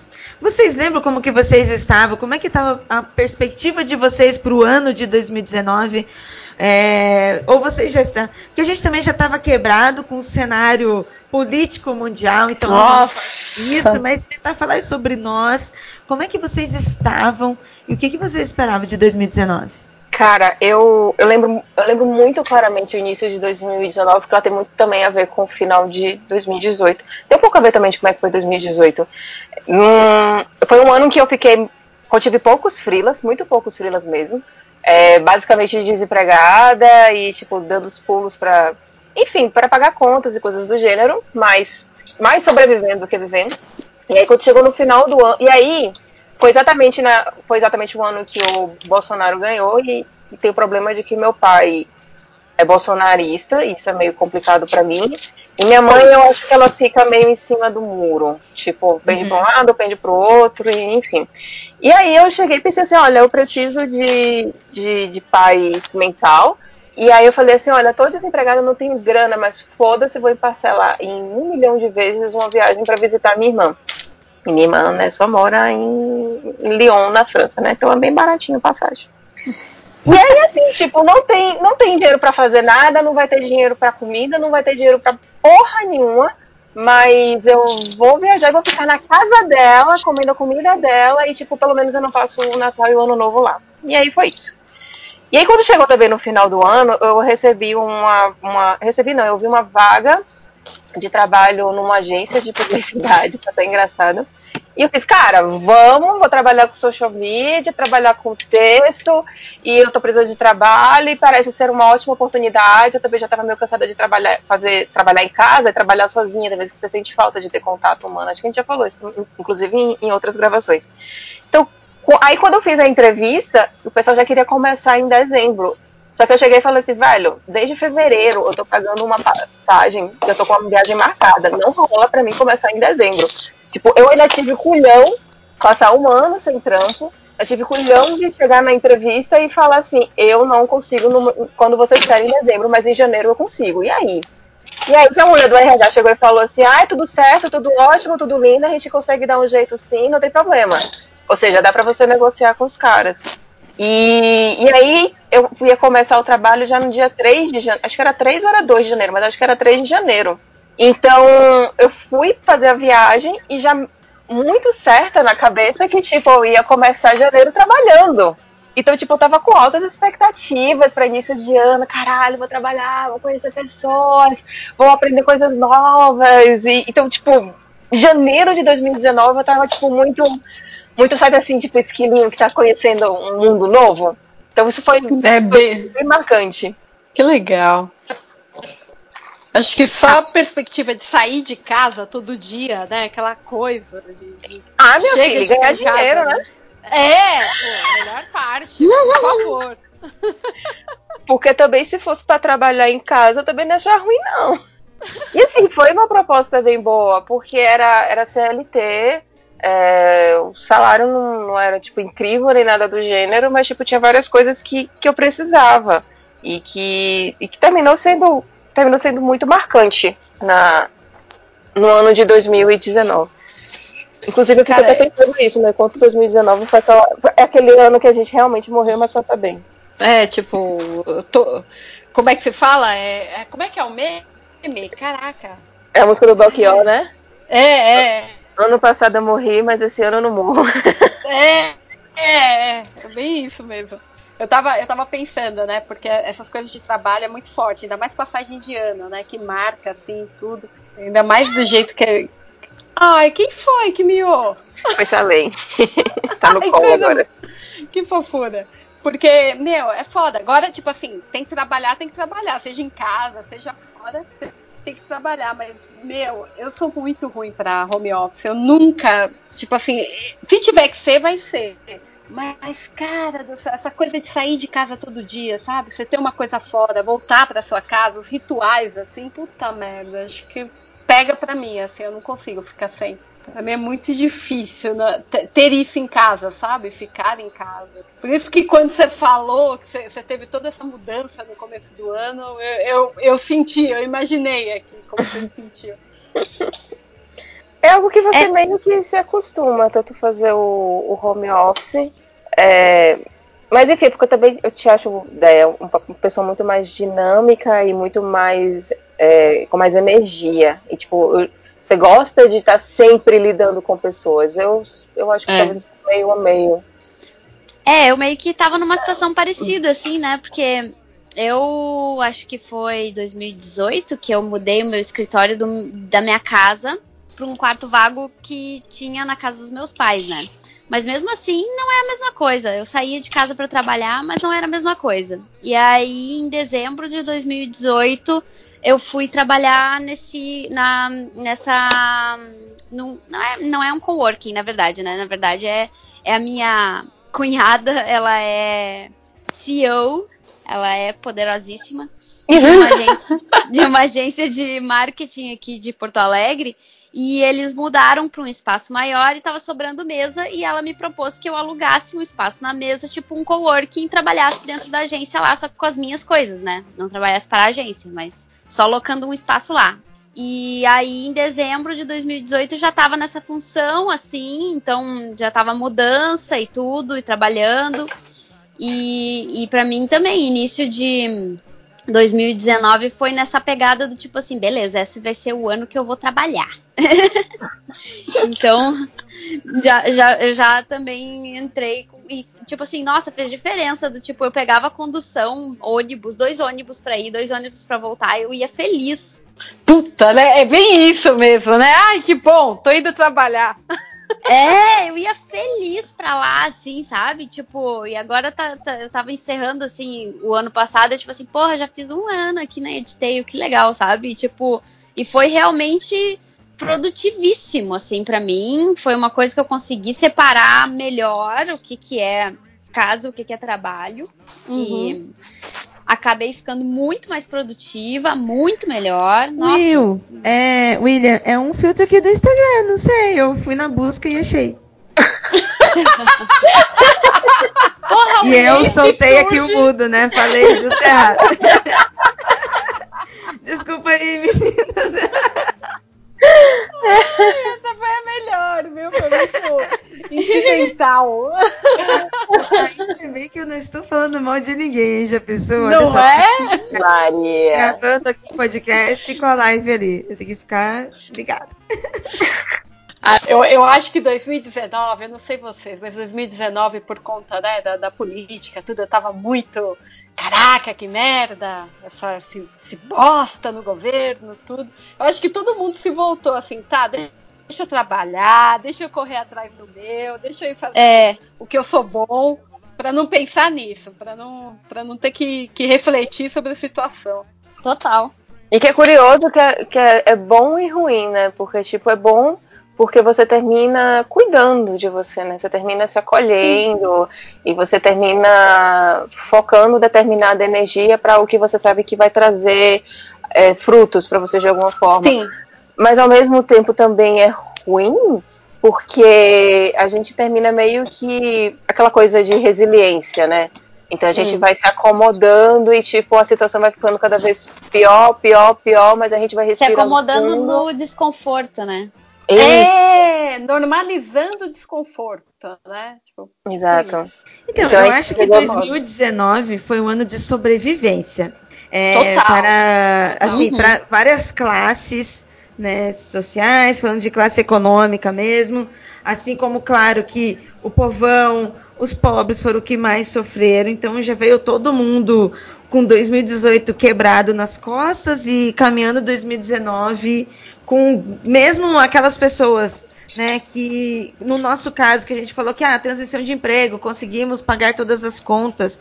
É, eu terminei dezembro, eu virei pro Andrei, assim, eu suspirei, eu cheguei no final de dezembro, eu falei, ainda bem, a gente conseguiu pagar todas as contas, gente, a gente não morreu assim, eu consegui pagar. E aí eu fui pra ele, tem muita gente que não tá conseguindo pagar. Foi um ano muito quebrado para todo mundo. Então, quando a gente fala de coisas boas, não é que está ah, sobrando dinheiro ou que as coisas boas. Não, não. Não, é que a gente sobreviveu, cara. É, isso. é, Então, a gente tá final. valorizando. É, valorizando algo que foi muito importante, porque, meu, se não fosse isso, nem isso não seria, porque tem muita gente que não teve outras coisas, a gente conseguiu isso em alguma coisa. E foi um ano de, pô, agora, eu não sei vocês, mas tipo, pra mim virou ano agora, janeiro. A, a Deia tava me falando nos bastidores, ela, porra, eu não tirei férias, pra mim eu ainda tô com. tô degustando, tá descendo na minha garganta 2019. É. E eu já levantei a cabeça, assim, tipo, na água, como se eu tivesse. "Ah, 2020. Sabe depois de respirar, tá ligado? Eu tô É total no time dela. Eu também Como não, é não que é? Tô total no seu time também, Dé. Também não tive férias, ou então só, tipo, ok, acabou 2019, vamos lá 2020, quais são os projetos, já vamos mudar aqui os nomezinhos, sabe? Tipo, tá só. Aquela sensação de final de ciclo, eu não tive. Eu sei que muita gente teve, porque eu encontrei com vocês por aí. Eu vi vocês passeando, indo, indo pra, pra praia, né? Tudo. E eu só pensando, caraca, gente, esse povo tá fazendo o ritual, tá encerrando. Eu não tô, é, é, sabe, você tá vindo, ainda, ainda tá 2019, digo, assim, 2020 ainda não, não entrou. Tá bem nessa É, um- é o que você falou, é um ritual de encerramento, porque eu voltei renovada. Eu realmente, eu fui pra fechar uma porta e abrir uma nova. E eu vou ter Sim. desse jeito de férias, assim. Até mesmo meu trabalho, quer dizer que eu não vou ter muito trabalho? Não é isso, gente. Quando eu falo que está tranquilo, não quer dizer que não tem trabalho, não quer dizer que não tem atividade. Tem. Mas eu não estou desesperada, eu não estou estressada, eu quero fazer tudo a seu tempo, é, da maneira mais organizada que eu puder. E isso em prol da Uhum. minha vida. É, ba- escolher, escolha a saúde mental, né? Eu escolho ter um É. trabalho que não consuma toda hora da minha vida e que eu possa escolher. é, Como, se- tudo bem que é tudo um grande privilégio que a gente está falando, né, nesse momento, tipo, de poder escolher. Mas quando a gente pode, tem, tem que ter essa noção. Que trabalho não é, não, não é e não pode ser todo momento da nossa vida. E se está sendo, está errado. E assim, Ah, também é- acho que, que é bom deixar claro quando a gente fala assim que é, a gente tem esse privilégio, tem algumas pessoas que não têm, é, é deixar bem claro que, tipo assim, tem pessoas que, que moram em lugares insalubres e que realmente não recebem nem um salário mínimo recebem um salário mínimo e essa pessoa realmente não tem escolha, porque tem gente que, tipo, ganha lá bem seus seus três pau, quatro pau, lá, e diz, ai meu Deus do céu, eu não consigo fazer a escolha melhor. Tem gente que ganha, sei lá, 10 pau, 20 pau e fala que não consegue fazer a escolha para ter qualidade de vida. E tipo, sim, você pode, você só não tá fazendo isso porque você tá escravo aí dessa sua mentalidade e lá É. seu privilegiadozinho. A gente tá Hum, falando de nossa, realmente que muito. não pode. Nossa, meu, é. A gente tem, tem que ter essa noção na nossa vida, senão você nunca vai conseguir Sim. mudar, né? Sim, É. e a noção de quando você não está conseguindo, não é porque você não está, não está conseguindo, o sistema é assim, a vida é árdua mesmo. é, E há momentos em que a gente tem que escolher continuar sobrevivendo para não morrer. Uhum, uhum. É, mas isso não, nada bem disso isso quer mesmo. dizer que tu tem que desistir de tentar, né? Tipo, ou, ou ir à busca de em a- algum momento poder. ah, que, nem, que nem a Ira falou, né? De adquirir esses privilégios. Que a gente às vezes fala que só que privilégio só, né? Tipo, como se fosse uma coisa ruim, assim. Como Ai, um que nojo, que- esse privilégio, né? é, não, é que a gente fala às vezes do tipo assim, privilégio é uma, uma, uma coisa que me coloca numa posição em que ah, eu não vou poder reclamar de certas coisas, porque. É, não vai enfim, poder né? Eu mesmo, tenho. não. É, sabe? E tem alguns momentos que é isso aí mesmo, mas tipo, não, não, não, não significa que se tu não luta atrás de um privilégio, tu não possa ter orgulho de aproveitar ele, entendeu? Sim, eu, eu vou além, eu acho que não é só uma questão de tipo assim. O problema, o problema não é você ter privilégio. O problema é você não reconhecer que você tem esse privilégio e ficar cagando e falando bosta, sabe? Tipo, É, puta, eu total. tenho esse privilégio. O que é que eu posso fazer com ele? Como é que eu posso melhorar, tipo, as pessoas ao meu redor, minha comunidade, o mundo, o que seja, os Sim, como é que eu planetas, posso abrir porta para outras pessoas que precisam passar ainda por essas portas? Como que a gente pode fazer junto? E a noção desse privilégio é como a Belle falou, meu, é primordial da gente ter essa noção. E é uma linha muito tênue da gente perder isso e achar que está tendo noção e às vezes não também. É. Total. E eu acho que a. Desculpa. Pode, pode falar, Ira. Conti- Não, não, fala, continua. fala. Eu achei que ia ficar aquele silêncio sepulcrado, todo mundo ficou quietinha. Continua você, ideia. Não, é que, é que eu ia falar que, tipo, que essas retrospectivas mostram, né, isso. Eu acho que dá, dá noção, assim, do seu privilégio, né, do que você alcançou. Eu gosto muito de fazer isso. Todo esse ano eu não consegui fazer por motivos de trabalho. Mas todo ano eu gosto de pensar tudo que eu fiz, tudo que eu busquei. Não só, ai, caraca, não consegui tal coisa. Ai, droga, aquilo que eu tinha planejado não deu certo. Mas ver o que deu certo. Caralho, teve muita coisa, gente, muita coisa. Foram 12 meses assim que a gente sobreviveu, que a gente foi pra frente, alguma evolução a gente teve. Então é muito legal o, o lance da retrospectiva por conta disso. Cara, é, a, a, a Ira trouxe a retrospectiva de 2018 falando de mim, eu vou trazer uma retrospectiva da Cris, antes mesmo de nós sermos amigas ou qualquer coisa assim do gênero. Eu lembro de uma postagem dela, acho que Esse, foi- pera, pera, pera, pera. Esse demanda está com muitas emoções, ouvinte. espero que vocês peguem seu lencinho, espero que vocês curtam, porque é, em vez de ser piada, tá ficando emocionante.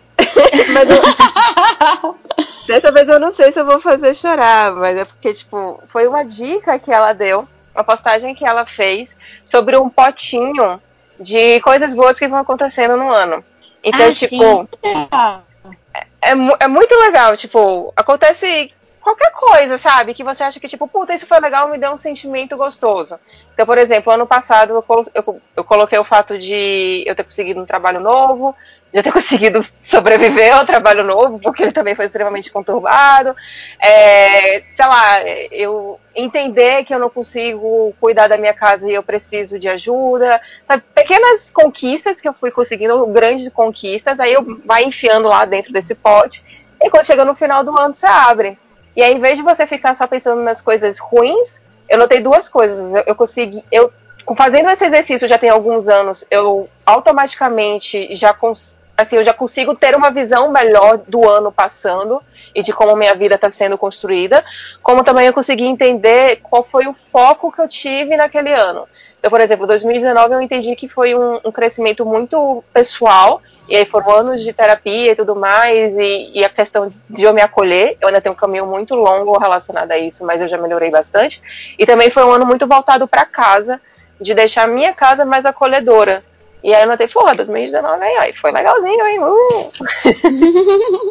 Nossa, cara, é, te- eu tava pensando nisso também, que aqui em casa também eu fiz várias escolhas assim durante o ano pra casa. Eu falei, ah, eu quero um móvel assim, eu quero ter, sei lá, um puff daqueles enormes que te abraçam quando você senta. Sabe, umas coisinhas, uns quadros, um monte Quero de planta. MD. Manas, deixa eu ver, ó. Tá É. eu, Belle, Ideia e Cris Pistola.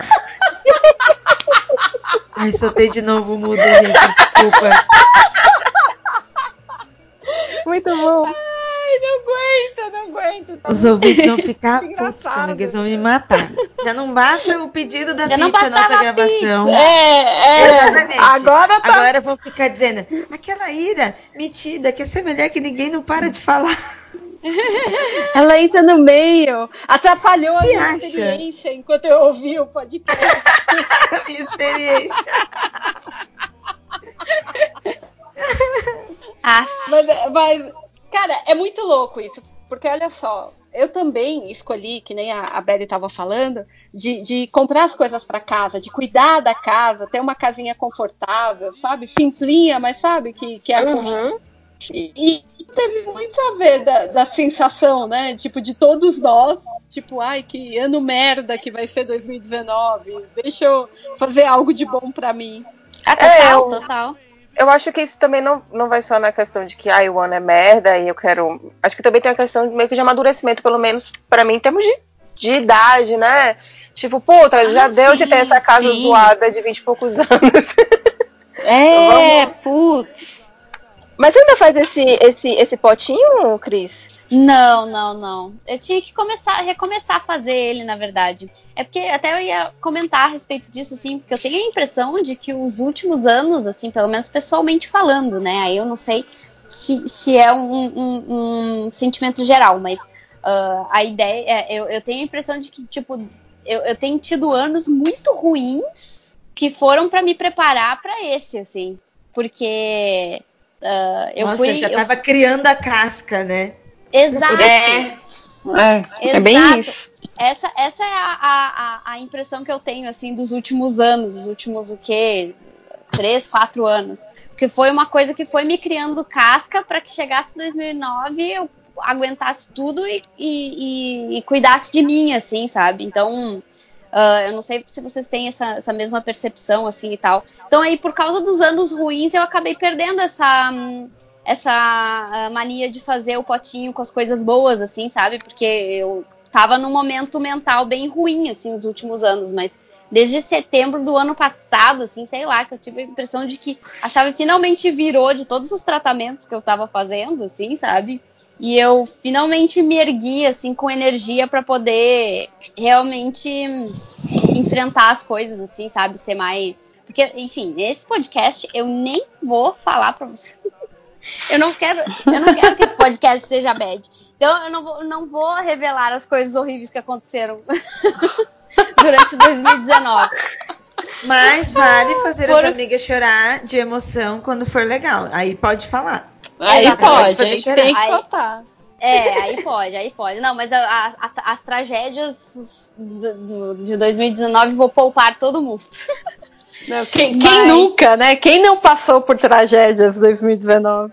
Pois Porra, é, né? meu amor. 2019, nossa, gente, pelo amor de Deus, né? Mas aí a gente aguentou tudo porque a gente é, né? A gente, que nem a Ira falou, a gente criou casca nos últimos anos. Total, total, nossa. Mas eu achei assim, tipo, pra mim o saldo, eu não sei como é que tá, em que momento a gente tá da pauta, mas. Também Mas- A gente tá É. Mas eu, assim, ó, tipo, apesar de terem acontecido coisas muito, muito, muito ruins em 2019, eu ainda vejo com um saldo positivo o fato de eu ter lidado bem com elas e de Uhum. ter finalmente conseguido organizar uma bagunça de anos, assim, sabe? Tipo, bagunça que eu digo, inclusive, da minha rotina, sabe? De coisas financeiras que estavam bagunçadas, de de ah, coisas organizacionais que eu tava devendo, de esse tipo de coisa, assim, sabe? Eu sinto que 2019 foi pra botar muita coisa no lugar e arrumar muita bagunça, sabe? E Que legal, e que legal. É, que eu legal mesmo ouvir bem, isso, assim. sabe? Né? Porra. É. E realmente, apesar de ter sido um ano muito difícil, um ano ruim, mas é, é interessante ver como ele foi um ano de transição, um ano de reorganização, de colocar a bagunça no lugar para muita gente. Uhum, verdade. Eu queria questionar, mas aí a gente não vai ter essa, essa resposta agora, não. Essas pessoas que conseguiram se organizar, tipo a Cris, eu, eu de uma certa forma também, ideia, né? Qual é a Uhum. faixa etária? Tá na faixa, Faixa etária? 30? 36. É, eu tô com 32, né? Também tá na faixa aí dos 30. É isso aí, essa faixa etária. Ai, obrigada isso, né? pelos 30. Eu amei. Não? Não. Meme dos Parece. anos 90, de repente, 30 já passou. Mas, Não é, faz mas nós, diferença, talvez, gente. Nós talvez estejamos falando de, de uma geração aí. na real. É, é uma geração pra frente, Belle. Ah, É, é Pô, mas não é todo 4.3 mundo- aqui. Mas não é millennials igual? Eu não sei mais os, do- os- os nomes das gerações mais. Eu a perdi. gente é millennials. Nós somos millennials e a próxima geração que tá fazendo 20 anos, tá fazendo, é, acho que tá fazendo 20 anos agora, são os centennials. Aí antes disso é o OK Bo- Boomer. Eu adoro. Tá ok, boomer.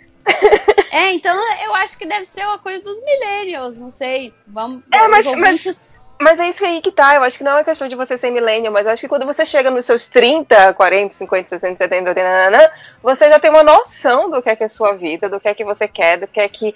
Do que é que você gosta, de como é que você gosta, e você meio que para de gritar esperneando como se você tivesse 24 anos no Twitter loucamente, sabe? É, é. É, a gente acaba ficando com preguiça de, de ter. de ser tão revoltada, eu acho, né? A gente percebe que às vezes a revolta, por mais que seja transformadora em alguns aspectos, elas, ela às vezes prejudica mais a nós do que do que realmente faz uma diferença, assim, né?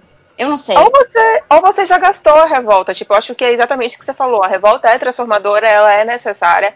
É importante você passar isso nos seus 20 e poucos anos, mas tem uma hora que você aprende, né? Nossa, que é cansativo. Né? Chega uma hora que você Nossa, não é. quer mais. Ai, É. chega, chega de revolta. É. É, eu vou ser a mediadora, não quero mais ser a revoltada. Deixa eu ser a mediadora. Eu vou ser a pessoa Ai, que eu- vai dizer assim, ó. Calma aí, ó. Escutem aí, ó, gente, os revoltados. Olha o que tá acontecendo. Veja bem, não é bem assim. Acabei gosto de que- descobrir que eu sou da. Eu sou geração X. Vocês Que é o são quê? geração Y. É gente Ah. legal. Tem outro nome, a geração X. Qual é o outro nome que tem pra geração X? Pera aí. Primeiro é Baby Boomer. Nossa, já me Não, perdi só nessa estão chamando de geração X agora. É só. É porque a gente não. é- Eu não vejo as pessoas falarem tanto geração Y, eu falo mais millennial. Tipo, qual é o millennial da geração X? Tem isso? É, agora fala bastante milênio. Eu acho até É. estranho quando eu falo que nós somos, eu achava que. Não, porque antigamente a gente não era, né? Era outra geração, depois que passou a ser. Enfim. É sete anos cada geração, não é? Ah, e cada um diz uma coisa diferente, inclusive cada um diz que os millennials começaram de uma forma diferente, inclusive tem um monte de gente que questiona, porque tem a questão também é, cultural e de país, mas basicamente millennial é aquela pessoa que cresceu junto com o desenvolvimento do computador e da internet. Então é o eu- emo? É quem foi emo? É a geração. É pode- podemos definir por movimentos musicais. Pode ser. Uma geração antes da minha gostava muito do, do, do grunge, vai, pronto. eu Nossa, peguei o final do grunge. Eu, peguei eu o peguei final. o comecinho Ah, eu peguei o do- grunge, do é. grunge. Eu peguei. Ah, Amei a o camisa cabelo. xadrez de flanela. de camisa. Isso, Nesse calor a camisa de flanela. Gente, eu ainda, ainda uso o look Aquele cabelo comprido.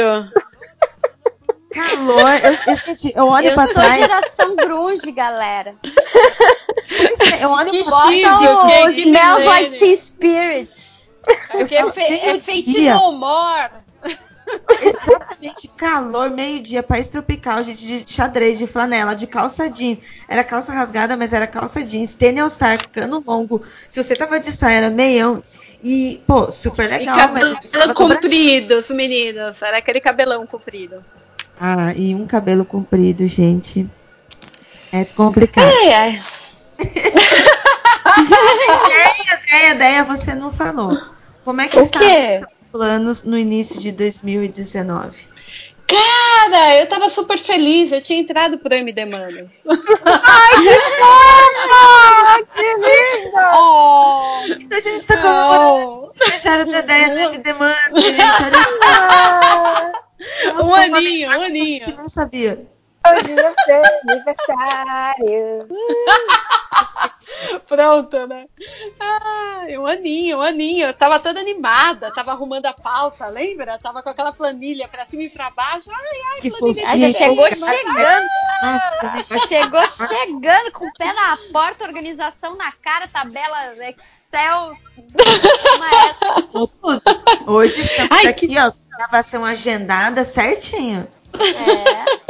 Nossa, só lembro dos comentários do réu falando, gente, MD Manas tem, tem pauta. É. Sim, Verdade, perde de comentário.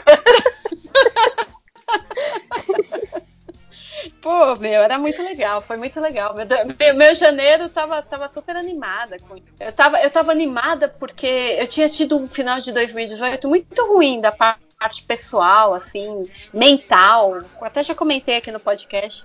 E, e, e- ter o, o, MD Manas, essa coisa, né, pra organizar, colocar em. Colocar energia, tudo, conseguiu tirar o foco do que estava ruim e ver que eu ainda tinha maneiras de, de ser produtiva, de alcançar coisas e fazer algo legal acontecer. Então, meu, só- não sozinha, óbvio, né, com vocês, mas puta, era, era muito legal ter, ter essa, essa outra visão da vida, não focar só no que estava ruim. Então foi, foi bem bacana. Janeiro para mim foi, foi uma época de esperança. Com- tirando todo o outro lado da vida, tava, tava uma época de esperança. Putz, eu acho que sempre Ai, que começou, bonito ouvir isso. né, começar um, um pro- um projeto novo, acho que sei lá, não precisa ser um Qualquer coisa, projeto, né? Ah, vou começar a cozinhar agora aqui toda sexta-feira. Ah, eu vou É. criar um jardim. Ah, eu vou tricotar, vou fazer, sabe? Acho que é sempre meio gostoso.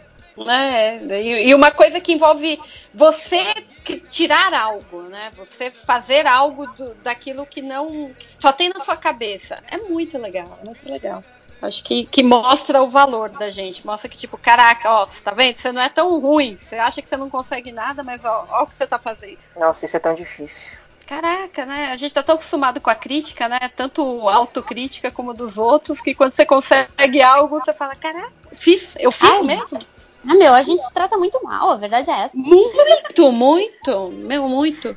Vocês conseguem olhar pra trás agora, olhar pra 2019 e elencar pelo menos três coisas maravilhosas que vocês fizeram e que na hora vocês não acharam nada disso. Agora, se fosse outra pessoa, vocês teriam dito que era maravilhoso.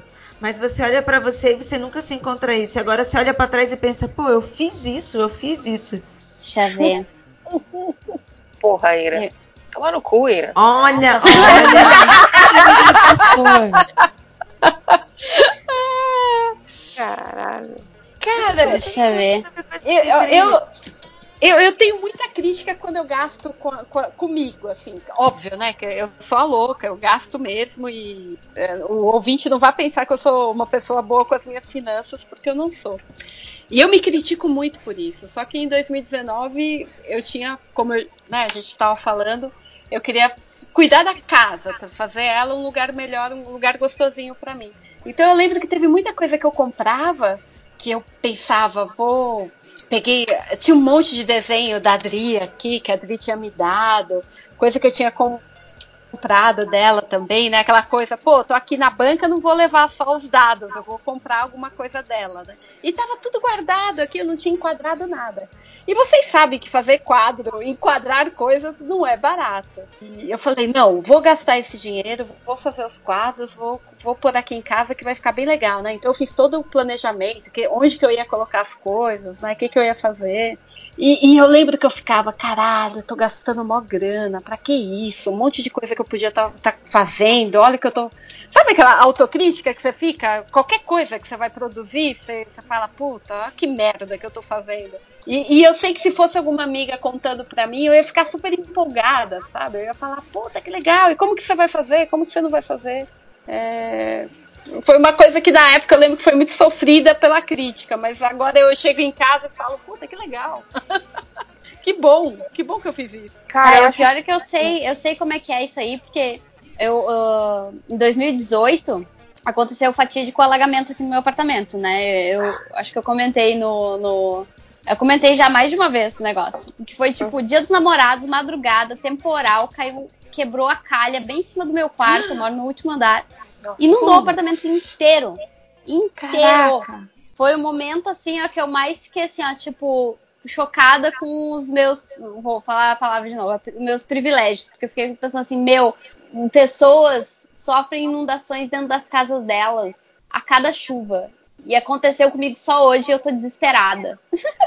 Cara, como que a pessoa convive, né? Tipo, é, diariamente, tipo. É, e aí depois uh, o, a, o condomínio arcou com os custos aqui e fez uma obra. E aí eu sempre tratei o meu quarto como uma caixa que eu só vinha para dormir, assim.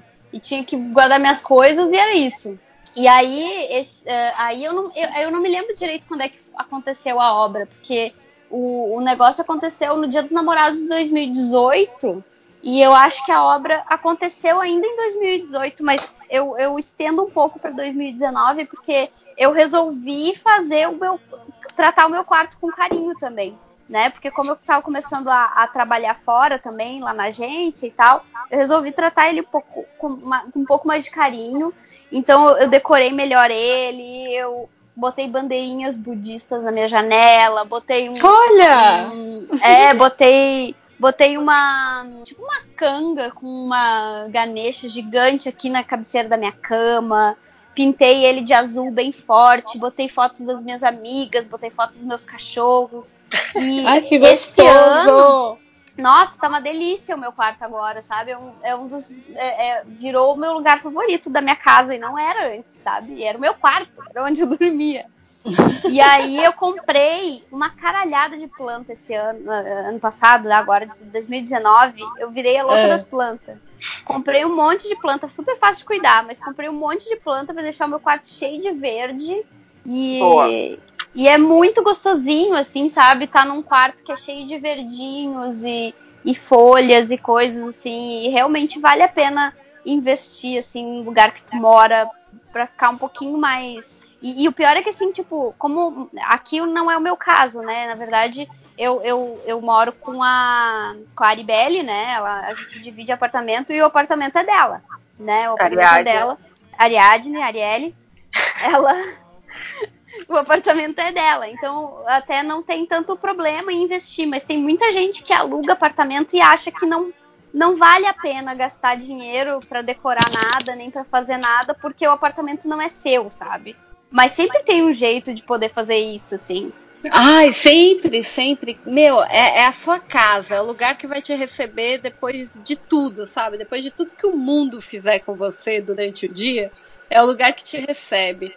Tem que ser no Uhum. mínimo confortável, tem que te agradar, sabe? A hora que você chega. E, e tem, Exatamente. não, não precisa gastar muito. Você pode. Tem tanta coisa barata que, que já faz da casa um lar, sabe? E tanto do it yourself da, na internet. É. caraca, bobagens, assim, que você chega em casa e fala, puta, que bom que eu cheguei em casa. Uhum. Cara, eu acho que, tipo, elencar três coisas é meio complicado, Ira. Mas eu. eu... ah, voltando ao.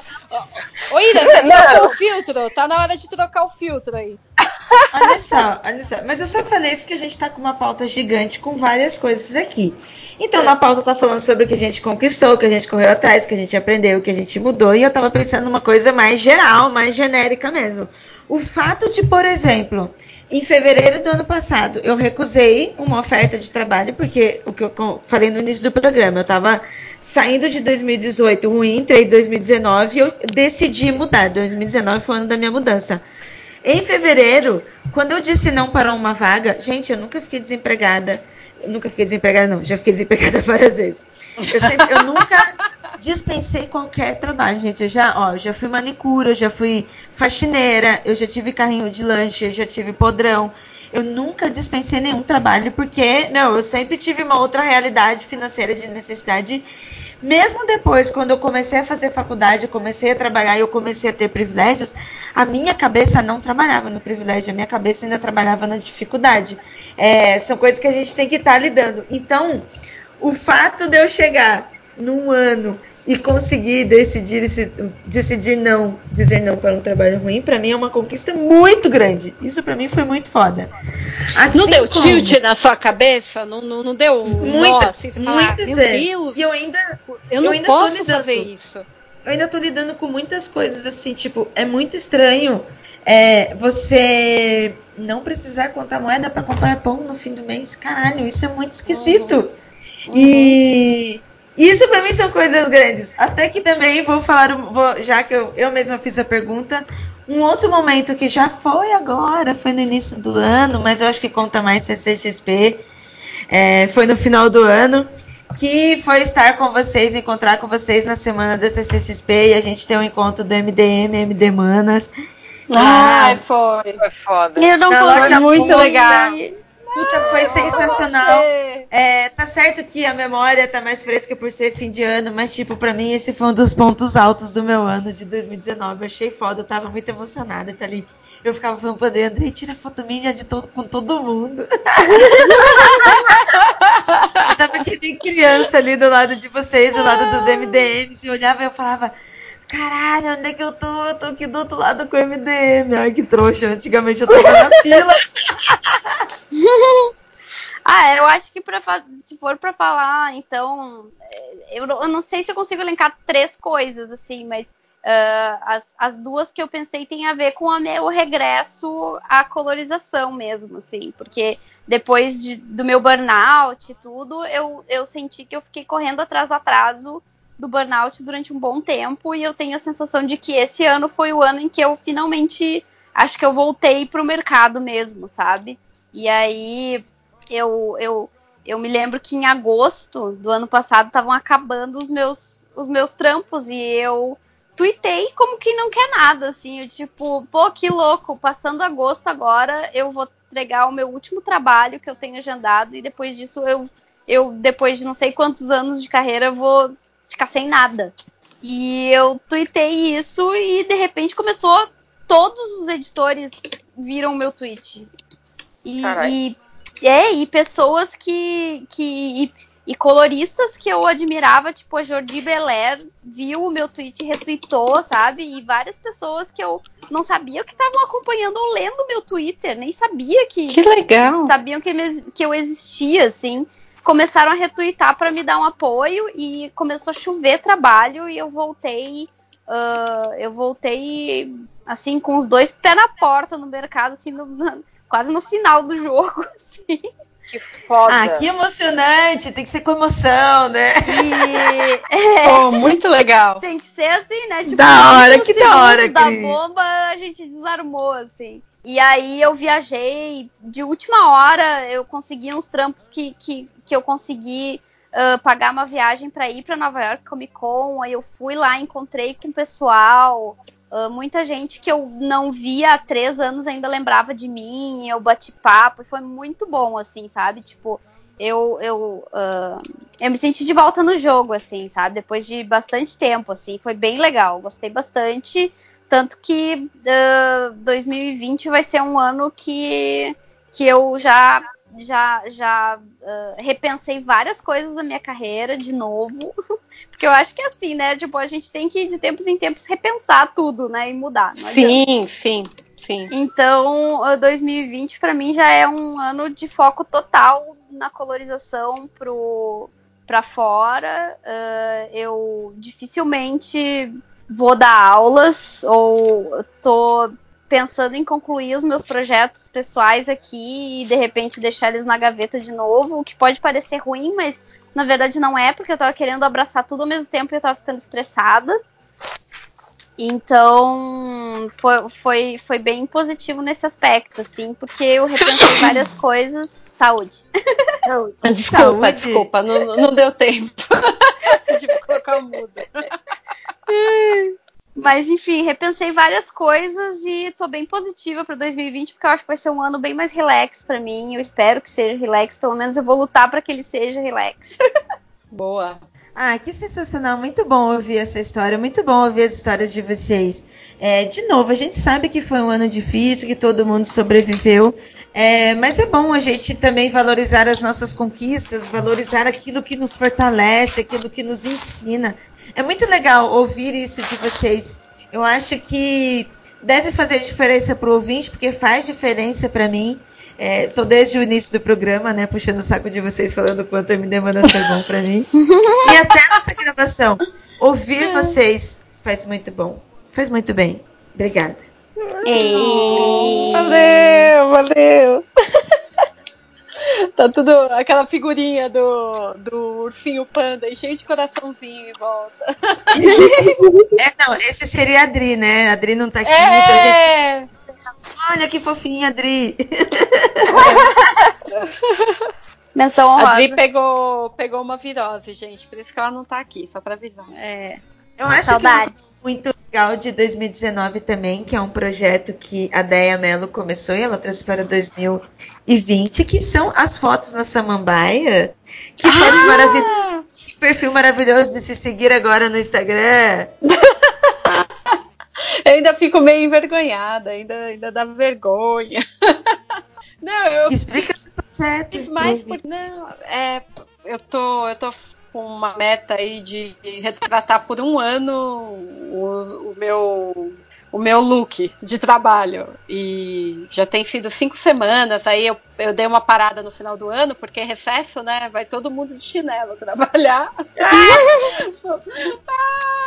Só faltou o moletom, mas estava muito quente, né? Então, tipo, foi chinelão, tudo, camiseta, larga. Mas eu, eu comecei, sei lá, tentar fazer um exercício, é, tentar mudar a chave na cabeça, porque eu falei que pensei, cara, tá na hora de eu mudar a minha opinião sobre eu mesma. Eu preciso eu preciso ter uma visão melhor de mim. Não é possível que eu me veja tão, tão errada. Eu tô olhando uma coisa e quando, quando eu olho no espelho eu vejo tanta crítica. E às vezes quando eu olho uma foto ou tô com os meus amigos, tudo, é, eu não tenho essa visão boa de mim. Então foi uma forma de eu tentar virar a chave na minha cabeça e ter uma, uma sei lá, uma visão do meu corpo, de mim mesma, melhor.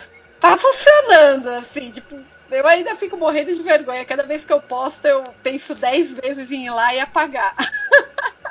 Mas eu acho que, de certa forma, tem sido, tem sido bom para ver algumas coisas e tentar valorizar o que eu sou. Ai, Boa. eu não sei se eu tô conseguindo explicar, mas. Mas é isso, é, o projeto Samambaia começou assim, é porque onde eu tiro foto tem uma samambaia que fi- fica bem em cima da minha cabeça, como vocês podem ver nas fotos.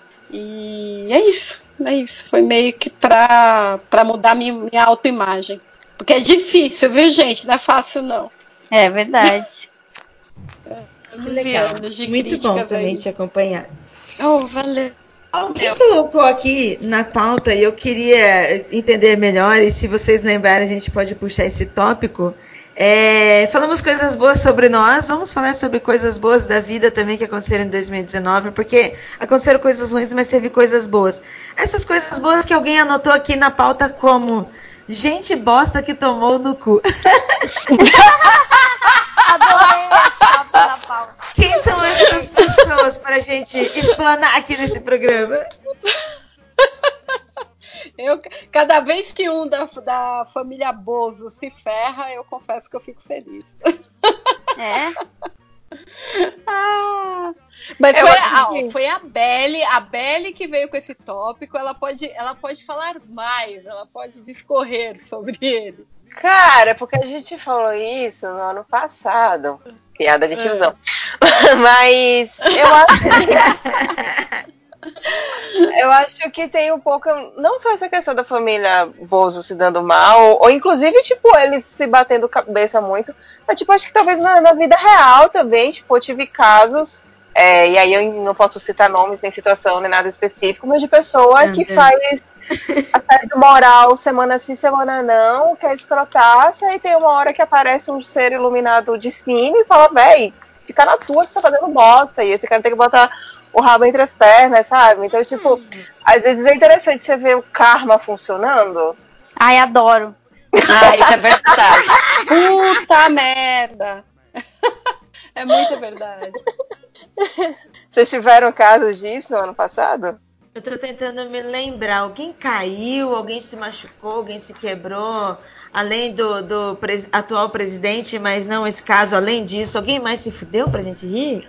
Ai, gente, eu acho que na minha, pela minha experiência sim, porém a minha memória me falha absurdamente. Eu não consigo me lembrar, mas com certeza eu tive algumas catarses nessa, nesse sentido ano passado.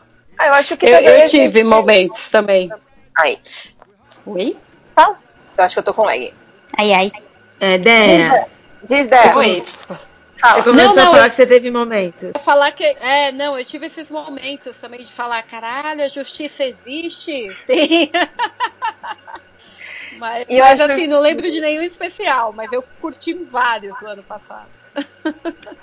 Eu acho que a gente também tá, ficou tão fragilizado por causa do, do, do governo que quando a gente viu a gente conseguindo reverter determinadas situações, tipo co- como o que aconteceu com agora com Porta dos Fundos, né? Apesar de ter sido agora que foi no STF 2020, mas começou ano passado. E você vê que tipo não, não vai rolar censura, ou pelo menos por enquanto nisso, acho que essas pequenas vitórias e você continuar vendo que tem que ficar brigando mesmo, enchendo o saco e não dá para desistir. Acho que esse tipo de coisa é, é interessante, dá uma luz assim pra gente, apesar das trevas estarem escrotizando feito um caralho. Né? Nossa, nem falo. Deixa eu ver aqui. Ah, nossa, colocaram previsões econômicas. Meu Deus do céu. Ouvinte, você que está aqui com a gente, que está acompanhando esse programa, era para Ju Ponzi estar aqui, a gente convidou ela. A Ju Ponzi participou da retrospectiva em 2018 e ela deu algumas dicas para 2019. Mas a Ju Ponzi, como é uma mulher mu- multitarefa, que faz um monte de coisa, ela é, a, a Ju é germanista, runóloga, então além de aulas de alemão, ela abre, ela é professora, estudiosa, pesquisadora e oraculista de runas. Trabalha lá na Penumbra Livro, gente. Eu não sei que momento que a Ju come e respira. Mas enfim, tá difícil conseguir uma hora com a Ju. Eu acho que ela poderia dizer essas previsões econômicas tirando runas. não com estudo econômico. Não sei se alguma de nós aqui saberia fazer um estudo econômico. Mas uma coisa que tá aqui, eu acho que a Belle pode puxar esse tópico, eu acho sensacional. E a última vez que ela esteve aqui em casa e ela puxou esse tópico, meus olhos brilharam e ela viu o momento que os meus olhos brilharam. Sobre corte de cabelo, crescer, pintar. Oh, antes de eu falar de, de- de corte de cabelo, eu queria falar um negócio sobre a economia, assim. Ai, vai. Ai, uma me demanda inteligente mais do que eu. Não, não, não acho que seja nenhuma questão de inteligência, mas é uma questão de, tipo. É porque eu leio. Não é que eu leio muito, mas eu, eu tento ler pe- pelo menos duas newsletters. Uma é do meio, que eu recomendo muito. é, acho que é canal Meio, é só Meio, mas é uma newsletter excelente que compila todas as, todas as notícias que saíram no dia, ou então no dia anterior, e meio que, de uma certa forma, cria um storytelling com essas notícias que eles vão dando. Né? E aí tem uma parte que fala sobre economia. E uma outra newsletter que eu também gosto muito de acompanhar é do LinkedIn. Porque como ela é voltada para para o mercado de trabalho, então tem muitas coisas sobre economia e eles também têm uma espécie de, de uma narrativa ali. Então tem vezes que eles botam tipo uma notícia do tipo assim, é, previsão de bolsa sobe e economia diz que vai melhorar 0,02%. Aí logo abaixo tem é, é, tipo quantidade de, de desempregados diminuiu, porém o salário também não aumentou, sabe? Uhum. É sempre um negócio assim meio que faz você pensar. Então, do que eu tô vendo do movimento que está acontecendo, que provavelmente vai se consolidar em 2020, é o Brasil vai voltar a ser um, um- um país interessante para empresas, é, em- empresas e empresários investirem, mas em compensação a gente não vai ter retorno social nisso. Então, tipo, vai ter esse investimento que vai privilegiar quem já é privilegiado e quem não é privilegiado, quem é a classe C, quem é a classe D, quem é a classe B. Não, a gente não vai ter aumento de salário mínimo esse ano mesmo, não vai rolar. Todas as tarifas estão aumentando, a qualidade de vida vai diminuir, as pessoas vão ter emprego, mas as pessoas vão ter subemprego. Então a economia É. sim vai melhorar pouco, mas vai melhorar muito pouco, mas tipo, ai, aumentou 0,10%, olha que legal. É, vai aumentar é, investimento, vai ter essa falsa sensação de que o Brasil está indo bem porque a economia está indo bem, mas no íntimo mesmo, no pessoal e no social, vai só cair. Só que como vai caindo aos poucos e, a gente vai se acomodando aquilo que a gente falou no início, a gente, só vai, a gente não vai entender o que está acontecendo. Tipo, a não ser que você fique realmente olhando sempre as notícias, é que você vai entender o que está sacando, mas acho que no dia a dia você não saca. Mas a, a qualidade de vida está só caindo e os textos no jornal é o PIB melhorou 0,01%. Que é foda. É, eu falo, eu falo brincando que eu não tô nem aí, mas eu tô aí sim, não sou tão. Uhum, não sou tão uhum. desligada assim, até porque a minha formação, hoje eu sou publicitária, mas eu sou formada em ciências contábeis e eu sou muito ligada a isso por questão de estar acompanhando. É, concordo muito com o que você falou, Beli, assim, apesar de eu ter me formado nisso, eu não sou pesquisadora sobre isso, então eu também não gosto de falar muito sobre esse assunto. É, porque eu não tenho dados estatísticos para comprovar. Mas eu acompanho alguns canais, acompanho é, alguma mídia que informa sobre isso. O problema é que a gente está assim vivendo numa crise de comunicação no Brasil e isso complica muito como as informações chegam até nós e até o público de massa. E uma das outras coisas que interfere muito sobre essas estatísticas que a Belle citou é a crise mundial que a gente está tendo, né? A gente fala muito do que está acontecendo com o Brasil e quanto mais o Brasil tenta se envolver com economia internacional, mais ela é afetada. E mais difícil ainda, né? Com um governo que a gente tem que nem um cachorrinho atrás disso, né? Não, E Total. claro, as grandes empresas é que nem as empresas financeiras. Banco nunca perde. Empresa financeira, ela apoia todos os partidos. Qualquer partido que entrar na gestão do país tem apoio bancário.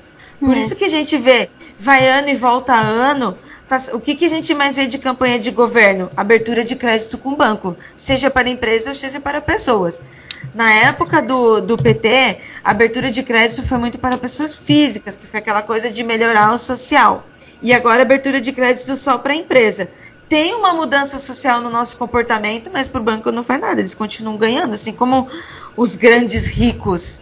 Mesmo no governo Lula e Dilma, eles continuaram grandes ricos também. Uhum. É.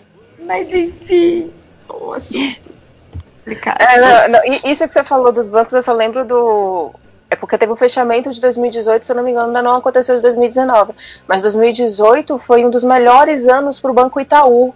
Tipo, ele lucrou para um caralho. Eles ganharam muita, muita grana, como há algum tempo eles já não estavam vendo. Mas em compensação, foi o, mesmo, foi o mesmo ano que eles mais fecharam agência e mais demitiram pessoas. Olha aí.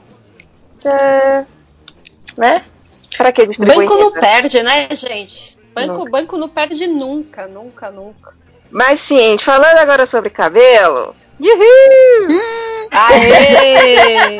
Gente, vocês precisavam ver. A Beth cabelo. chegou aqui em casa com um cabelo maravilhoso, com esse cachos dela, com esse monte de cachinhos super mega hair, hidratados. Que cabelo mais hidratado que a Belle tem. E aí, com esse cabelo deslumbrante, azul e rosa, né? Maravilhoso, com esse cachinho brilhando. A gente gravou aqui, ela de frente pra mim e eu olhando assim, com a boca aberta, com o olho brilhando. E, ela... E ela, que nem o diabinho, vai, vai, vai ficar maravilhoso, vai. Eu. "Ah, quero, Eu, eu acho que a gente tem que fazer uma retrospectiva do cabelo da Belly em 2019. Caralho, Que é ela, verdade. ela é que nem eu. Pra, pra que, que eu vou ficar com o cabelo só? É, não, de- desde que eu parei de alisar o cabelo e eu deixei ele ficar ao natural, ou seja, sem química, ele ficou muito mais forte, ficou mais definido. E também porque eu, eu tenho uma, uma certa rotina capilar. Eu toda semana eu vou pelo Caraca. menos. É, não, toda semana eu vou hidratar. Não, Belly, eu tô tentando te imaginar com o cabelo alisado. Eu não consigo imaginar. Você Ah, eu conheci ela. uma coisa ali, ó. Tipo, tudo junto. Eu conheci a Belly, eu conheci a Belly com cabelo alisado, trabalhando na. Como é que é o Na nome? RV. Na RV. RV. Isso. Lá em Salvador. É verdade. Eu aliso, assim, eu não sei quando exatamente eu comecei a alisar. Ou melhor, a primeira vez que eu alisei o cabelo, salvo engano, eu deveria ter 11 anos. E Eita. foi assim, uma vez, e que todo mundo no colégio achou incrível, o cabelo ficou maravilhoso, minha mãe amou, eu amei, todo mundo amou, porque, enfim, é, se eu tinha 11 anos, isso deveria ser meados da década de 90. E década de 90 foi quando surgiu escova japonesa, escova de aba 4. E, tipo, ter cabelo liso era a coisa mais maravilhosa e incrível da face da Terra.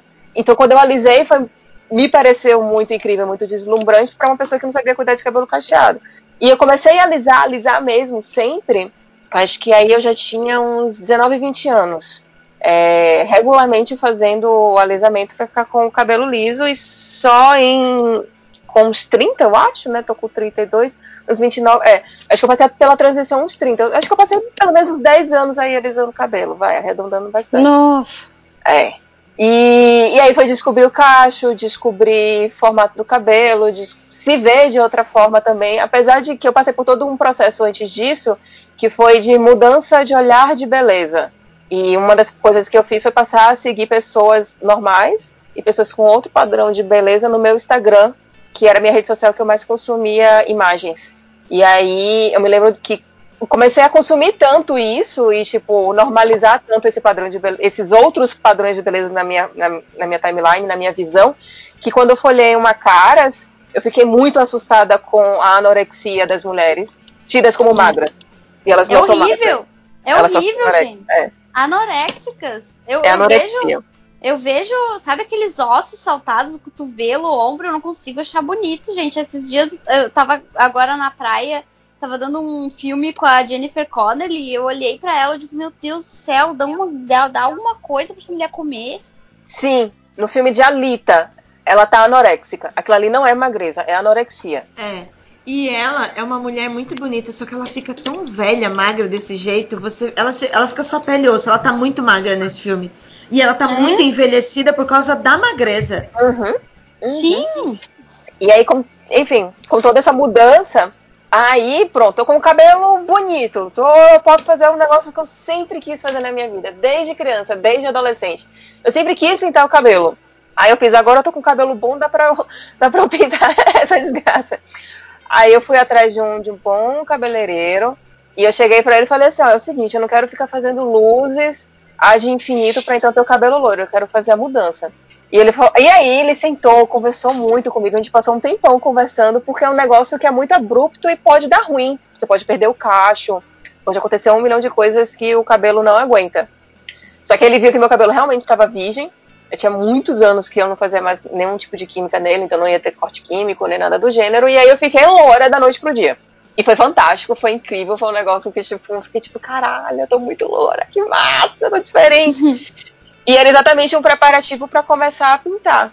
Aí depois que eu fiquei loura, eu saí experimentando outras cores. Aí eu fiquei com rosinha bebê, um pouco de cinza, depois eu fui para o rosão, pro rosa e roxo, e agora ele tá desbotado, mas o mesmo desbotado dele eu tô achando interessante. E foi um ano para ficar brincando com o cabelo. Mas sempre mantendo o cuidado. E, e é isso que eu acho engraçado, quando o pessoal fala assim, ah, mas cabelo cacheado dá mais, dá mais trabalho do que cabelo liso. Não. Quando eu tinha o cabelo alisado, eu tinha mais trabalho do que quando eu, tinha, quando eu tenho o cabelo é, cacheado. Porque quando eu tinha cabelo alisado, Eu tinha que lavar o cabelo, aí você lava o cabelo duas vezes com shampoo, depois você faz uma hidratação, pelo menos eu faço nessa ordem. Faço uma hidratação, depois eu faço, eu faço o condicionador, depois eu tenho que escovar o cabelo, porque mesmo com ele alisado fica raiz, ou então ele fica com um formato estranho, e, e ele só não fica assim no primeiro mês de alisamento, depois ele fica estranho. Ele não fica molinho, né? Ele fica um cabelo esticado, né? A gente escova. Escovar o cabelo é um só.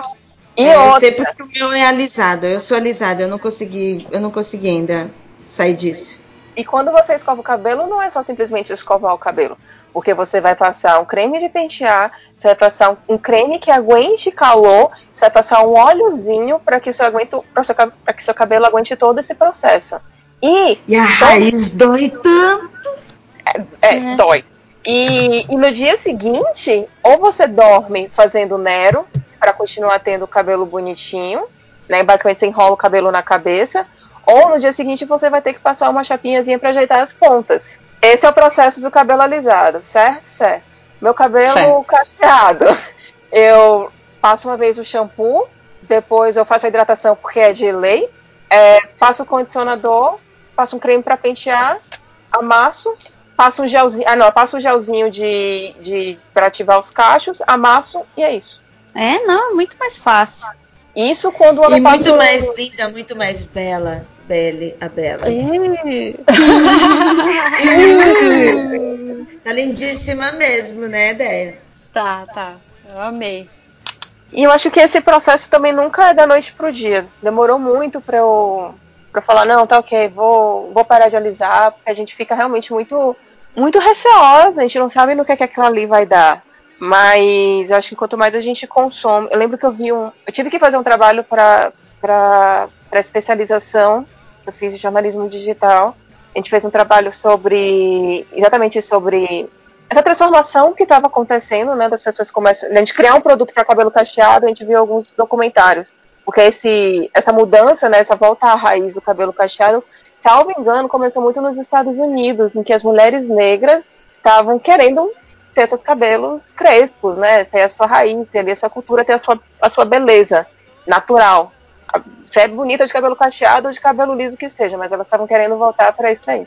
E aí, à medida que eu ia consumindo mais e mais conteúdo, eu fiz, puta, não, não, não precisa ser igual quando eu tinha 10 anos e que eu não sabia cuidar do meu cabelo, minha mãe não sabia cuidar do meu cabelo, e era só um troço troncho ali que eu amarrava a xuxinha de qualquer jeito e acabou. Dá pra ser de outra forma, vamos ver no que é que vai dar. E deu nisso. É, eu agora tô no, numa, num processo de ah, seguir. Eu tenho, tenho um perfil no, no Instagram chamado. é, acho que é Grombre, uma coisa assim. Não sei como é que pronuncia. Só sei que é um perfil que só mostra mulheres grisalhas. Que maravilha.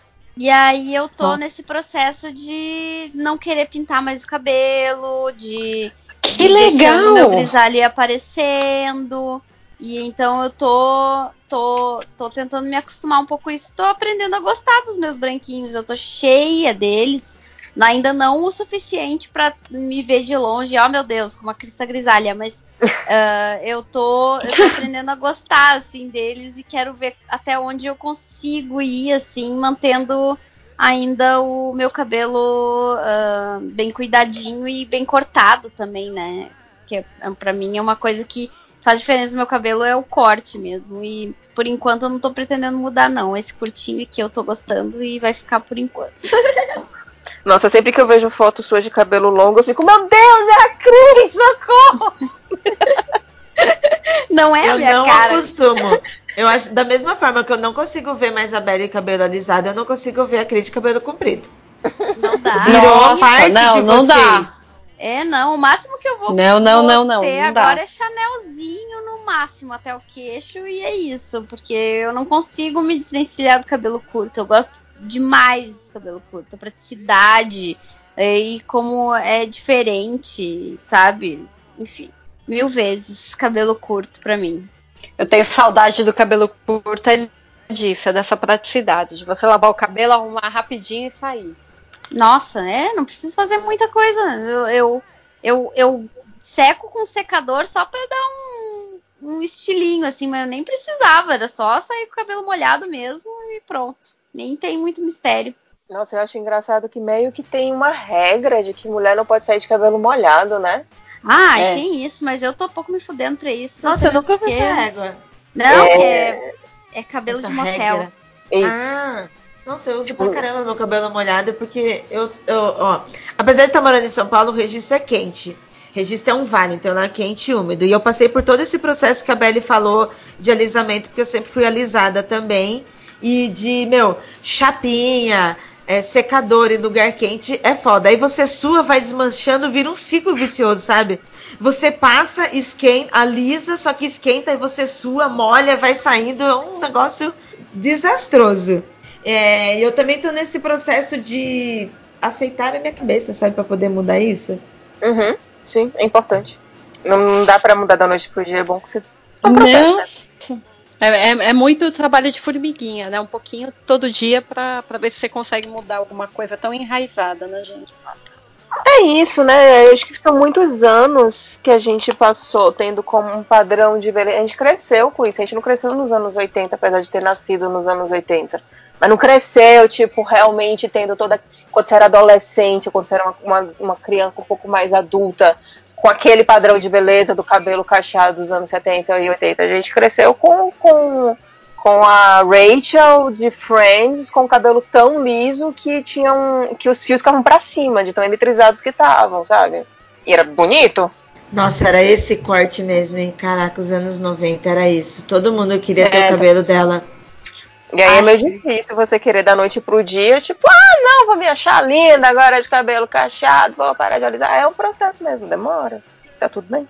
Verdade. E aí, posso mudar de assunto, gente? Posso perguntar uma outra coisa? Bora. Opa! É, já que estamos falando dessa retrospectiva 2019, qual é o filme que vocês mais curtiram, que vocês assistiram em 19? Qual que marcou mais? Qual que vocês gostaram mais? Tem algum assim pra falar por cima? Ultimato. Eita. ulti- Qual é o ultimato? Vingadores. Ah, Vingadores. Porra, Cris, sério? Super te marcou? Desculpa, gente. Nossa. Marcou, marcou por uma Ah. questão de, de conclusão, sabe? Eu não tô dizendo que é o melhor filme da Marvel, nem que foi o que mais me emocionou, nem nada do tipo. Mas pra mim Ah, mas você ele mais foi muito 2019, marco. legal.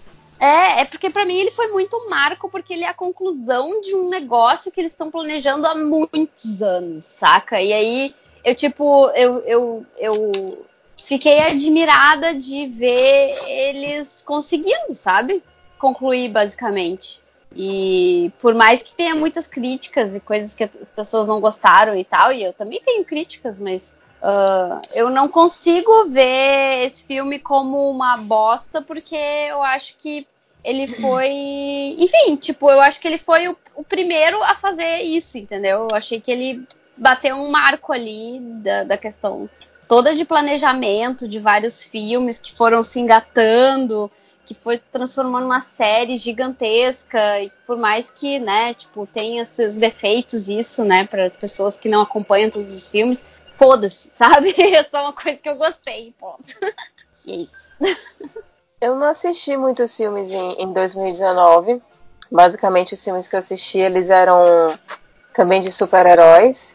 Então, assim, eu acho que eu diria dois filmes que, que me marcaram mais foi o da Miss Marvel, principalmente também pelas tretas, pela toda a discussão que teve depois. E é um filme legal, é legal mesmo, mas acho que a discussão tornou ele mais, mais importante, mais profundo ainda. E outro filme que eu não esperava nada e que foi super delicinha de assistir foi Aladdin, o live action. Eu achei maravilhoso. Ele, era gosto... ele é gostosinho mesmo. Legal. Eu assisti também. Eu não sei se ele entraria num dos melhores. Eu acho que, pra mim. Ah, Eu, eu, eu não é, dizer os melhores, eu quis dizer os mais marcantes também, porque eu não. Aham. Melhor não sei não. Não sei. É, deixa eu ver. Bem, eu acho um dos filmes que me marcou bastante em 2019 foi Midsommar, o filme de, de terror sueco, com muitas bruxarias, muitas drogas, muita branquitude, muita coisa social. É sobre o acho- Fala aí. É, é assim, um, um- alguns amigos jovens que moram nos Estados Unidos, eles vão passar umas férias, um passeio muito louco lá na Suécia e numa festa fechada, numa festa de solstício, tipo solstício de verão, sabe? Cheio de flores, um lugar onde não escurece, é sempre sol. E aí lá começa a acontecer eventos que socialmente são estranhos. É um filme que é um terror durante o dia, ele é um filme poético, ele é um filme com muita magia, tanto que quem acompanha a Ju, acompanha a runologia, conseguiu pegar bastante spoiler, porque tem muitas runas contando sobre o filme no meio do filme, eu achei isso muito legal. É, então foi assim, um filme que me marcou bastante e porque tem a ver com o mundo freak, com o que a gente gosta, com o conteúdo que a gente produz. Então foi um momento bem legal pra gente, a gente assistiu junto, a gente gravou um podcast sensacional, é um dos melhores podcasts que eu acho que a gente gravou no Mundo Freak em 2019, então isso pra mim marcou bastante. Então ele é um filme que eu curti bastante. É, o filme dos, de- dos super-heróis pra mim então, foram bem legais. Eu gostei do fechamento também do Ultimate. Eu também gostei da Capitã Marvel. Gostei assim da sua representação. Nossa, Mas eu a acho Capitã que- Marvel foi pra mim também. Mas o, o Midsommar ele me marcou como produtora, assim, sabe? De eu falar, ah, como consumidora, curti. É, E mais Ô, um que eu ô, assisti. Mira, Oi. Só me tirar uma dúvida. Dá pra assistir Midsommar sozinho em casa?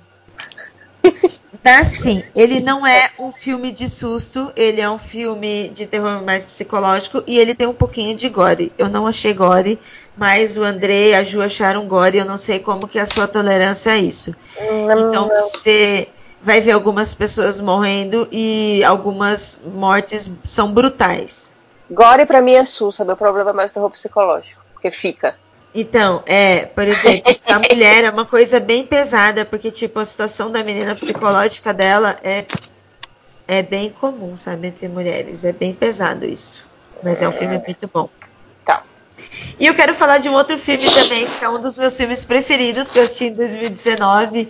E que ele é incrivelmente fabuloso, bem produzido, tem um ótimo roteiro, tem um ótimo, um ótimo traço, uma ótima animação.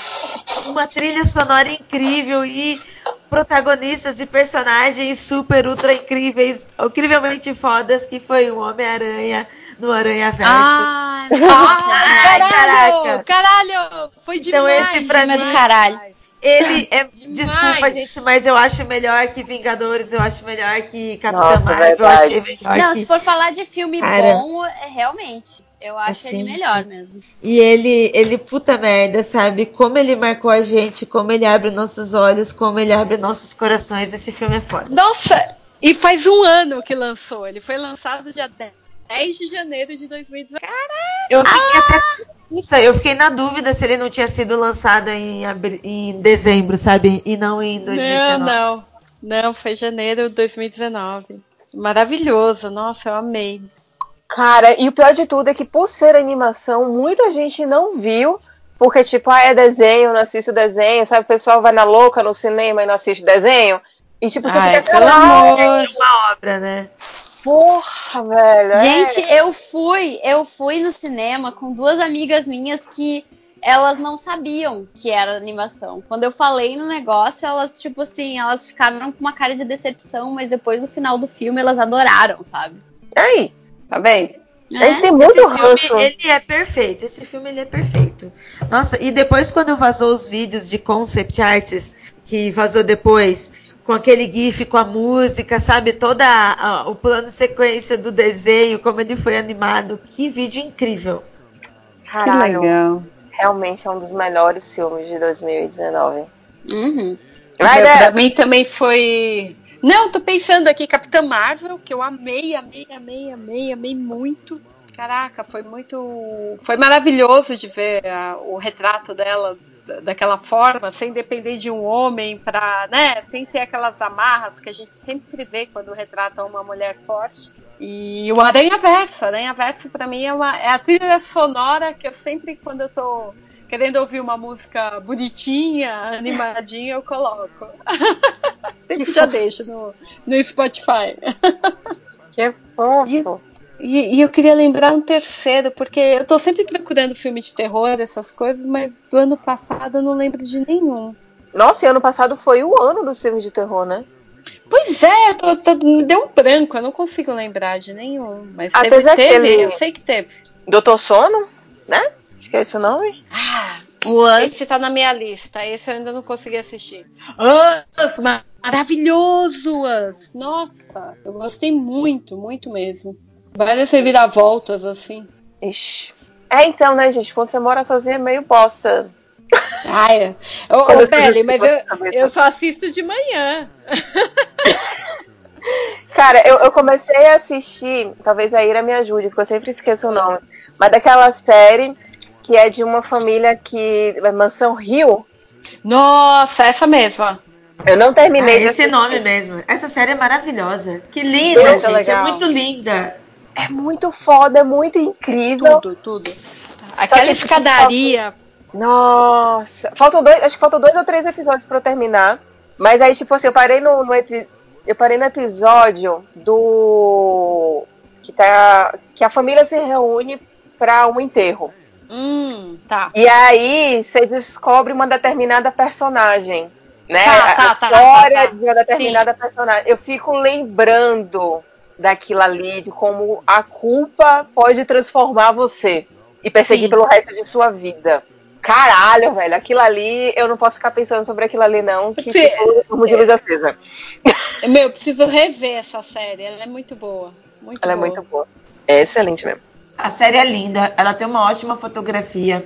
Apresenta a presença dos fantasmas e quando a gente começa a encontrá-los na cena, é incrível, é uma sensação maravilhosa.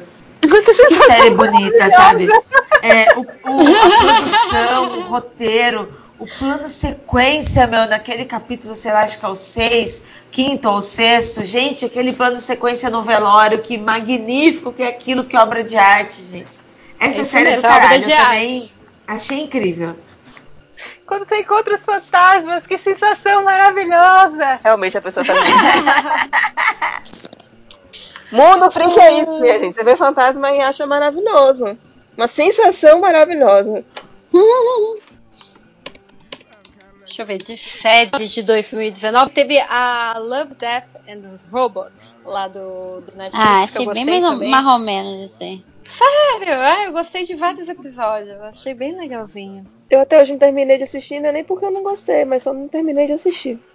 Mas de série, puta, ano passado eu vi muita série, mas eu não. Eu vi muita série. Tá aí, eu não, não, não lembro. Eu sei que eu não assisti ano passado Avatar, que eu queria ter assistido. E eu acho que eu não reassisti também Gilmore Girls, porque geralmente eu gosto também de reassistir. Mas também não lembro o que foi. Ah, eu acho que, tipo, o MD Mangá foi legal, que terminamos fazendo conhecer vários. Puta, teve Evangelho, né? Reassistir Evangelho. Foi um troço que me marcou Sim, bastante. sim. Porque eu consegui ver que não era só um negócio de adolescente, né? Muito pelo contrário. É uma série boa mesmo. Eu assisti também uma série que eu curti pra caramba, a Umbrella Academy.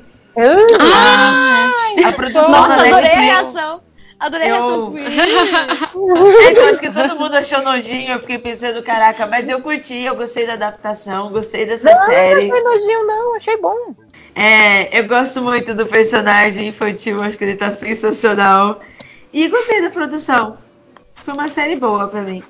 É, The Good Homens também é uma série que eu curti pra caramba. Uhum. Foi uma série de Boa! 2019, é uma série Boa divertida. Boa.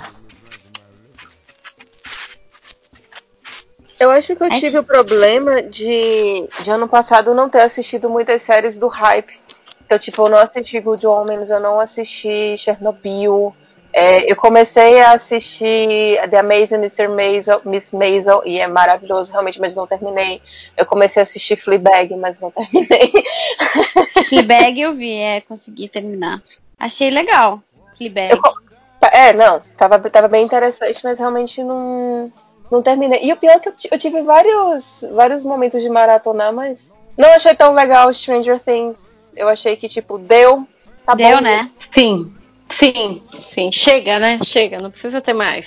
É, tá lindo do jeito que tá, tá maravilhoso. Vocês continuarem mexendo. hum, hum, hum. É. Mas ano passado foi muito. Tipo, tam... ah, não, no passado a gente teve final de Game of Thrones, né? Nossa, credo. Ah! É verdade, é verdade. Muito triste de lembrar. É. Vocês terem uma ideia, eu assisti desde a segunda da terceira temporada, eu assistia, tipo, no horário que passava na HBO. Sempre me, desde a época de Salvador, me juntava na casa de amigos pra assistir. Sempre foi muito, tipo, ritualzão. Quando cheguei aqui em Salvador, ou aqui em São Paulo, aí virou mais ritual mesmo, eu ia pra casa de uma amiga minha pra gente assistir lá no, no telão, lá que tinha na vila, nananã. Chegou no último episódio, eu tive mó treta de viagem, de perder voo, não sei o quê. Cheguei, tipo, mega tarde, mas daria pra, tipo, chegar do aeroporto e ir pra casa dela. Eu fiz, eu vou dormir, eu vou pra casa, eu tô estressada, eu não vou assistir essa esse, esse último episódio, porque eu já tava puta com a última temporada inteira. Até hoje eu ainda não assisti. Dele pistola. E eu acho que foi a decisão mais sábia que eu tomei em 2019. Pronto. Não, com certeza foi, Foi. sábia, com certeza. Gente do céu, que ódio, que ódio, que ódio, que ódio. Olha, eu não era tão fã assim, então eu não vivi este drama, não vivi este problema. Eu acompanhei a série, tem várias coisas que eu discordo ali, mas não me machucaram, não me tocaram, sabe? Não foi um problema. É, agora, algo que eu assisti em 2019 e marcou pra caramba, eu acho que a Belle aqui deve ter assistido, eu não sei as demais, mas se ninguém assistiu, já deixo a dica que pra mim foi sensacional. Foi um anime, e eu não li o mangá ainda, mas eu quero ler o mangá que é The Promised Neverland. É, The Promised Neverland. É um anime muito legal sobre um orfanato de crianças e em um ano, um meio, em uma época apocalíptica. É, é sensacional. Foi um anime que me deu vários. Ah, nossa, isso! Caramba! Eu indico. Puta, que eu comecei. Não comecei ainda a ler, não, viu? Mas eu, eu- eu lembro que eu também assisti a, o anime. Eu gostei bastante no início, no meio eu achei meio barrigão ali. É, mas, é aí uma barriga que eu achei legal. É, não me deu, eu fiquei tipo, meio tá. hum, hum. Mas eu achei que o final, tipo, fiz tipo, ok, game on, vamos lá. Eu gostei, achei. É muito difícil ter anime assim de terror, sabe? É, Então eu fico muito feliz quando aparece algum. Caralho. pra eu não dizer de novo, né? Fico feliz quando encontro fantasmas. É, mas a gente já sabe, a gente te aceita assim. Gosta de você assim. Aquele meme, sabe? Aquele gifzinho, uma criança em preto e branco no escuro, assim, balançando pra lá e pra cá, segurando os joelhos, eu neste momento.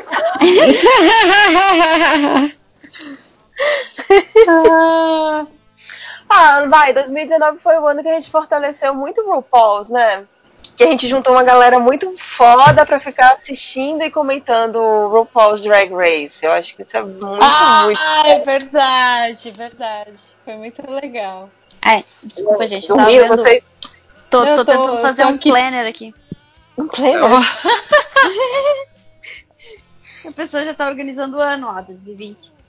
Ah, então, eu queria saber organizar o ano. Eu olhei hoje pra agenda, eu fiz tipo a próxima semana, mas já meio sem saber o que, que eu vou fazer direito. Eu não sei fazer esses planejamentos tão longos assim, não. Isso tá me dando Não. certo desespero.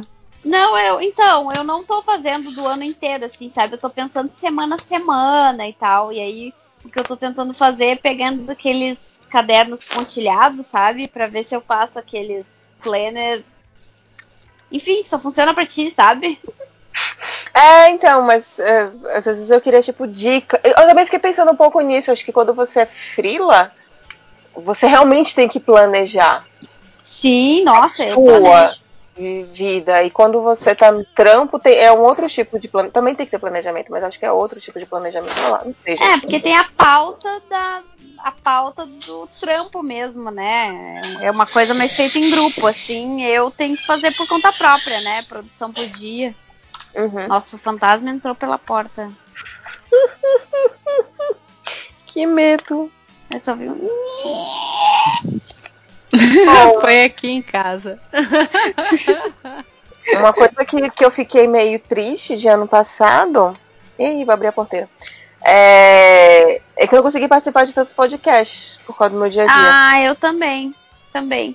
Até mesmo porque eu fico com muito sono. Já tá se aproximando da meia-noite, já tô quase virando abóbora. Der ronquinho.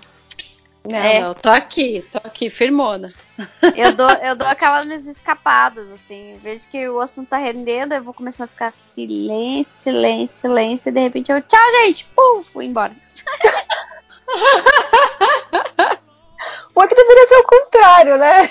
Tipo, a coisa tá ficando chata e a pessoa quer dormir. Não, ela é o contrário.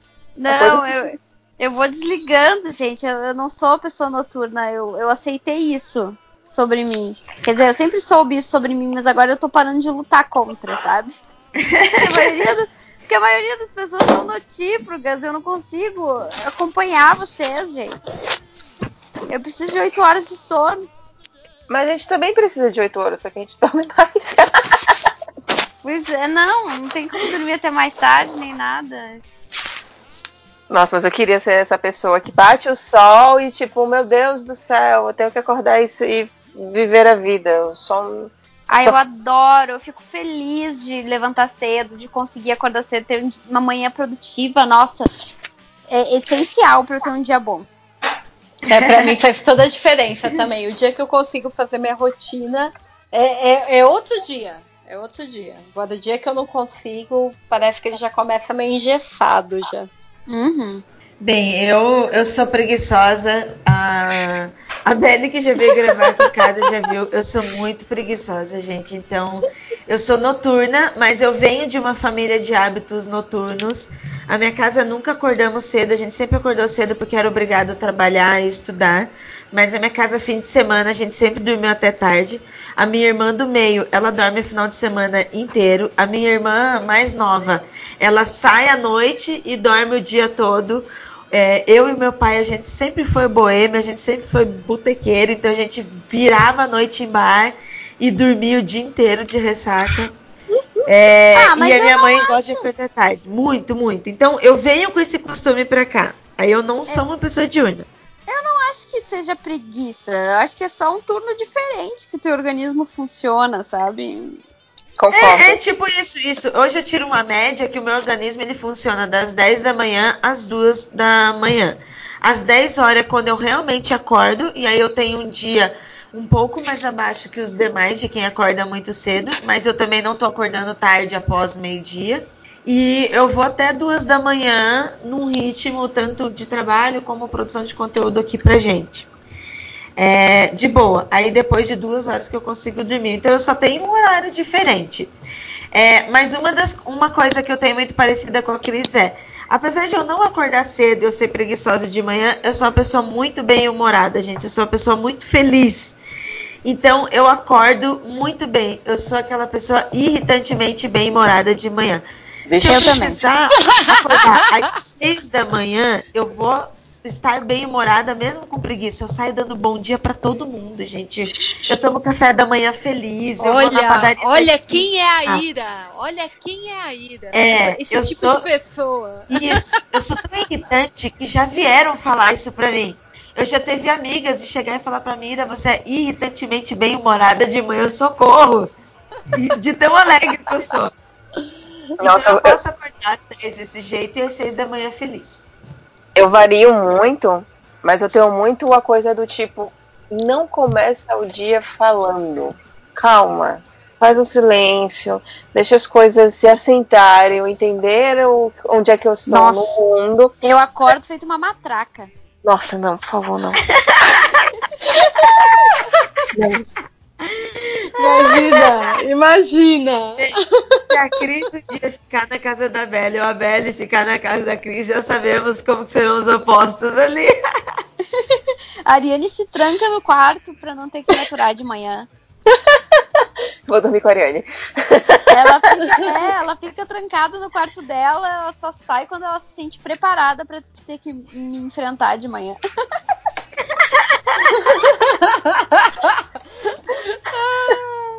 Muito bom. Sensacional. Ô, gente, coitada de Ari- Ariane, eu sinto a sua dor. Ai. Lá, Ai, aqui ai. em casa é, é das 5 às 10. Deu 10 da noite, meu, eu desligo, eu desligo. Eu durmo, simplesmente. Já dormi em bar, já dormi em tudo quanto é lugar já. Em gravação. Em gravação é novidade, é coisa nova. eu durmo, eu simplesmente desligo e, e vai.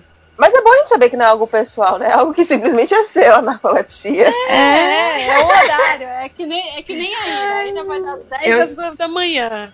Eu já vi Meu, a é Deia desligando. Da mesma forma que ela desliga no podcast, é real. Ela desliga mesmo, gente. A Deia deu 10 horas, ó. Chavinha virou. É, sei como é que é, Deia. Sei Pô, como é que valeu, é. obrigado pelo apoio. É nóis, é nóis, tamo junto. Tamo junto, tamo junto. Aí, aí desliga as duas. É, aí as duas. Hum. Tá bom. É, eu Tá já tô aqui totalmente, eu já tô com o olho vidrado já, assim. Ó, aqui da pauta, pelo que eu tô vendo, é, tem ainda a questão de tatuagens, novos hobbies, que eu acho que Vou a gente fazer. já falou. Ah, então fala aí. Vou fazer que a gente- tatuagem.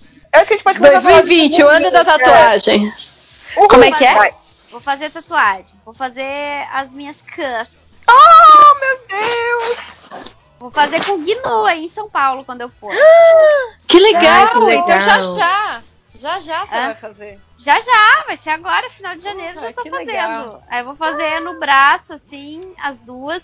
Foi a, a Dica Araújo que, a- que desenhou elas pra mim, aí eu quero que o Gnu tatue no meu braço. Foda. E vou reformar a minha guitarra nas costas, que tá velha. Já tem 10 aninhos, tá desbotada, tá, tá desatualizada.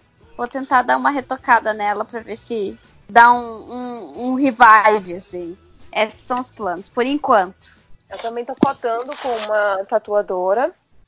É, tô esperando ela dar, dar respostas. Eu tenho pelo menos mais umas três tatuagens que eu gostaria de fazer. Mas tem também essas coisas de, de às vezes aparecem uns flashes. Aparece uma galera que, tipo, ah, eu quero tatuar com essa pessoa que começou agora, porque eu acho legal. É, que ano passado eu abri a porteira, então eu quero continuar fazendo umas coisinhas aí. Ah, que interessante. Inclusive, a, a pessoa com quem você fez o seu corvo, Ira, eu adoraria fazer alguma coisa, só não sei o quê. Porque também eu acho muito. É uma temática que eu não. Tem um ou outro que, tipo, ela a pessoa já fez. É porque eu não sei se é homem ou se é mulher. Então, esse aqui é um tatuador. Eu tô querendo uma Ah, é tatuadora agora. É, porém, eu gosto de realismo. Então, eu, eu procuro uma tatuadora que faça realismo. E eu- a minha, o meu maior problema é desenho, porque eu quero fazer várias coisas, mas eu não sou pessoa artisticamente, sabe? É desenho, eu não sei pensar em desenho. Eu preciso de alguém que pense no desenho comigo, sacou? Mande seu Esse- portfólio pelo, para o Twitter, arroba Ira.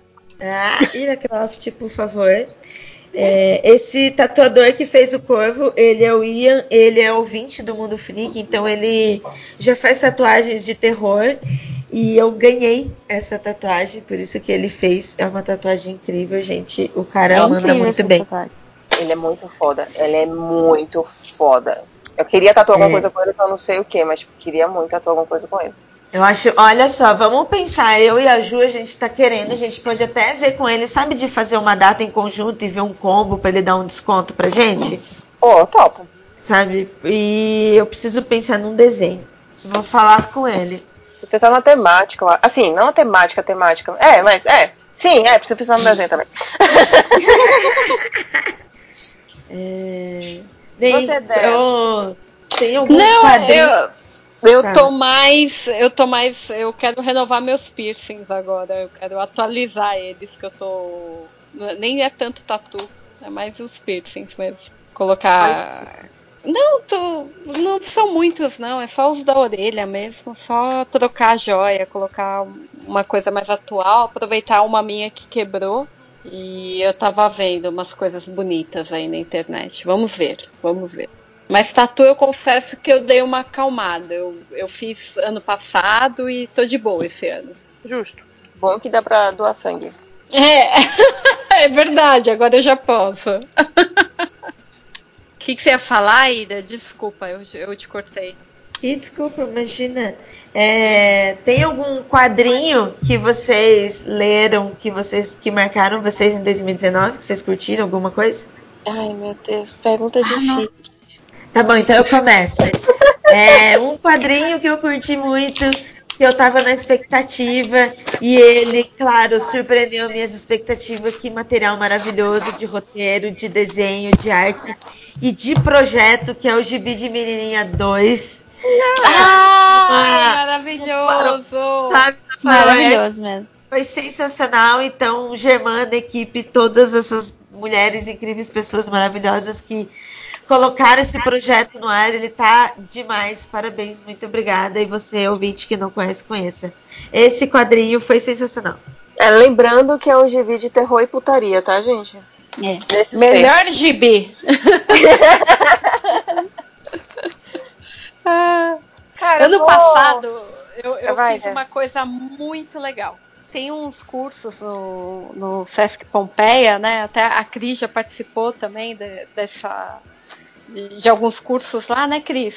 Uhum. E, e teve um ano passado que era História das Mulheres nos quadrinhos norte-americanos. Cara, foi muito legal. Foi muito legal.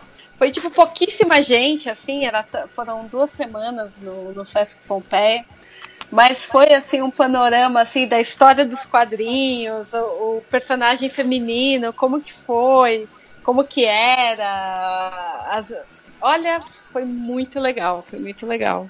É, tipo, não dá pra falar de quadrinho em 2019 sem não lembrar desse curso, da base que ele deu, e tanto histórica como de, de crescimento do, do mercado e das personagens femininas, de como a gente foi mudando a percepção da, da mulherada ao longo da, ao longo da história, né?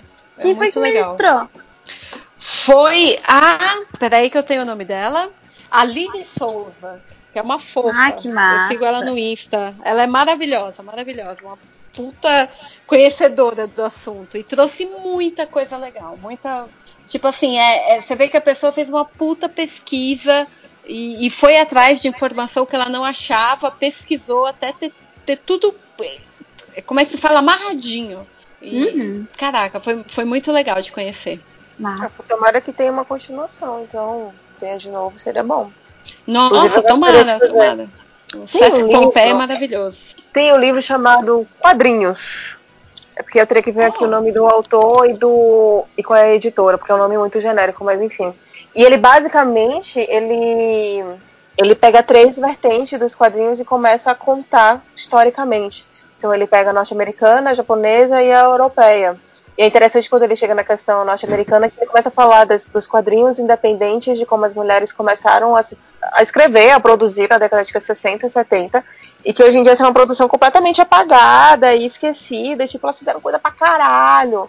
Se eu não me engano, acho que na década de 70 lá, acho que 50% da, da, dos leitores, era uma porcentagem parecida com isso, eram lei- as Sim. mulheres eram leitoras de, de, de quadrinhos, e que quando você Uhum. pega os números hoje, tipo, foi o que aconteceu? Né, pra não ter mais tantas mulheres assim, sabe? O que foi que vocês fizeram, homens, pra que vocês expulsaram as mulheres dos quadrinhos? Ah, foi a guerra. A guerra? Foi, não, década porque- de 50. Década de 70, eu acho. Acho que não foi 50, acho que foi 70. Mas eles começaram a querer fazer aquele lance da o American Way of Life, não sei o quê, e aí aumentar a autoestima da galera, do- Sim. as Sim. paradas da bolsa lá, aquelas, aquelas coisas, e começaram super-homem, começaram a querer aumentar a autoestima do macho e aí esqueceram do mulher. É. Parabéns, vocês perderam um mercado enorme. Tem um documentário Muito, muito, muito. legal que é o. Como é que é o nome? Putz, Women in Comics? Agora eu não me lembro. Nossa, eu me esqueci. Me esqueci totalmente o nome do documentário, tava na ponta da minha língua agora, mas. Ah, era um, é um, até um documentário financiado pelo Kickstarter que falava justamente disso, sabe? Da história dos quadrinhos, das mulheres dos quadrinhos. É, enfim, fal- falar de quadrinhos pra mim termina sendo meio. falar do meu trabalho também. Ah, fala tudo. Então eu acho que inicialmente os quadrinhos que eu, que eu editei ano passado, todos eles, eles têm muita importância para mim, porque sou eu aprendendo a editar, eu aprendendo a, a fazer todos esses os trabalhos. Então tem o DC contra Hanna Barbera, que foi toda uma teve toda uma dificuldade relacionada a, a fazer adaptação, porque tinha muita piadinha interna e tudo mais, então aprendi bastante com ele. Aí depois me apaixonei muito pela Madre Pânico. Tem também o. Agora vai dar todos os brancos possíveis e imagináveis. Círculo de Júpiter. Círculo de Júpiter 1 e 2. Que, tipo, é muito, muito gostoso. É é muito, é muito bom de ler. Que você, tipo, começa e você não quer parar nunca mais. Então, assim, são quadrinhos que que talvez não se destaquem, tipo, não entre, talvez não figure em nenhuma lista de melhor quadrinho do ano, sei lá, porque também essas listas são muito pessoais. Eu nem sou tão fã assim de fazer listas, mas enfim. Mas terminaram sendo quadrinhos que vão marcar o resto da minha vida porque foram o início da minha carreira como editora. E isso é bem, bem importante. E aí, além da- dessa Parabéns, parte- velho. Que legal. Sensacional isso, viu? Não é? Demais. Muito show. Obrigada. E além desses, é, aí ano passado eu terminei tendo que rever minha forma de ler e, e meu tempo de ler mudou muito, porque eu saí do 365 HQs, que eu lia todos os dias e reserva todos os dias, para um, algo que eu lia no trabalho, mas nem sempre depois eu chegava em casa e, e tava, tinha energia para ler, porque eu estava às vezes, muita, muitas vezes cansada. Enfim, ir para o trabalho é um tanto quanto complicado.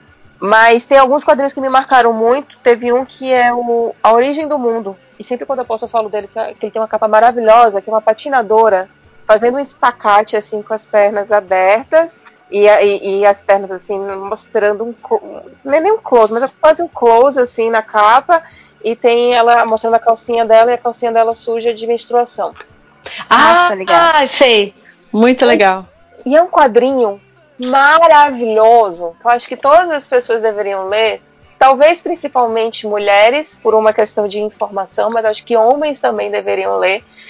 Porque ele, ele começa falando sobre. Começa uma lista sobre homens que, que se interessaram demais pela vagina. E aí são homens que se interessaram tanto e meteram tanto bedelho que atrapalharam muito em vez de ajudar o nosso desenvolvimento sexual e o nosso reconhecimento sexual. E o interesse, né? His- História da, da nossa humanidade moderna. E, e aí depois ela também começa a listar várias mentiras que existem, tipo, tem uma parte que ela começa a falar sobre, sobre Freud, sobre Jung, e como Freud fudeu muito a sexualidade feminina. Freud tem várias coisas interessantes da psicologia, não é pra pagar, não é pra cancelar Freud, não, chega dessa merda de cancelamento. Mas ele causou alguns danos à sexualidade feminina mesmo.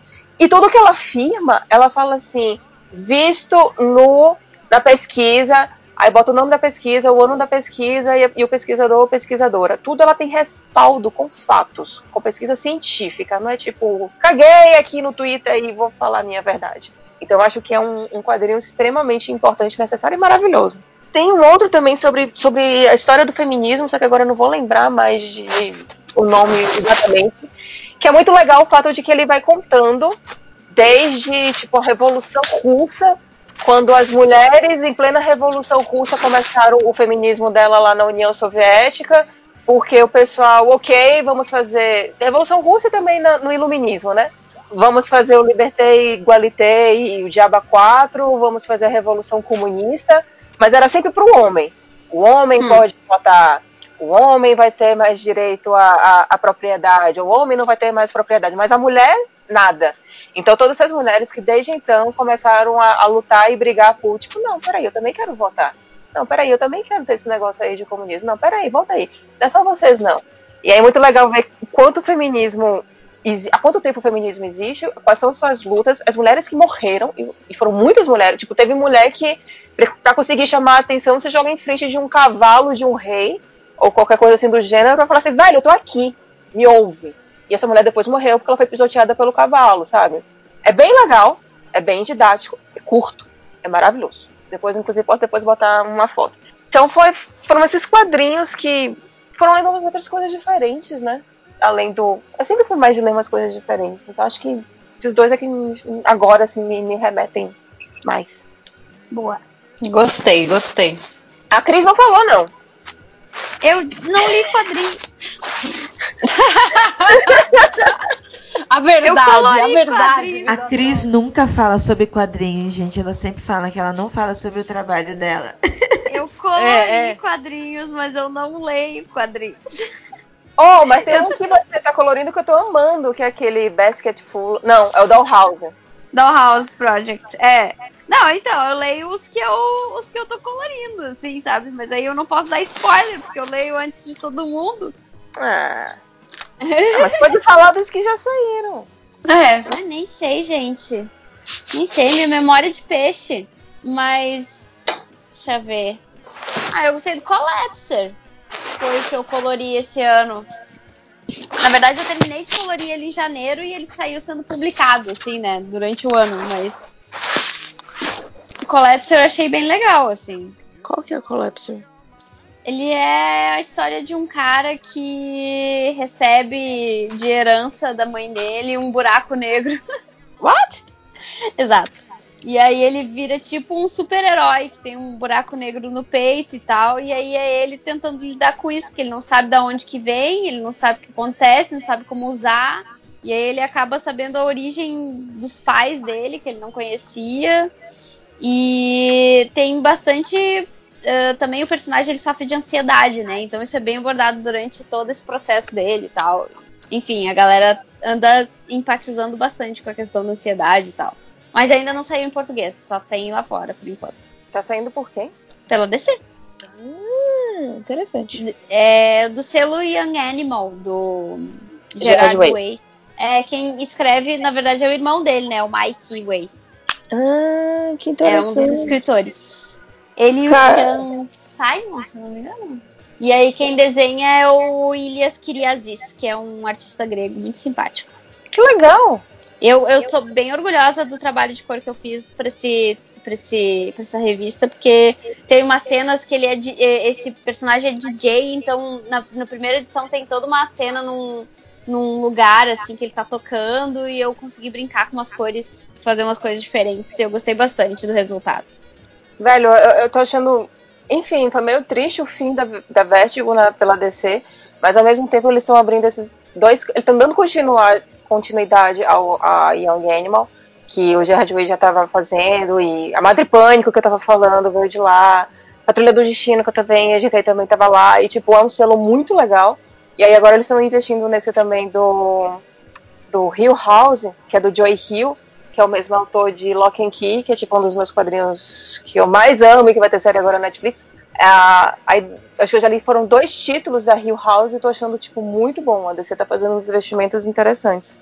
Sim, eles também estão agora com um investimento para fazer é, entrar mais na área de livros. Então, ah, eu tô participando também de. Participei de alguns títulos, mas eles estão fazendo, se não me engano, o selo é DC Inc. E tem um outro selo, mas que é pro pessoal, é os Young Readers, né? Então, eles É estão fazendo livros DC Zoom? de. Oi? É, É o Zoom, Zoom? é. É o Zoom. É o DC Zoom e o DC Inc. E aí é pro pessoal, assim, mais ah, pré-adolescente, young readers e tal. E são livros de 180 páginas que eles pegam heróis e. Então, ti- tipo, por exemplo, o Gustavo Duarte fez um agora que era. ah, com, é Justice com- League? Isso, com a, com a Liga da Justiça. Ah, Nossa, essa eu tá fiz muito um- linda. isso, eu, é, ficou bem legal. E eu, eu fiz um que é da Batgirl, que vai sair agora em fevereiro, que é com a Cassandra Cain, que é a, a Batgirl Cassandra Cain, que é aquela que é, ah, que é oriental, né? E eu achei massa porque eles se preocuparam na escolha do time também. Então, por exemplo, esse, esse título que eu colori dela é, é, é, é escrito por uma pela Sarah Kuhn, né? Que ela é, ah, ela é oriental. E, e a equipe é toda de mulheres, assim, pra fazer o. É, eu vou fazer mais uns outros dois que eu não posso falar, mas eu posso dizer que é bem legal. Tan, dan, dan. Teve um da Ravena, né? Que foi feito pelo Piccolo na arte. Sim, teve, tem um da, da Canário também que tá lindo. Lindo. Nossa.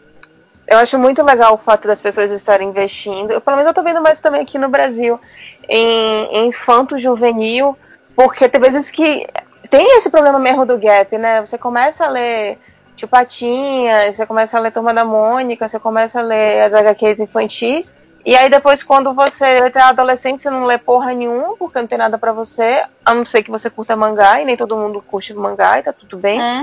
E, E aí aí, depois como é que tu. volta- É, como é que Como é que consegue leitores depois, né? É. Eu acho ótimo que esteja investindo mesmo em, em jovem adulto e adolescente. Tem que investir mesmo nessa galera pra ler aí, gente, pra parar de falar merda depois na internet. Pois é. Enfim, mas é, eu acho que de quadrinhos que eu teria pra recomendar que eu me envolvi foi esse. Agora, tipo, eu, eu sei que tem vários, vários outros títulos massas que saíram, mas eu não tenho tempo de ler. Assim, a Belly tava falando, né, que ela chega muito cansada pra ler quadrinhos. Eu também, né, gente? Inteiro colorido. É. Eu não quero saber de ficar. Eu vou relaxar, vou ler quadrinhos? Não. Então, mas o mais troncho pra mim, que eu acho que talvez seja meio troncho, não sei. É que agora chegou esse. Eu tenho minhas fases. Chegou esse ano, eu quero muito, antes de dormir, ler alguma coisa. Então, tipo, nos últimos três dias eu peguei, sentei, antes de dormir, sentei e fui ler Paper Girls. E eu voltei a ter esse. Voltei a ter essa energia. Que eu acho que eu tive esse momento pra me acostumar com essa nova rotina de trabalho e tudo mais. Pra aí agora voltar a ler e aí agora eu também quero voltar a escrever. Pelo menos num ritmo melhor do que do ano passado. Sim. Ah, eu não consigo. Não tenho mais. Não tenho energia. Roupa de coelho. Por sinal, falando em energia, vocês estão aí. Eu tô, eu tô, tô aqui. Ah, Ainda ah, tô, eu- só ouvindo, mas tô. o último quadrinho que, que agora eu lembrei, né? Que aí tô falando da casa e que eu não editei nem nada, mas que eu gostei muito, foi o Tina Respeito. É, Ah, eu ainda não li. E fala, fala de um tema muito legal, que é de, de assédio no trabalho. E é muito bizarro como várias pessoas, se, como várias mulheres se veem na situação da Tina. E tá muito bom, tá lindo, a arte tá linda, o roteiro tá muito bom. É, fala de uma forma bem simples e direta, tem, um- tem algumas reflexões também. E a Fefe conseguiu colocar outros personagens que também são ricos, e aí ela consegue tratar de outros temas além do assédio, mas outros temas também voltados a mulheres e coisas que as mulheres sofrem, mulheres pretas sofrem, mulheres negras, eh, mulheres lésbicas ou bis sofrem. E ela foi ali contornando e, e mostrando, olha, tem esse problema aqui, tem esse problema aqui também, tem mais isso daqui. Ficou muito bom, ficou muito bom mesmo. Boa. E não é merchan. que massa. E aí, vocês Next. querem partir para 2020 ou pra eu acho que é o momento, né? Pode eu acho ser, que é podemos 2020 começar, agora. Então fale aí que eu tô me É o sentindo momento. um monólogo. Não, não, não. Vai, pode ir, gata. Tá lindo. Ai, meu Deus eu vou continuar meu Então, meu Deus, pra 2020 a gente tá planejando ficar rica. E vocês?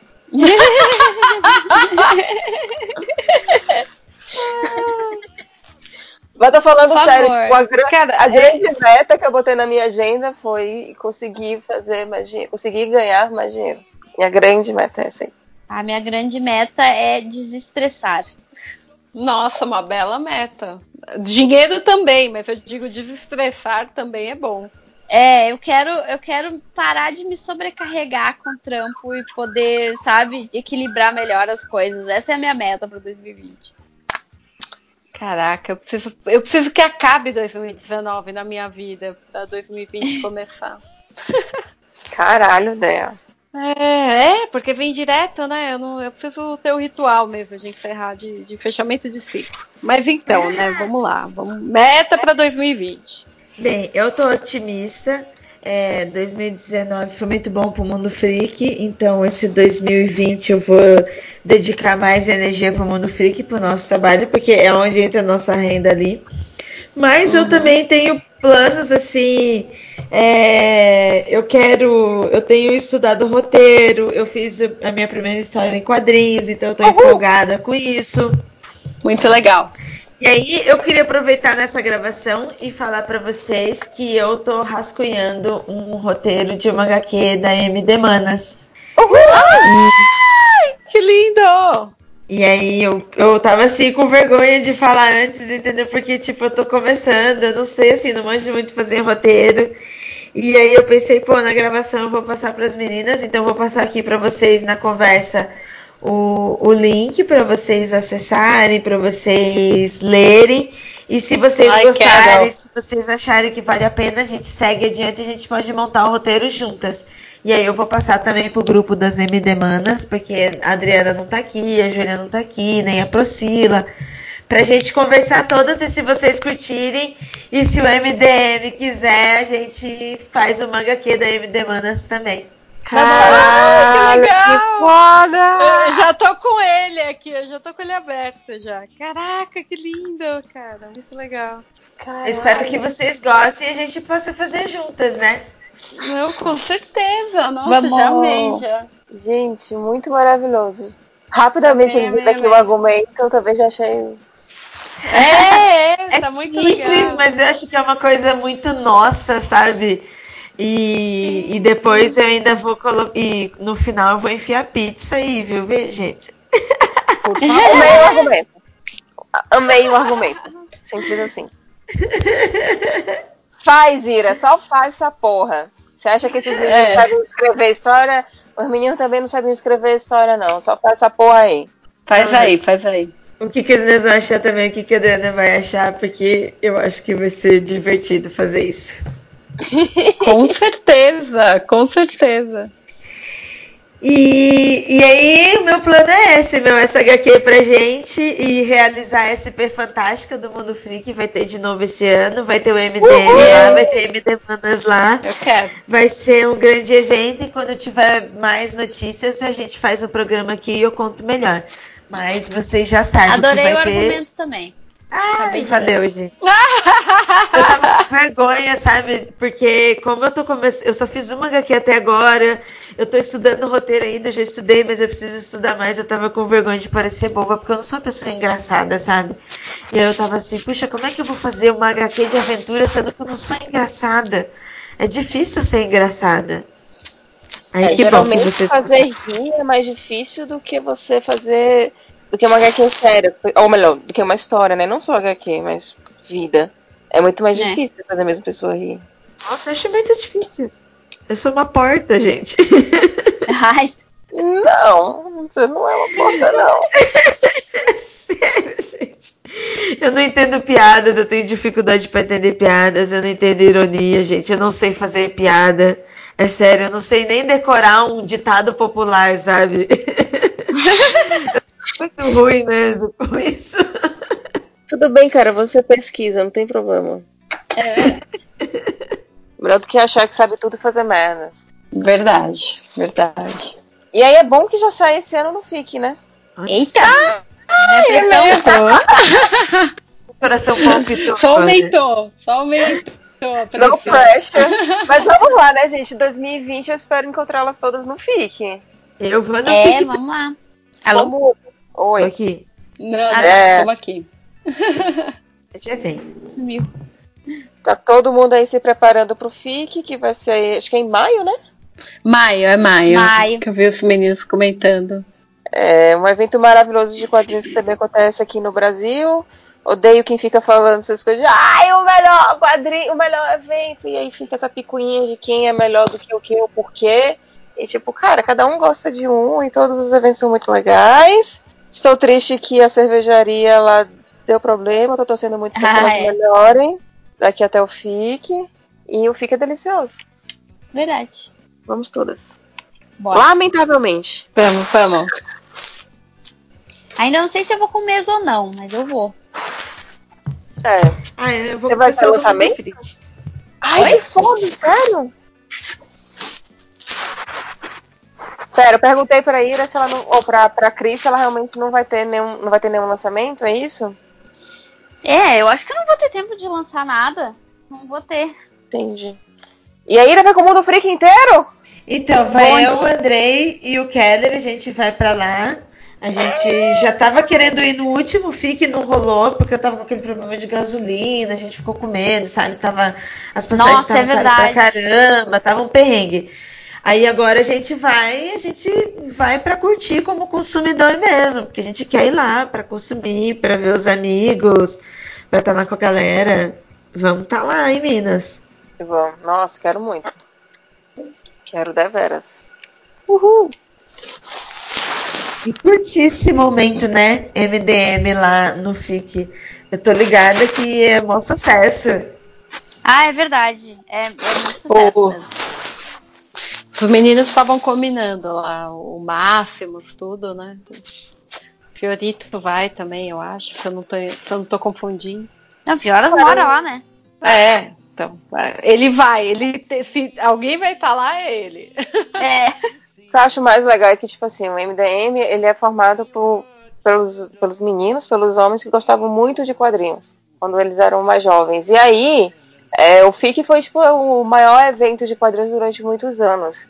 Então terminou sendo um ponto de encontro para eles e continua sendo um ponto de encontro para todos eles. Então, tipo, é legal porque encontra os ouvintes, encontra os fãs, encontra a galera que suporta o MDM, é muito legal.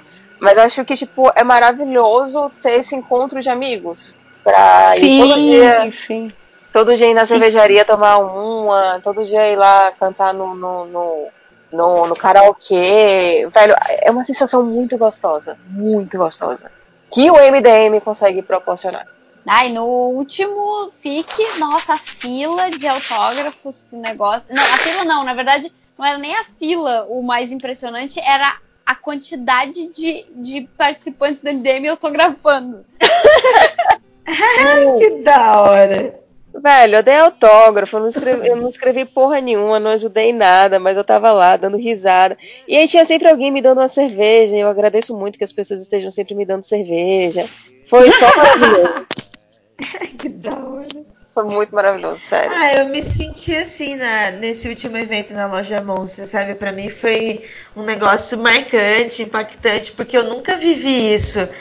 E então tá ali, meu. Eu falei pra Belly, eu não fiz nada, mas agradeço a Belly. Não, Ira, assina aí pra zoar, vai zoando com a galera, eles estão nem aí. É isso aí. Aí eu comecei a autografar também, eu comecei a me achar. Eu, gente, que sensacional isso. Fiz porra nenhuma. É porque nos primeiros. Nos primeiros você ainda fala, né? Tipo, olha, mas eu não fiz nada, não fiz nenhum roteiro, não fiz nenhuma arte, se duvidar, nem tô aí dentro, ou melhor, eu não tô aí, sabe? Minha personagem não existe. É, então. Nossa, mas o pessoal só quer, você faz, tá bom? Eu assinei até o quadrinho do, Léo Finocchi agradecendo, falando, espero que você goste do meu roteiro. Eu só ainda tenho que aprender a, a ter o mesmo, entre aspas, carinho que os meninos têm nos autógrafos com os leitores, de ficar xingando eles. Eu tento, assim, faço uns meio avacalhado, mas sempre devolvo o autógrafo com dó, assim, tipo, ai, coitadinho, por que, que eu chamei ele de lamentável? mas eu tenho que entender que a proposta do MDM é essa mesmo, xingar os ouvintes. E eles acham Caralho. ok. Gente, vamos pra terapia, hein? Ai, ai. E a pilha, gente? A pilha tá fraca aqui. Como é que vamos, vamos fazer? Então, eu acho que é Mas- isso, né? Eu acho que a gente já falou tudo, já. Eu acho, eu acho. Acho que já demos uma. Sim, sim, uma bela Podemos dar pincelada. tchau e finalizar essa gravação aí, então. Opa, bora então. Tem algum recado pra dar? Alguém pediu alguma coisa? Eu, eu, eu tenho um recadinho. Não sei os outros, Bora. ninguém pediu nada. Ah, então, gente, o que, que acontece? Um, vamos linkar uma coisa na outra, né? Então, uma das minhas metas para os próximos anos, que eu pensei bastante agora durante a virada, é que eu vou parar de dar aulas por um bom tempo. Eita! Tô precisando, tô precisando focar minhas energias na produção, eh, não tô conseguindo abraçar tudo, então eu vou parar de dar curso por um tempo. Então, quem quiser aproveitar, o último curso que eu vou dar agora na Quanta, na- durante as férias, vai ser. Ah, peraí. Deixa eu conferir aqui se meu celular colaborar, que eu já nem me lembro mais as datas do curso, para vocês terem uma ideia. Mas vai ser agora o curso de férias na Quanta. Aqui. Do dia 20 a 24 de janeiro, agora. Vai ser o último curso de colorização que eu, dá, que eu vou dar e depois eu vou tirar uma pausa de tempo indeterminado. Não sei quando que eu vou voltar a dar aulas de novo. ah, mas eu preciso organizar muito a minha vida antes de voltar. Então aproveitem aí, gente. Esse que é o meu recadinho. Carai. Crise em São Paulo, hein? Precisamos aproveitar. É, vamos marcar. Aproveitem mesmo. É, bem, meu recadinho, sigam arroba iracroft lá no Instagram, arroba iracroft no Twitter. E lá no arroba Mundo Freak no Instagram estou fazendo alguns vídeos lá. Por favor, me acompanhe, me dê um apoio aí, dê um RT da amizade e me siga, gente. Meu recado é esse. Não, meu recado vai ser parecido com o da Ira. É, vamos movimentar mais ainda esse, tweet, esse, esse Instagram de novo esse ano. Então me sigam lá no Instagram, que é arroba bellyfelix underline, sendo que Belly tem dois L's. E no Twitter também, mas no Twitter eu, ou eu boto bicho bonitinho, ou eu boto falando mal do, do governo, porque enfim, nosso governo tá meio louco, né, gente? Não é nem uma questão de ser esquerdista ou direitista, é que nosso governo não é bom, não. É doidão. É. Doidão. E no Twitter que é arroba bellyfelix com dois L's, dessa vez sem underline. E eu estou tirando férias ainda das redes sociais, então não me siga. amei, amei, amei. Eu quero distância Gente, das eu tô- redes sociais, então não me sigam. Ela tá no detox, detox digital. Gente, me sigam lá no arroba Deamelo, deem um feedback pra gente do críticas construtivas para o MD Manas. São sempre bem-vindas e me segue lá, vai lá, em todas as redes sociais, Deamelo. E obrigado por ter ficado com a gente até aqui. E se você quiser, indica pra gente um tema que você gostaria que a gente debatesse, algum programa que rolasse Boa! aqui. Não indica pra Isso. gente, fala com a gente no Twitter. Por favor. Por favor. Todas as sugestões são bem-vindas. É verdade, eu gosto da, da interação também que rola no Twitter. Tipo, você fala merda, meio que ignora e é isso aí, gente. Porque eu não sofro com essas coisas, não. E também não vou atrás. Mas a interação é muito legal. É muito, muito, eu também gosto. Muito legal de ouvir. Facebook não, Facebook é chato pra caramba, mas Twitter tá bem legal nessa parte. Eu vou fazer que nem um pouco, né? O Facebook virou aquela coisa que quando você entra tem 50 atualizações e é, não sei quemzinho postou isso, não sei quemzinho comentou isso. É, é. Coisas que não me Ah, interessam. Facebook. Tá fazendo errado, Face. Faz Ah, eu deletei o meu já. É. O meu está deletado. Aconselho. Aí. É, você tá se desligando de tudo. Enfim, gente, então a gente acho que acaba esse programa. Valeu, ouvinte, valeu, meninas. Até a próxima. Muito bom. 2020, estamos nós aí de novo, MD Manas. Espero ter mais gravações presenciais, espero ter, estar mais com vocês e para programas assim como esse, sabe? Divertidos, relax e que dê pra gente debater um pouquinho sobre nossas mudanças sociais. Uhul, sim, com certeza. Muito me demanda. Me. Tchau, gente. Tchau.